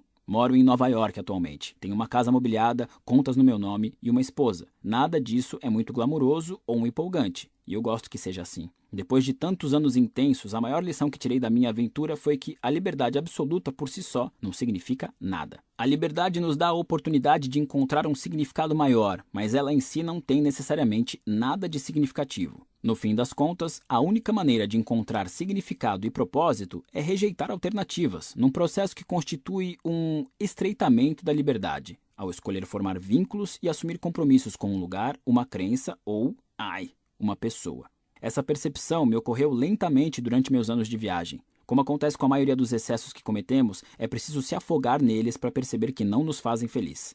Foi assim comigo. Enquanto eu me afogava no meu 53º, 54º, 55º países, comecei a entender que de todas aquelas experiências empolgantes e incríveis, poucas teriam algum significado duradouro. Enquanto meus amigos nos Estados Unidos estavam se casando, comprando casas e dedicando seu tempo a empresas interessantes ou causas políticas, eu flutuava de uma euforia para outra. Em 2011, fui a São Petersburgo, na Rússia. A comida era uma droga, o clima estava uma droga, Neve em maio estavam de sacanagem com a minha cara. Meu apartamento na cidade era uma droga. Nada deu certo, tudo era muito caro. As pessoas eram grosseiras e tinham um cheiro estranho. Ninguém sorria e todo mundo bebia demais, mas eu adorei. Foi uma das minhas viagens preferidas. A cultura russa tem uma aspereza que costuma desagradar os ocidentais. Ficam para trás as falsas simpatias e cortesias verbais. Ninguém ali sorri para desconhecidos nem finge gostar de alguma coisa por educação. Na Rússia, se alguma coisa é ridícula, você diz que é ridícula. Se alguém está sendo babaca, você diz que está sendo babaca. Se você gosta de alguém e se sente muito feliz quando está com essa pessoa, você diz a ela que gosta muito dela e que se sente muito feliz quando está com ela, mesmo que a pessoa em questão seja um amigo, um estranho ou alguém que você conheceu há cinco minutos na rua. Na primeira semana, achei tudo isso muito desconfortável. Fui tomar café com uma garota russa e três minutos depois de nos sentarmos, ela me olhou de um jeito estranho e falou que o que eu tinha acabado de dizer era uma idiotice. Quase engasguei. Não havia nenhum traço de agressividade em sua voz. Ela falou como quem conta um fato trivial, o clima naquele dia ou quanto ela calçava. Mas mesmo assim fiquei chocado. Afinal de contas, no Ocidente, esse tipo de franqueza é considerado altamente ofensivo, sobretudo vindo de alguém que você acabou de conhecer. Mas todos agiam assim. Todo mundo parecia grosseiro o tempo inteiro, e como resultado, minha mente ocidental, mimada, se sentia atacada por todos os lados. Inseguranças resistentes começaram a vir à tona em situações em que não apareciam havia anos. Fui me acostumando à franqueza com o passar das semanas, bem como ao sol da meia-noite e à vodka que descia como água gelada. Depois comecei a apreciá-la pelo que realmente era, expressão pura, honestidade no sentido mais verdadeiro da palavra, comunicação sem cláusulas de condições, sem parcialidade velada, sem segundas intenções, sem desespero por agradar. Após anos de viagem, foi ali, no lugar menos americano de todos, que conheci uma liberdade nova. Poder dizer o que eu pensava e sentia sem medo da repercussão. Aceitar a rejeição era uma estranha forma de libertação.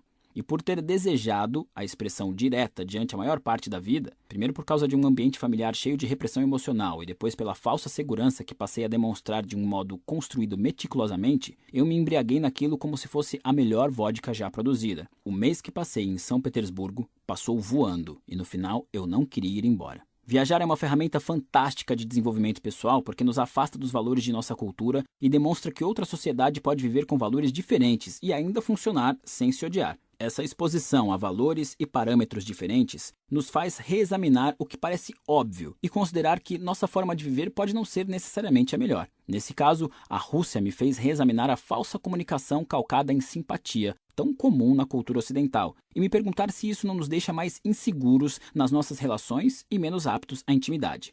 Eu me lembro de ter discutido essa dinâmica com meu professor de russo um dia e ele me contou uma teoria interessante. Vivendo sob o regime comunista por tantas gerações, com poucas oportunidades econômicas e imersa numa atmosfera de medo, a sociedade russa descobriu que a moeda mais valiosa é a confiança. E, para criar confiança, é preciso sinceridade. Isso é, se as coisas estão uma merda, você diz isso abertamente e sem se desculpar. Essas desagradáveis demonstrações de honestidade eram recompensadas pelo simples fato de serem necessárias para a sobrevivência. As pessoas precisavam saber em quem podiam ou não confiar, e precisavam saber rápido. Enquanto isso, no Ocidente livre, continuou meu professor de russo, havia uma abundância de oportunidades econômicas. Tantas que se tornou muito mais valioso se comportar da maneira X, mesmo que fosse falsa, do que ser de fato da maneira X. A confiança perdeu o valor. As aparências e o carisma se tornaram formas de expressão mais vantajosas. Conhecer muita gente de forma superficial valia mais a pena do que conhecer pouca gente com intimidade. É por isso que nas culturas ocidentais passamos a seguir a norma de sorrir e dizer coisas educadas, mesmo quando não estamos com vontade, além de contar mentirinhas bobas e fingir concordar mesmo quando discordamos. É por isso que as pessoas aprendem a fingir que são amigas de gente de quem não gostam, a comprar produtos que não desejam. O sistema econômico promove essa farsa. A desvantagem é que no Ocidente você nunca sabe se pode confiar na pessoa com quem está falando, e isso acontece até entre amigos íntimos ou parentes. No Ocidente, a pressão para ser agradável é tão forte que muitas vezes reconfiguramos nossa personalidade inteira para se adequar melhor ao interlocutor. Faixa 2 Rejeição faz bem. Como extensão da nossa cultura positivista consumista, muitas pessoas foram doutrinadas na crença de que devem tentar concordar e aceitar o máximo possível. Este é um dos pilares de muitos dos livros que pregam o pensamento positivo. Abra-se para as oportunidades, aceite, diga sim a tudo e todos e por aí vai. Mas alguma coisa a gente tem que rejeitar. Do contrário, não somos nada. Se uma coisa não for melhor ou mais desejável do que outra, Somos vazios e nossa vida não tem sentido. Deixamos de ter valores e, portanto, vivemos sem propósito. Evitar rejeitar e ser rejeitado é uma ideia vendida como uma maneira de se sentir melhor. Evitar a rejeição proporciona um prazer breve, mas nos deixa desorientados por um bom tempo. Para realmente apreciar algo, é preciso se limitar a um nível de alegria e significado que só pode ser alcançado depois de décadas investindo em um único relacionamento, uma única habilidade, uma única carreira. É impossível alcançar tais coisas sem rejeitar as alternativas. O ato de escolher um valor implica rejeitar outros. Se eu escolho tornar meu casamento a coisa mais importante da minha vida, estou também escolhendo não considerar importante orgias regadas a cocaína. Se escolho me julgar com base na minha capacidade de ter amizades honestas e tolerantes, ao mesmo tempo estou rejeitando falar mal dos meus amigos pelas costas. São decisões saudáveis, mas mesmo estas trazem embutida alguma rejeição. A questão é a seguinte: todo mundo precisa se importar com alguma coisa para valorizar alguma coisa. E para valorizar alguma coisa, precisamos rejeitar seu oposto. Para valorizar X, precisamos rejeitar o não X. Essa rejeição é uma parte inerente e necessária da manutenção dos nossos valores e, portanto, da nossa identidade. Somos definidos pelo que escolhemos rejeitar, e se não rejeitamos nada, talvez por medo de nos rejeitarem, não temos identidade. O desejo de evitar a rejeição a todo custo, de evitar o confronto e o conflito, o desejo de tentar aceitar tudo igualmente e de tornar tudo coerente e harmônico, é uma forma profunda e sutil de arrogância.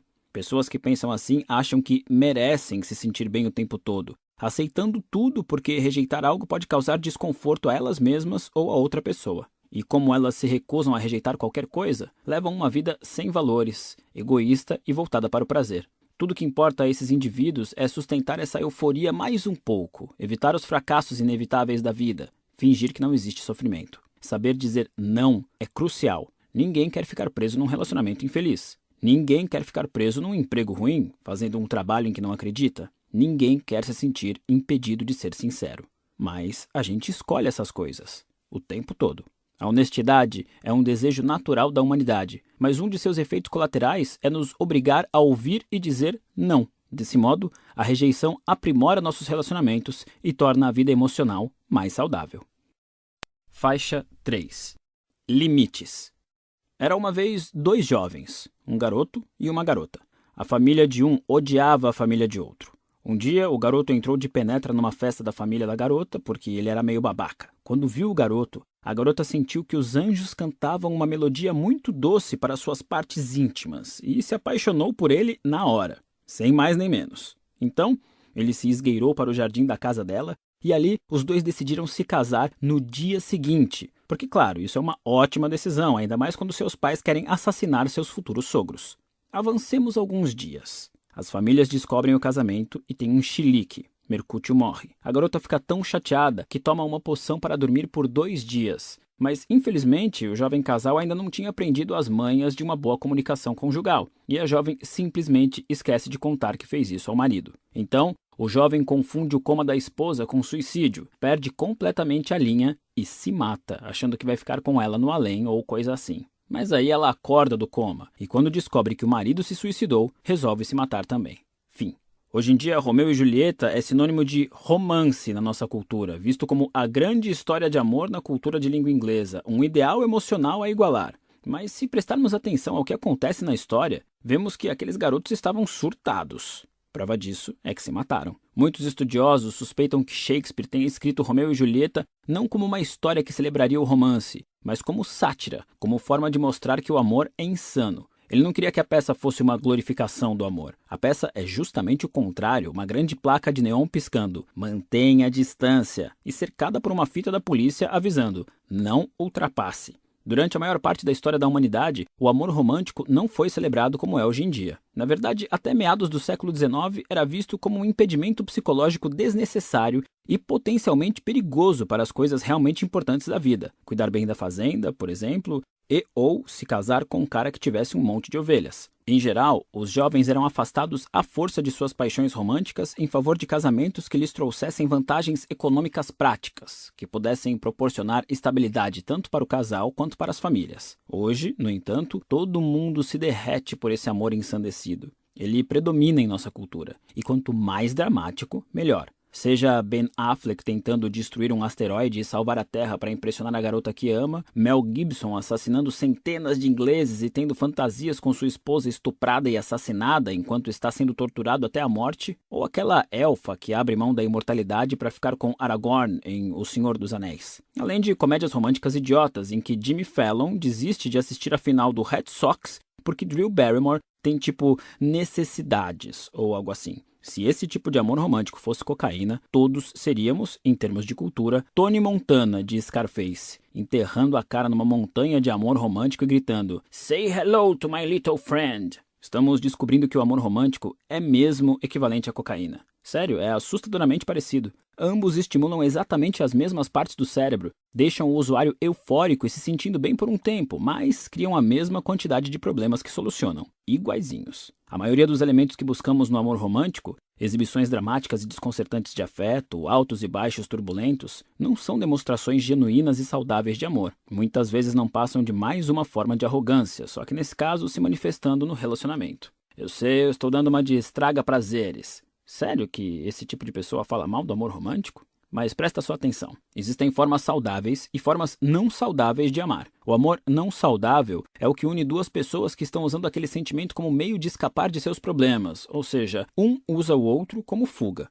O amor saudável é o que une duas pessoas capazes de reconhecer e enfrentar seus problemas com o apoio um do outro. Duas coisas diferenciam uma relação saudável de uma não saudável. Um, se ambos sabem aceitar responsabilidades. E dois, se estão dispostos a rejeitar um ao outro e ser rejeitados um pelo outro. Em qualquer relação insalubre ou tóxica, em ambos os lados haverá um senso de responsabilidade fraco e uma incapacidade de rejeitar e ser rejeitado. Em uma relação saudável, haverá limites claros entre as duas pessoas e seus valores. Além de uma abertura para rejeitar e ser rejeitado quando necessário. Por limites, entenda-se a distinção da responsabilidade pelos problemas individuais. Pessoas em um relacionamento saudável, com limites fortes, assumirão a responsabilidade por seus próprios valores e problemas, e não pelos do parceiro. Pessoas em uma relação tóxica, com limites fracos ou inexistentes, sempre evitarão a responsabilidade por seus problemas e ou assumirão a responsabilidade pelos do parceiro. Como identificar limites fracos? Eis alguns exemplos. Você não pode sair com seus amigos sem mim. Você sabe que eu fico com ciúme. Fique em casa comigo. Meus colegas de trabalho são uns idiotas, sempre me fazem chegar atrasado para reuniões porque preciso ficar explicando como devem fazer o próprio trabalho. Não acredito que você me fez de idiota para minha irmã. Nunca mais discorde de mim na frente dela. Eu adoraria aceitar esse emprego em Milwaukee, mas minha mãe nunca me perdoaria se eu fosse morar tão longe. A gente pode namorar, mas será que você pode não comentar nada com a minha amiga? É que a Cindy fica muito insegura quando eu estou namorando e ela não. Nesses cenários, a pessoa está assumindo a responsabilidade por problemas e emoções que não são dela, ou exigindo que alguém assuma responsabilidades por seus problemas e emoções. Em geral, pessoas arrogantes caem em uma dessas duas armadilhas nos relacionamentos. Ou esperam que outros assumam a responsabilidade pelos seus problemas. Eu queria passar um fim de semana relaxante em casa, você deveria saber e cancelar seus planos. Ou assumem responsabilidade demais pelos problemas dos outros. Ela foi demitida de novo, mas deve ter sido culpa minha porque não dei o apoio que ela precisava. Vou ajudá-la a atualizar o currículo amanhã. Pessoas arrogantes adotam essas estratégias nos relacionamentos, assim como em relação a tudo mais, a fim de evitar a responsabilidade pelos próprios problemas. Como resultado, têm relacionamentos frágeis e superficiais, porque evitam a dor em vez de promover uma verdadeira apreciação e adoração do parceiro. A propósito, isso não vale só para relacionamentos românticos, serve também para relacionamentos familiares e amizades. Uma mãe dominadora, por exemplo, assume a responsabilidade por todos os problemas que surgem na vida dos filhos. A arrogância dela incentiva a arrogância nos filhos, que crescem acreditando que outras pessoas devem se responsabilizar pelos problemas deles. É por isso que os problemas de relacionamento de um casal são assustadoramente semelhantes aos problemas de relacionamento dos pais de cada parceiro. Quando a responsabilidade por suas emoções e ações está indefinida, quando não está claro quem é responsável pelo quê, quem é culpado de quê, por que você está fazendo o que está fazendo, você nunca desenvolve valores fortes para si mesmo. Seu único valor se torna fazer o parceiro feliz. O seu único valor se torna esperar que o parceiro o faça feliz. Isso é autodestrutivo, é claro. E os relacionamentos com essa característica costumam despencar como Hindenburg, com todo o drama a que se tem direito, fogos de artifício e tudo. Ninguém pode resolver os seus problemas para você. E nem deviam tentar, porque isso não vai fazê-lo feliz. Da mesma forma, você não pode resolver problemas alheios, porque isso não vai ajudar a fazê-los felizes. Um relacionamento não saudável é quando duas pessoas tentam resolver os problemas um do outro para se sentir bem consigo mesmas. Um relacionamento saudável é aquele em que cada um resolve seus problemas para se sentir bem com o outro. Definir limites adequados não significa que você não pode ajudar ou apoiar seu parceiro ou receber ajuda e apoio. Os dois devem se apoiar mutuamente, mas que seja por escolha própria, não por se sentirem obrigados a isso ou no direito de exigir. Pessoas arrogantes que culpam os outros pelos sentimentos ruins e pelo que fazem de errado agem assim por acreditar que o papel da vítima vai em algum momento atrair alguém para salvá-las, e assim elas receberão o amor que sempre desejaram. Pessoas arrogantes que assumem a culpa pelo que o outro sente de ruim e o que o outro faz de errado agem assim por acreditar que, ao consertar e salvar o parceiro, receberão o amor e o reconhecimento que sempre desejaram. Esses são o yin e o yang de qualquer relação tóxica, a vítima e o salvador, o que causa incêndios porque se sente importante fazendo isso e o que apaga os incêndios porque se sente importante fazendo isso. Esses dois tipos de pessoas são atraídos fortemente um para o outro e geralmente acabam juntos. Suas patologias combinam à perfeição. Em geral, esses indivíduos têm pais que também apresentam uma dessas características. Desse modo, seu modelo de relacionamento feliz é baseado em arrogância e limites fracos. Infelizmente, nenhum dos dois consegue satisfazer as necessidades reais do outro. Na verdade, o padrão exagerado de culpa e aceitação da culpa que os dois adotam perpetua a arrogância e os valores rasos, o que, por sua vez, os impede de ter suas necessidades satisfeitas a vítima cria cada vez mais problemas para serem resolvidos. Não porque surjam novos problemas reais, mas porque assim ela ganha atenção e afeto. E o Salvador só resolve e resolve sem parar. Não porque realmente se importe com os problemas, mas porque acredita que fazendo isso vai ganhar atenção e afeto. Ambos os comportamentos têm motivações egoístas e condicionais e, portanto, são autossabotagem. Nesses cenários, pouco se vivencia o amor genuíno. Se a vítima amasse mesmo, o Salvador diria: Olha, este problema é meu e você não precisa resolvê-lo para mim. Só preciso que você me apoie enquanto estou resolvendo. Essa seria uma verdadeira demonstração de amor. Assumir a responsabilidade pelos próprios problemas e não jogar a responsabilidade para o parceiro. Se o Salvador realmente quisesse salvar a sua vítima, diria: Olha, você está culpando os outros pelos seus problemas, você é quem deve resolvê-los. E embora pareça estranho, essa seria uma verdadeira declaração de amor. Seria ajudar alguém a se resolver. Em vez disso, porém, vítimas e salvadores usam um ao outro para obter euforias emocionais. É como um vício que satisfazem mutuamente. O irônico é que, quando se deparam com parceiros emocionalmente saudáveis, em geral esses indivíduos se sentem entediados ou alegam não ter química. O descarte de indivíduos emocionalmente saudáveis e seguros se dá porque os limites sólidos desses parceiros não são empolgantes o suficiente para estimular constantes euforias na pessoa arrogante. Para as vítimas, a coisa mais difícil de se fazer neste mundo é se responsabilizar por seus problemas. Elas passaram a vida toda acreditando que seu destino está nas mãos dos outros. O primeiro passo para assumir a responsabilidade por si mesmas é apavorante. Para os salvadores, a coisa mais difícil de se fazer neste mundo é parar de tomar problemas alheios para si. Eles passaram a vida toda sendo valorizados e amados quando ajudavam alguém, e abrir mão dessa necessidade de ser recompensados por boas ações também é assustador. Se você faz um sacrifício por alguém de quem gosta, isso deve ser feito por vontade própria, não por obrigação ou por temer as consequências de não fazê-lo. Se seu parceiro faz um sacrifício em seu nome, que seja um gesto altruísta e não porque você manipulou o sacrifício por meio de raiva ou culpa. Atos de amor só são válidos se livres de condições ou expectativas. Pode ser difícil reconhecer a diferença entre fazer algo por obrigação ou voluntariamente. Então, eis um teste para o Salvador. Pergunte a si mesmo: se eu me recusasse a fazer esse gesto, o que mudaria no nosso relacionamento? Para a vítima, a pergunta seria: se meu parceiro se recusasse a fazer algo por mim, o que mudaria no nosso relacionamento? Se a resposta é que a recusa causaria uma explosão de drama e pratos quebrados, é mau sinal. Isso sugere que seu relacionamento é condicional, ou seja, baseado em uma troca de benefícios superficiais, não em uma aceitação incondicional mútua, o que inclui aceitar os problemas um do outro. Pessoas com limites fortes não têm medo de chiliques, discussões ou tristeza. Pessoas com limites fracos morrem de medo dessas coisas e sempre moldarão o próprio comportamento para se adequar aos altos e baixos da montanha russa emocional do relacionamento. Pessoas com limites fortes entendem que não é razoável esperar que duas pessoas cedam 100% e satisfaçam todas as necessidades uma da outra.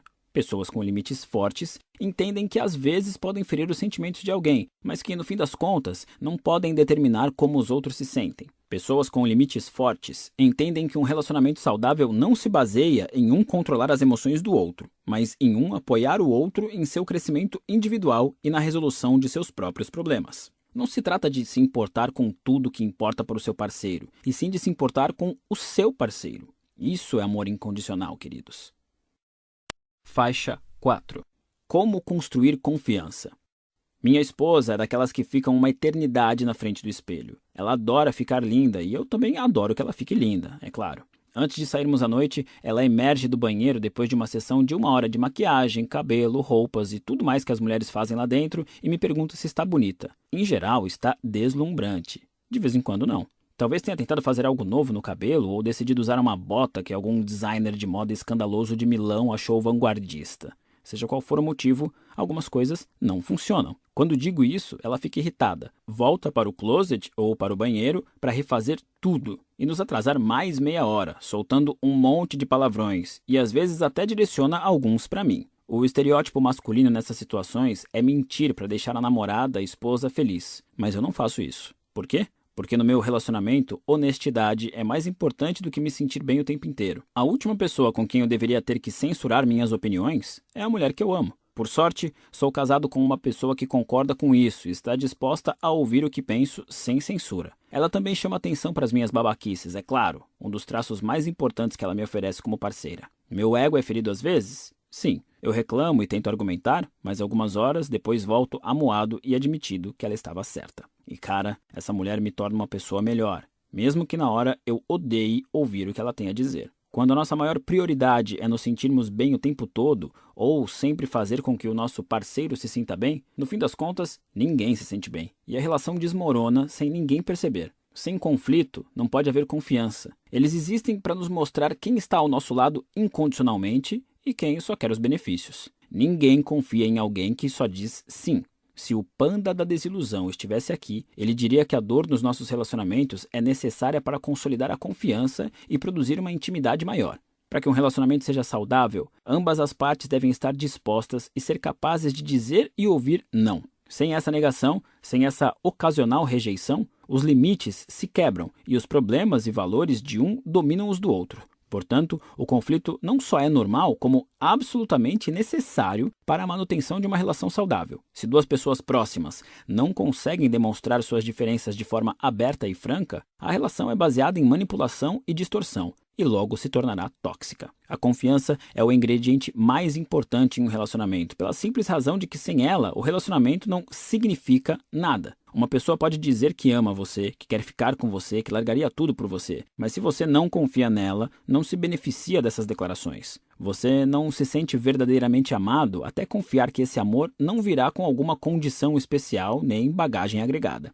Esse é o fator mais destrutivo na traição. Não é só o sexo, mas a confiança que foi destruída com ele. Sem confiança, o relacionamento não tem mais como funcionar. Nesse ponto, é preciso reconstruí-la ou dizer adeus. Sempre recebo e-mails de gente que foi traída pela pessoa amada, mas quer continuar com o parceiro e está se perguntando como voltar a confiar nele. Sem confiança, dizem essas pessoas, o relacionamento começou a parecer um fardo, uma ameaça que deve ser monitorada e questionada, e não desfrutada. O problema é que a maioria das pessoas que é pega traindo pede desculpa, usa o famoso isso nunca mais vai acontecer e pronto. É como se órgãos sexuais estivessem sempre se chocando por acidente. Muitos traídos aceitam essa resposta logo de cara e não questionam os valores e o que realmente importa para seu parceiro. Não se perguntam se esses fatores fazem valer a pena ficar com ele. Estão tão preocupadas em manter o relacionamento que não reconhecem que ele se tornou um buraco negro que consome seu amor próprio. Se as pessoas traem, é porque algo além do relacionamento é mais importante para elas. Pode ser o poder que exercem sobre os outros, pode ser a necessidade de autoafirmação através do sexo, pode ser a entrega aos próprios impulsos. Seja o que for,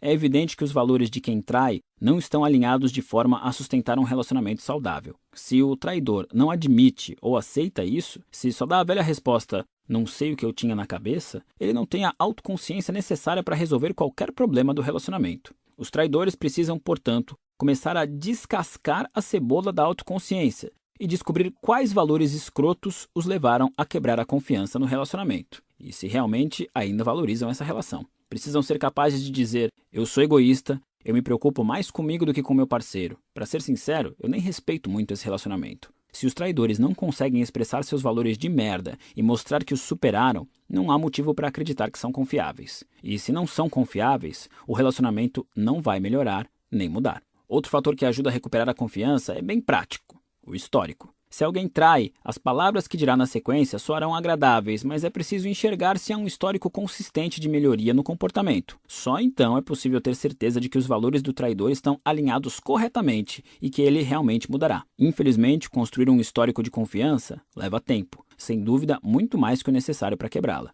Durante esse período de reconstrução da confiança, é provável que as coisas fiquem uma merda. Ambas as partes devem estar conscientes da batalha que estão escolhendo encarar. Eu usei o exemplo da traição em um relacionamento romântico, mas esse processo se aplica a violações em qualquer relação. Só é possível reconstruir a confiança se as duas etapas seguintes acontecerem. 1. Um, quem traiu admite os valores verdadeiros que causaram a ruptura e os assume. E 2. Quem traiu constrói um histórico sólido de comportamento melhor ao longo do tempo. Sem o primeiro passo, não deve nem haver uma tentativa de reconciliação. A confiança é como um prato de porcelana. Uma vez quebrado, possível reconstruí-lo com algum cuidado e atenção. Duas vezes quebrado, partirá em mais cacos e consertá-lo levará muito mais tempo. Se a outra pessoa continuar a quebrá-lo, em algum momento será impossível restaurá-lo. Haverá cacos e poeira demais. Faixa 5 A liberdade através do compromisso.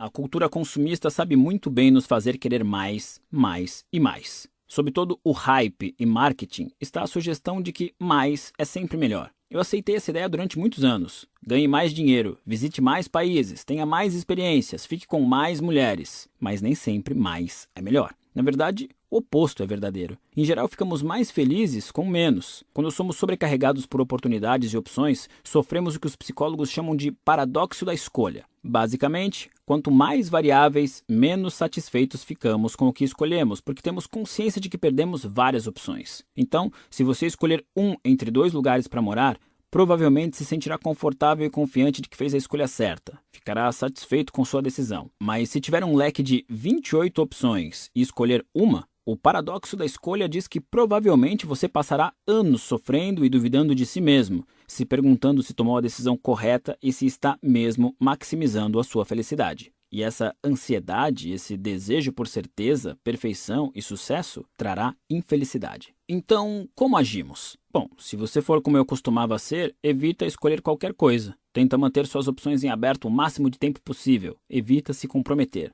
Mas, embora investir profundamente em uma pessoa, um lugar, um emprego ou uma atividade possa nos negar a amplitude de experiências que gostaríamos, buscar uma amplitude de experiência nos nega a oportunidade de vivenciar as recompensas das experiências mais profundas. Existem algumas experiências que você só pode ter depois de morar no mesmo lugar por cinco anos, de ficar com a mesma pessoa por mais de uma década, de passar metade da vida fazendo o mesmo trabalho. Agora que já passei dos 30, Finalmente reconheço que o comprometimento, à sua maneira, oferece uma gama muito rica de oportunidades e experiências que nunca estariam disponíveis para mim, não importa onde eu fosse ou o que fizesse. Quando você tenta ter uma amplitude muito grande de experiências, o retorno é cada vez menor a cada nova aventura, a cada nova pessoa ou coisa. Se você nunca saiu do seu país, o primeiro país que visita inspira uma imensa mudança de perspectiva, porque você tem uma base de experiências muito pequena. Mas quando você já esteve em 20, o vigésimo primeiro acrescenta pouco pouco, e quando esteve em 50, o 51 adiciona ainda menos. O mesmo vale para os bens materiais, dinheiro, hobbies, empregos, amigos e parceiros românticos, sexuais. Todos valores ruins e superficiais que as pessoas escolhem para si mesmas. Quanto mais velhos ficamos, mais experiência obtemos e menos cada nova experiência nos afeta. A primeira vez em que bebi em uma festa foi empolgante, a centésima foi divertida, a quingentésima foi só um fim de semana normal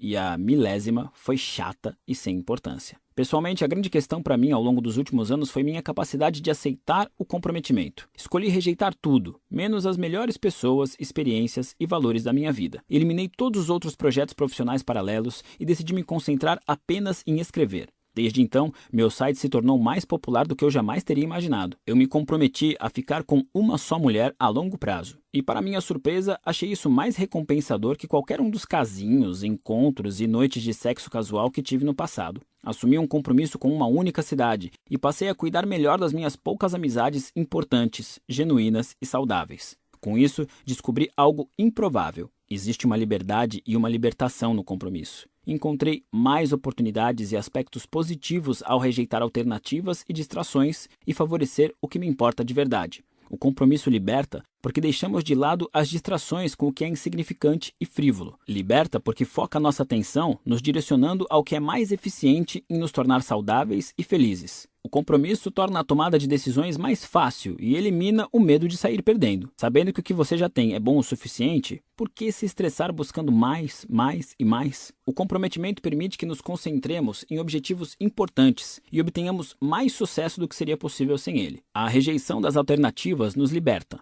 Abrimos mão da constante busca da amplitude sem profundidade e do que não se alinha aos nossos valores mais importantes e às medidas que escolhemos. Sim, é provável que a amplitude de experiência seja necessária e desejável quando somos jovens. Afinal, precisamos explorar o mundo e descobrir no que vale a pena investir. Mas a profundidade é onde o verdadeiro tesouro está. Para trazê-lo à tona, é preciso cavar fundo e assumir um compromisso com o que quer que seja. Isso vale para relacionamentos, carreira e para a construção de um bom estilo de vida.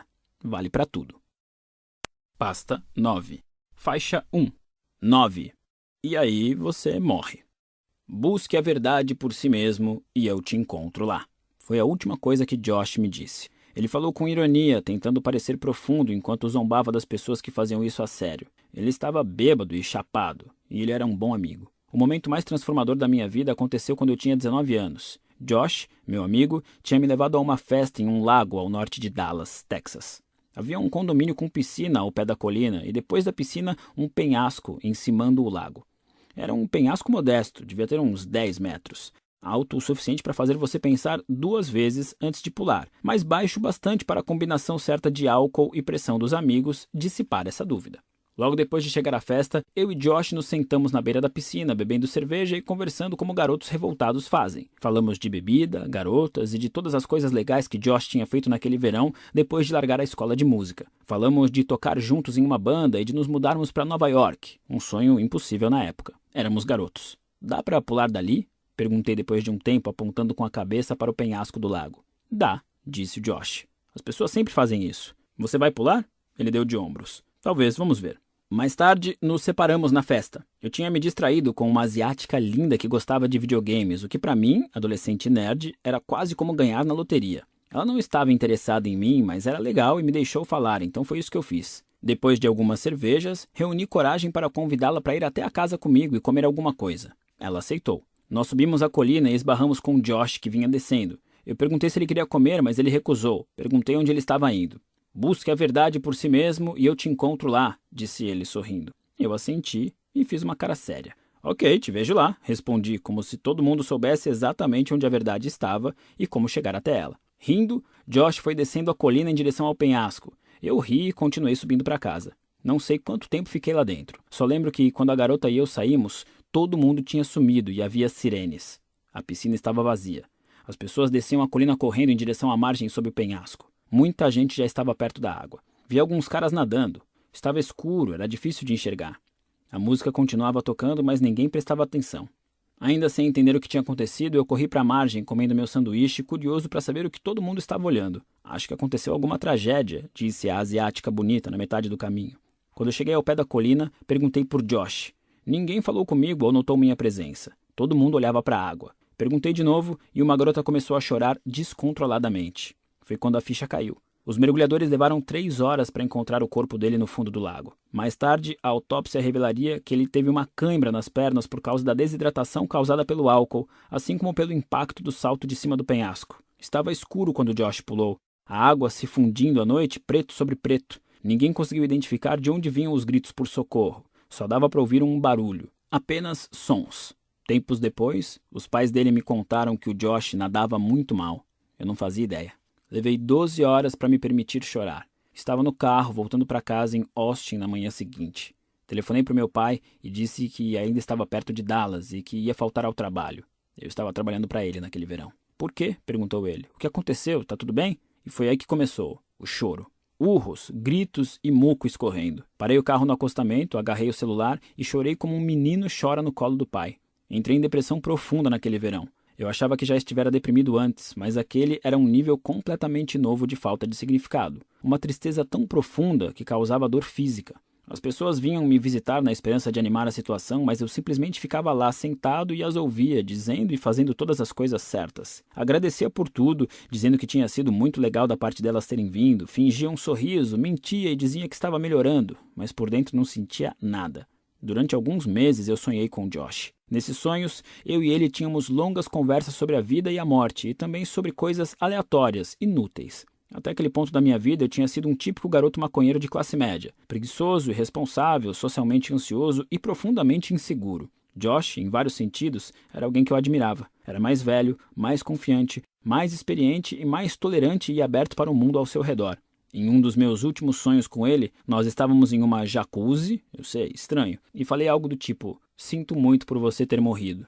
Ele riu. Não me lembro exatamente quais foram as palavras, mas ele falou algo como: Por que você se importa por eu ter morrido se ainda tem tanto medo de viver? Acordei chorando. Eu estava sentado no sofá da minha mãe naquele verão, olhando para o nada, contemplando o interminável e incompreensível vazio onde antes ficava a amizade com o Josh, quando tive a chocante percepção de que, se não havia motivo para fazer qualquer coisa, também não havia motivo para não fazer. Percebi que, em face da inevitabilidade da morte, não existe motivo algum para ceder ao medo, ao constrangimento ou à vergonha, já que tudo isso não passa de um monte de nadas. Ao passar a maior parte da minha curta vida evitando o que era doloroso e desconfortável, eu tinha essencialmente evitado estar vivo. Naquele verão, larguei a maconha, os cigarros e os videogames. Deixei para trás as fantasias idiotas de ser um astro do rock, abandonei a escola de música e me candidatei a algumas universidades. Comecei a malhar e emagreci muito. Fiz novos amigos. Comecei a namorar. Pela primeira vez na vida, eu estudava para as aulas. notando, surpreso, que conseguia tirar boas notas se me esforçasse.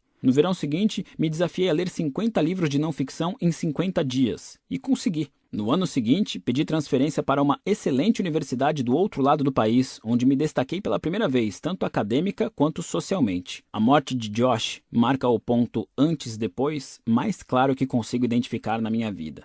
Antes dessa perda, eu era inibido, não tinha ambição, estava sempre obcecado e controlado pelo que imaginava que o mundo pensava de mim. Depois da tragédia, me tornei uma nova pessoa, responsável, curioso, trabalhador. Eu ainda tinha minhas inseguranças e trazia comigo bagagem emocional, como todos, mas passei a ligar para algo mais importante do que minhas inseguranças e meu passado. E isso fez toda a diferença. Por mais estranho que pareça, foi a morte de outra pessoa que me deu permissão para finalmente viver. E talvez o pior momento da minha vida também tenha sido o mais transformador. A morte assusta. É por isso que evitamos pensar nela, falar dela, às vezes até reconhecê-la, mesmo quando acontece com alguém próximo. Só que, de uma maneira bizarra e invertida, a morte é a luz pela qual a sombra de todo o significado da vida é mensurada. Sem a morte, nada teria importância. Todas as experiências seriam arbitrárias, todas as medidas e valores seriam reduzidos a zero num instante. Faixa 2 Algo além de nós. Ernest Becker era um acadêmico marginalizado. Em 1960, obteve seu PhD em antropologia. Sua tese de doutorado comparou as práticas estranhas e pouco convencionais do Zen budismo e da psicanálise. Na época, o budismo era visto como algo para hippies e viciados em drogas, e a psicanálise freudiana era considerada uma forma charlatã de psicologia da Idade da Pedra. Em seu primeiro trabalho como professor assistente, Becker logo entrou para um grupo que denunciava a prática da psiquiatria como uma forma de fascismo. Eles haviam como uma abordagem leiga de opressão contra os fracos e indefesos. O problema era que o chefe de Becker era psiquiatra. Então, foi meio como entrar no seu primeiro emprego e orgulhosamente comparar o seu chefe a Hitler. Como você pode imaginar, Becker foi demitido. O jeito foi levar suas ideias radicais para onde seriam aceitas Berkeley, na Califórnia. Mas isso também não durou muito, porque não era apenas as tendências dissidentes que causavam problemas para Becker, mas também o seu método de ensino peculiar. Ele usava Shakespeare para ensinar psicologia, livros didáticos de psicologia para ensinar antropologia e dados antropológicos para ensinar sociologia. Ele se fantasiava de rei Lear e simulava lutas de espadas em sala de aula, fazia longos discursos políticos que tinham pouco a ver com o plano de aula. Seus alunos o adoravam. O corpo docente sentia o oposto. Menos de um ano depois, ele foi demitido de novo. Então, Becker chegou à Universidade Estadual de São Francisco, onde manteve o cargo por mais de um ano. Quando começaram os protestos estudantis contra a guerra no Vietnã, no entanto, a universidade convocou a Guarda Nacional e as coisas ficaram violentas. Quando Becker tomou o partido dos alunos e condenou publicamente as ações do reitor, de novo seu chefe era uma espécie de Hitler, coisa e tal, ele foi mais uma vez demitido. Becker mudou de emprego quatro vezes em seis anos. E antes que fosse demitido do quinto, teve câncer coloretal. O prognóstico era ruim. Ele passou os anos seguintes na cama, com poucas chances de sobreviver. Então decidiu escrever um livro. Falaria sobre a morte. Becker morreu em 1974.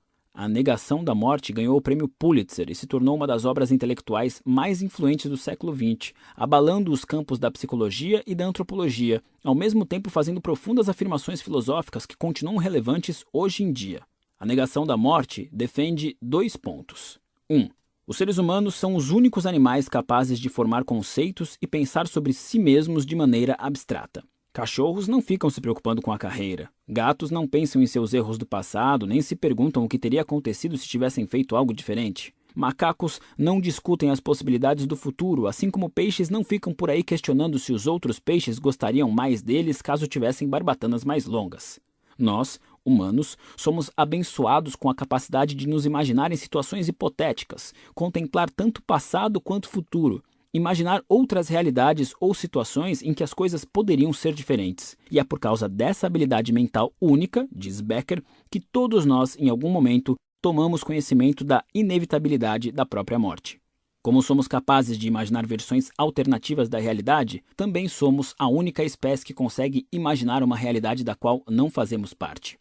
Essa percepção causa o que Becker chama de pavor da morte, uma profunda ansiedade existencial que serve de base para tudo que pensamos e fazemos. 2.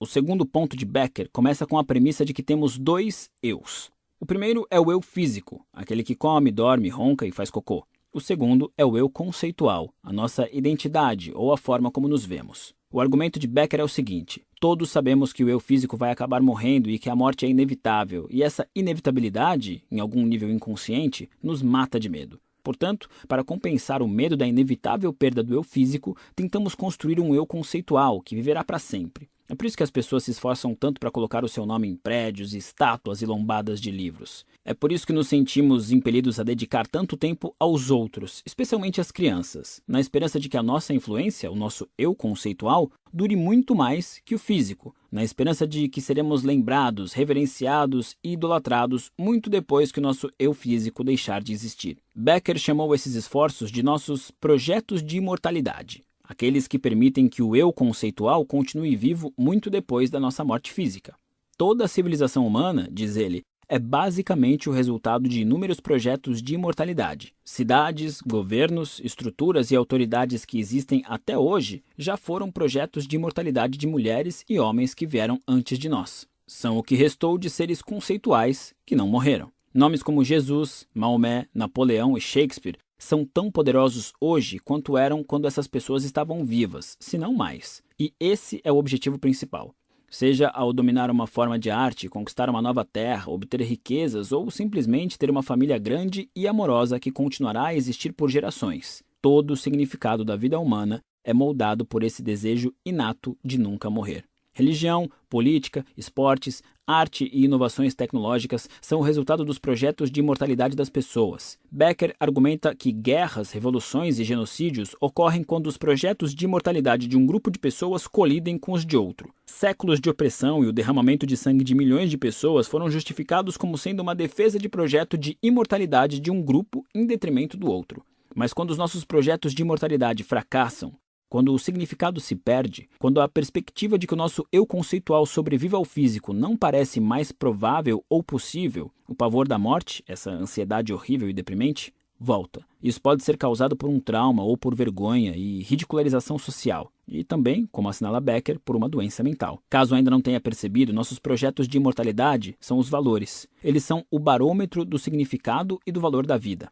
Quando esses valores falham, nós também falhamos, em termos psicológicos. O que Becker diz, em resumo, é que o medo impulsiona as pessoas a se importarem demais, porque se importar com alguma coisa é a única forma de se distrair da realidade implacável da morte. E estar pouco se fudendo para tudo é alcançar um estado quase espiritual de aceitação da efemeridade da própria existência. Nessa condição, é muito menos provável ser dominado por várias formas de arrogância. Mais tarde, em seu leito de morte, Becker teve uma percepção surpreendente. Os projetos de imortalidade das pessoas eram o problema, não a solução. Em vez de tentar impor muitas vezes à força seu eu conceitual ao mundo, as pessoas deveriam questionar esse eu e se sentir mais à vontade com a realidade da morte. Becker chamou isso de o antídoto amargo e tentou ele mesmo aceitá-lo enquanto contemplava o próprio fim.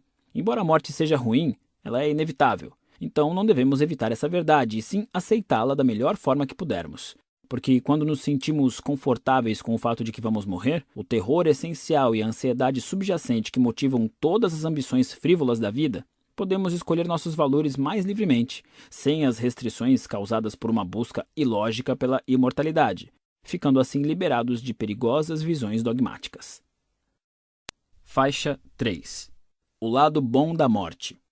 Avanço de pedra em pedra, subindo com passos firmes, com os músculos das pernas tensos e doloridos. Naquele estado de quase transe, derivado de um esforço físico lento e repetitivo, vou chegando ao topo. O céu parece grande e profundo. Estou sozinho agora. Meus amigos estão muito abaixo de mim, tirando fotos do mar. Finalmente ultrapasso uma rocha e a vista se abre. Dá para ver até o horizonte infinito. É como se eu estivesse na borda da terra, onde a água encosta no céu azul sobre azul. O vento sopra forte em minha pele. Eu olho para cima. É claro, é lindo. Estou no Cabo da Boa Esperança, na África do Sul, antes considerado a ponta meridional da África e o ponto mais ao sul do mundo. É um lugar violento, cheio de tempestades e águas traiçoeiras.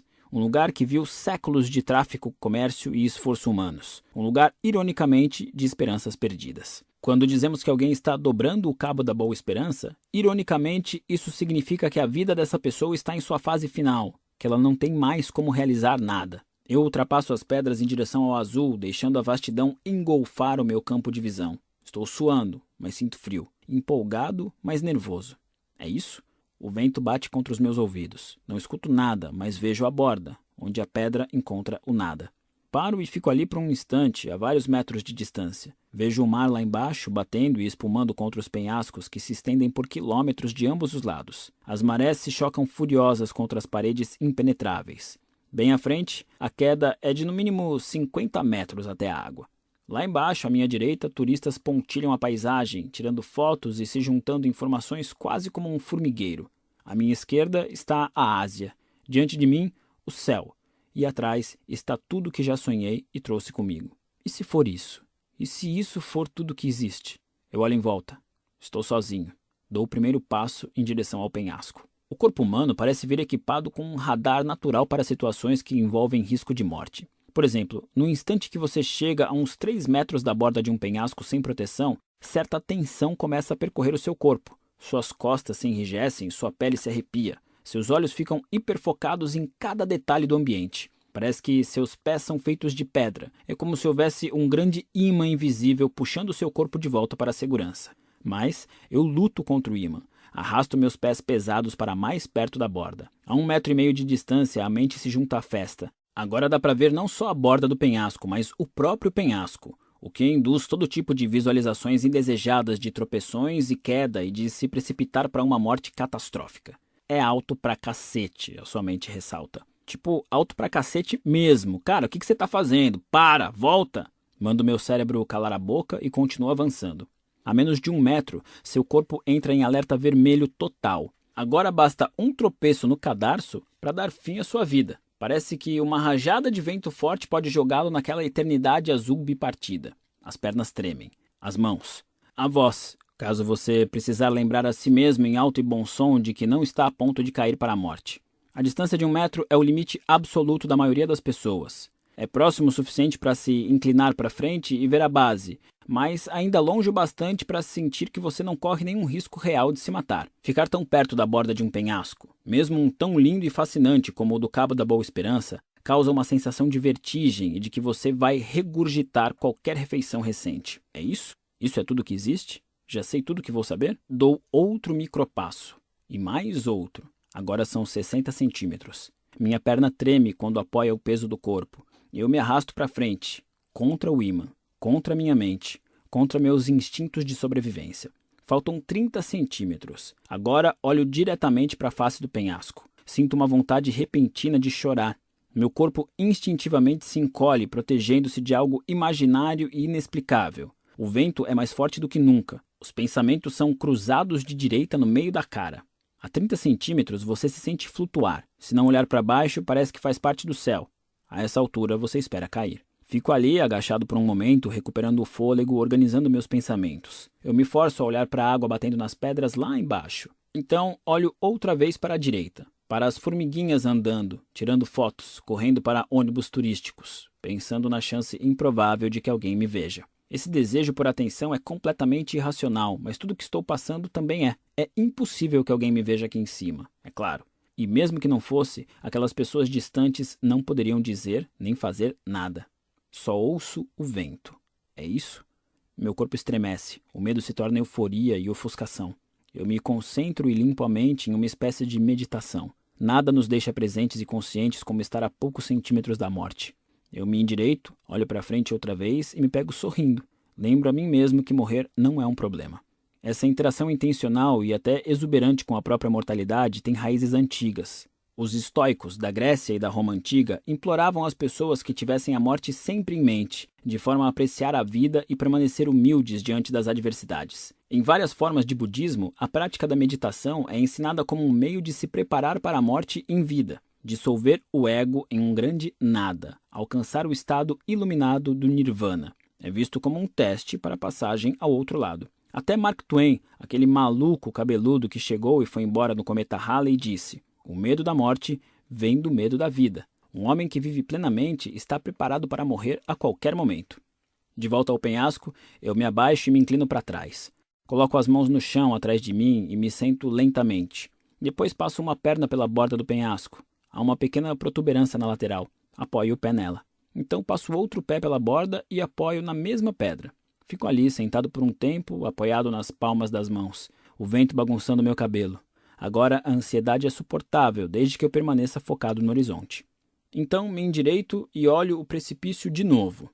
O medo dispara pela minha coluna, eletrizando braços e pernas e fazendo meu cérebro focar nas coordenadas exatas de cada centímetro do meu corpo. Em dados momentos, o medo é sufocante. Mas cada vez que isso acontece, esvazio a mente, concentro a atenção no fundo do penhasco, me forço a olhar para a minha potencial morte e simplesmente reconheço a sua existência. Eu estava sentado à beira do mundo, na ponta mais meridional da esperança, na porta de entrada para o Oriente. Uma sensação incrível. Sinto a adrenalina pulsar pelo meu corpo. Ficar tão quieto, tão consciente, nunca foi tão emocionante. Escuto o vento, observo o mar e olho para os confins da terra. Então rio por causa da luz, e tudo que ela toca é bom. Enfrentar a realidade da nossa mortalidade é importante porque elimina todos os valores ruins, frágeis e superficiais da vida. Enquanto a maioria das pessoas passa os dias buscando um pouco mais de dinheiro, ou um pouco mais de fama e atenção, ou um pouco mais de certeza de que está certa ou é amada, a morte nos confronta com uma questão muito mais dolorosa e importante: qual é o seu legado? Que marca você deixará ao partir? Terá tornado o mundo diferente e melhor?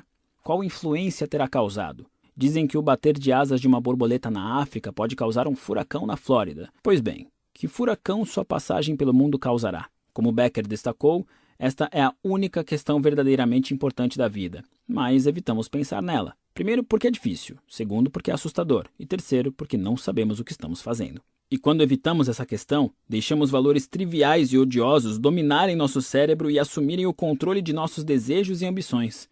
Se não reconhecemos o olhar sempre presente da morte, o superficial parece importante e o importante parece superficial. A morte é nossa única certeza. Portanto, deve ser a bússola pela qual orientamos todos os nossos valores e decisões. A morte é a resposta certa para todas as perguntas que devemos fazer, mas nunca fazemos. O único jeito de se sentir confortável com ela é se ver como algo maior que você mesmo.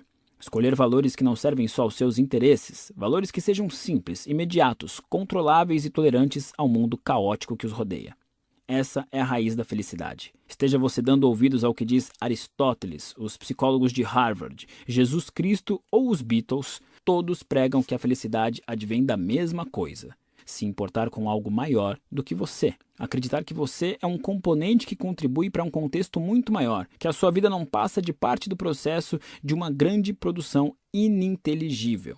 É para ter essa sensação que as pessoas vão à igreja. É por isso que lutam em guerras. É por ela que criam famílias, economizam aposentadorias, constroem pontes e inventam celulares, por essa sensação fugaz de fazer parte de algo maior e mais misterioso do que elas. A arrogância tira isso de nós. A gravidade dessa postura atrai toda a atenção para dentro, para nós mesmos, fazendo parecer que nós estamos no centro de todos os problemas do universo, que nós somos os únicos que sofrem todas as injustiças, que somos nós que merecemos a grandeza e não os outros. Por mais atraente que seja, a arrogância nos isola. A nossa curiosidade e empolgação pelo mundo se vira contra si mesma e reflete nossos preconceitos e projeções em todas as pessoas que conhecemos, em todos os eventos que vivenciamos. Isso é sexy e sedutor. Pode ser agradável por um tempo e vende muitos ingressos, mas é um veneno espiritual. São essas dinâmicas que nos afligem hoje em dia. Estamos muito bem no plano material, mas também, de inúmeras maneiras baixas e superficiais, muito atormentados no psicológico.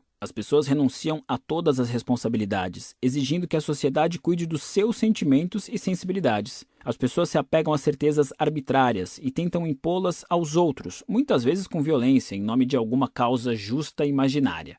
Eufóricas por uma sensação de falsa superioridade, as pessoas caem na inércia e na letargia por medo de tentar e fracassar em algo que vale a pena. A mente moderna, mimada, resultou em indivíduos que se sentem merecedores de algo sem se esforçar, que sentem ter direito a algo sem se sacrificar. As pessoas se declaram especialistas, empresários, inventores, inovadores e treinadores sem qualquer experiência real de vida. Não fazem isso porque realmente se acham melhores que os outros. Fazem porque acham que precisam ser incríveis para serem aceitos em um mundo que só divulga o extraordinário. A nossa cultura atual confunde atenção com sucesso, presumindo que são a mesma coisa, mas não são. Você já é incrível, perceba você ou não, mesmo que os outros não percebam.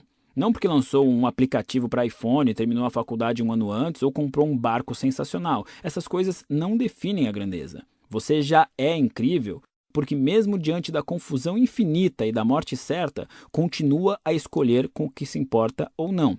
Esse simples fato, essa simples maneira de escolher quais serão seus valores na vida, já faz de você um indivíduo lindo, já o torna bem-sucedido e já o torna amado, mesmo que você não perceba, mesmo que esteja dormindo na sarjeta e morrendo de fome. Você também vai morrer, mas só porque teve a sorte de viver. Pode não sentir isso agora, mas experimente ficar na beira de um penhasco algum dia e talvez consiga.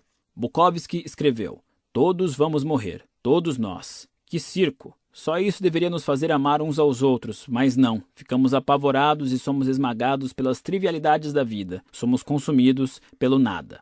Relembro aquela noite no lago, quando vi o corpo do meu amigo Josh ser tirado da água pelos paramédicos. Lembro que olhei para a noite preta do Texas e vi meu ego se dissolver lentamente nela. A morte de Josh me ensinou muito mais do que percebi a princípio.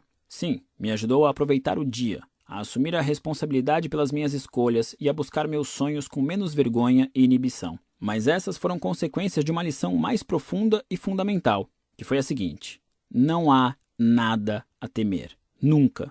E pensar na minha própria morte ao longo dos anos, seja através da meditação, lendo filosofia ou fazendo uma loucura como ficar na beira de um penhasco na África do Sul, foi a única coisa que me ajudou a manter essa lição em mente. Essa aceitação da finitude, essa compreensão da minha própria fragilidade, tornou tudo mais fácil. Esclarecer a origem dos meus vícios, identificar e enfrentar minha arrogância, aceitar a responsabilidade pelos meus problemas, vencer meus medos e incertezas, admitir meus fracassos e aceitar rejeições. Tudo ficou mais leve por causa da minha clareza sobre a morte. Quanto mais olho para a escuridão, mais clara a vida fica. Quanto mais quieto o mundo se torna, menos resistência inconsciente sinto em relação a tudo. Fico ali, sentado no cabo por alguns minutos, absorvendo tudo. Quando finalmente decido me levantar, coloco as mãos para trás e me arrasto. Lentamente levanto. Verifico o chão ao redor em busca de qualquer pedra solta, pronta para me sabotar. Reconhecendo que estou seguro, começo a voltar para a realidade. Um metro, um metro e meio. Meu corpo vai se restaurando a cada passo. Meus pés ficam mais leves. Deixo o imã da vida me puxar. Quando passo por cima de algumas pedras, de volta à trilha principal, ergo o rosto e vejo um homem me olhando. Eu paro e o encaro. Hum, eu vi você sentado lá na borda, diz ele. Sotaque australiano. Ele aponta para a Antártica. É, a vista é maravilhosa, não é? Eu sorrio. Ele não. Ele está com uma cara séria. Limpo as mãos na bermuda, ainda com o corpo vibrando por causa da entrega que tinha acabado de vivenciar. Faço um silêncio constrangedor. O australiano fica ali parado por um instante, perplexo, ainda me olhando. Depois de um momento, ele acha as palavras. Está tudo bem? Como você está? Faço uma pausa, ainda sorrindo. Vivo, muito vivo. O ceticismo dele enfim cede e abre caminho para um sorriso. Ele assente de leve e começa a percorrer a trilha. Fico lá em cima, olhando a vista, esperando os meus amigos chegarem ao topo. Pasta 10. Faixa 1. Agradecimentos. Este livro estava uma bagunça no início e precisava de mais que apenas minhas mãos para virar algo compreensível. Antes de tudo, agradeço a minha brilhante e linda esposa, Fernanda, que nunca hesita em me dizer não quando mais preciso. Além de me tornar uma pessoa melhor, seu amor incondicional e seu feedback constante durante o processo de escrita foram indispensáveis. A meus pais, por aturarem minhas palhaçadas todos esses anos e continuarem a me amar mesmo assim. Acho que só me tornei completamente adulto depois que entendi vários conceitos deste livro. Nesse sentido, foi uma alegria conhecer vocês na condição de adulto nos últimos anos. Meu irmão também. Nunca duvido do amor e do respeito mútuos que existem entre nós, mesmo que às vezes eu fique triste por você não responder às minhas mensagens. A Philip Kemper e Drew Birney. Dois cérebros incríveis que conspiram para fazer o meu parecer muito melhor do que é na verdade. O empenho e a inteligência de vocês sempre me deixam perplexo. A Michael Covell, por testar meus limites intelectuais, principalmente quando o assunto é entender pesquisas no campo da psicologia e por sempre confrontar as minhas suposições. Ao meu editor, Luke Dempsey, por aprimorar minha escrita de forma implacável e por talvez falar ainda mais palavrões que eu. A minha agente, Molly Glick, por me ajudar a definir o conceito do livro e por levá-lo a lugares muito mais distantes do que imaginei. A Taylor Pearson, Dan Andrews e Jodie Ettenberg, por seu apoio durante todo o processo. Vocês três mantiveram minha sanidade e responsabilidade, as duas únicas coisas que um escritor precisa. E, finalmente, aos milhões de pessoas que, seja lá por quê, decidiram ler um idiota desbocado de Boston que escreve sobre a vida em um blog. A enxurrada de e-mails que recebi de alguns de vocês dispostos a abrir os cantos mais íntimos da sua vida para mim, um completo desconhecido, é ao mesmo tempo uma honra e uma inspiração. A essa altura da vida, já passei milhares de horas lendo e estudando esses assuntos, mas vocês continuam sendo minha verdadeira fonte de aprendizado. Obrigado.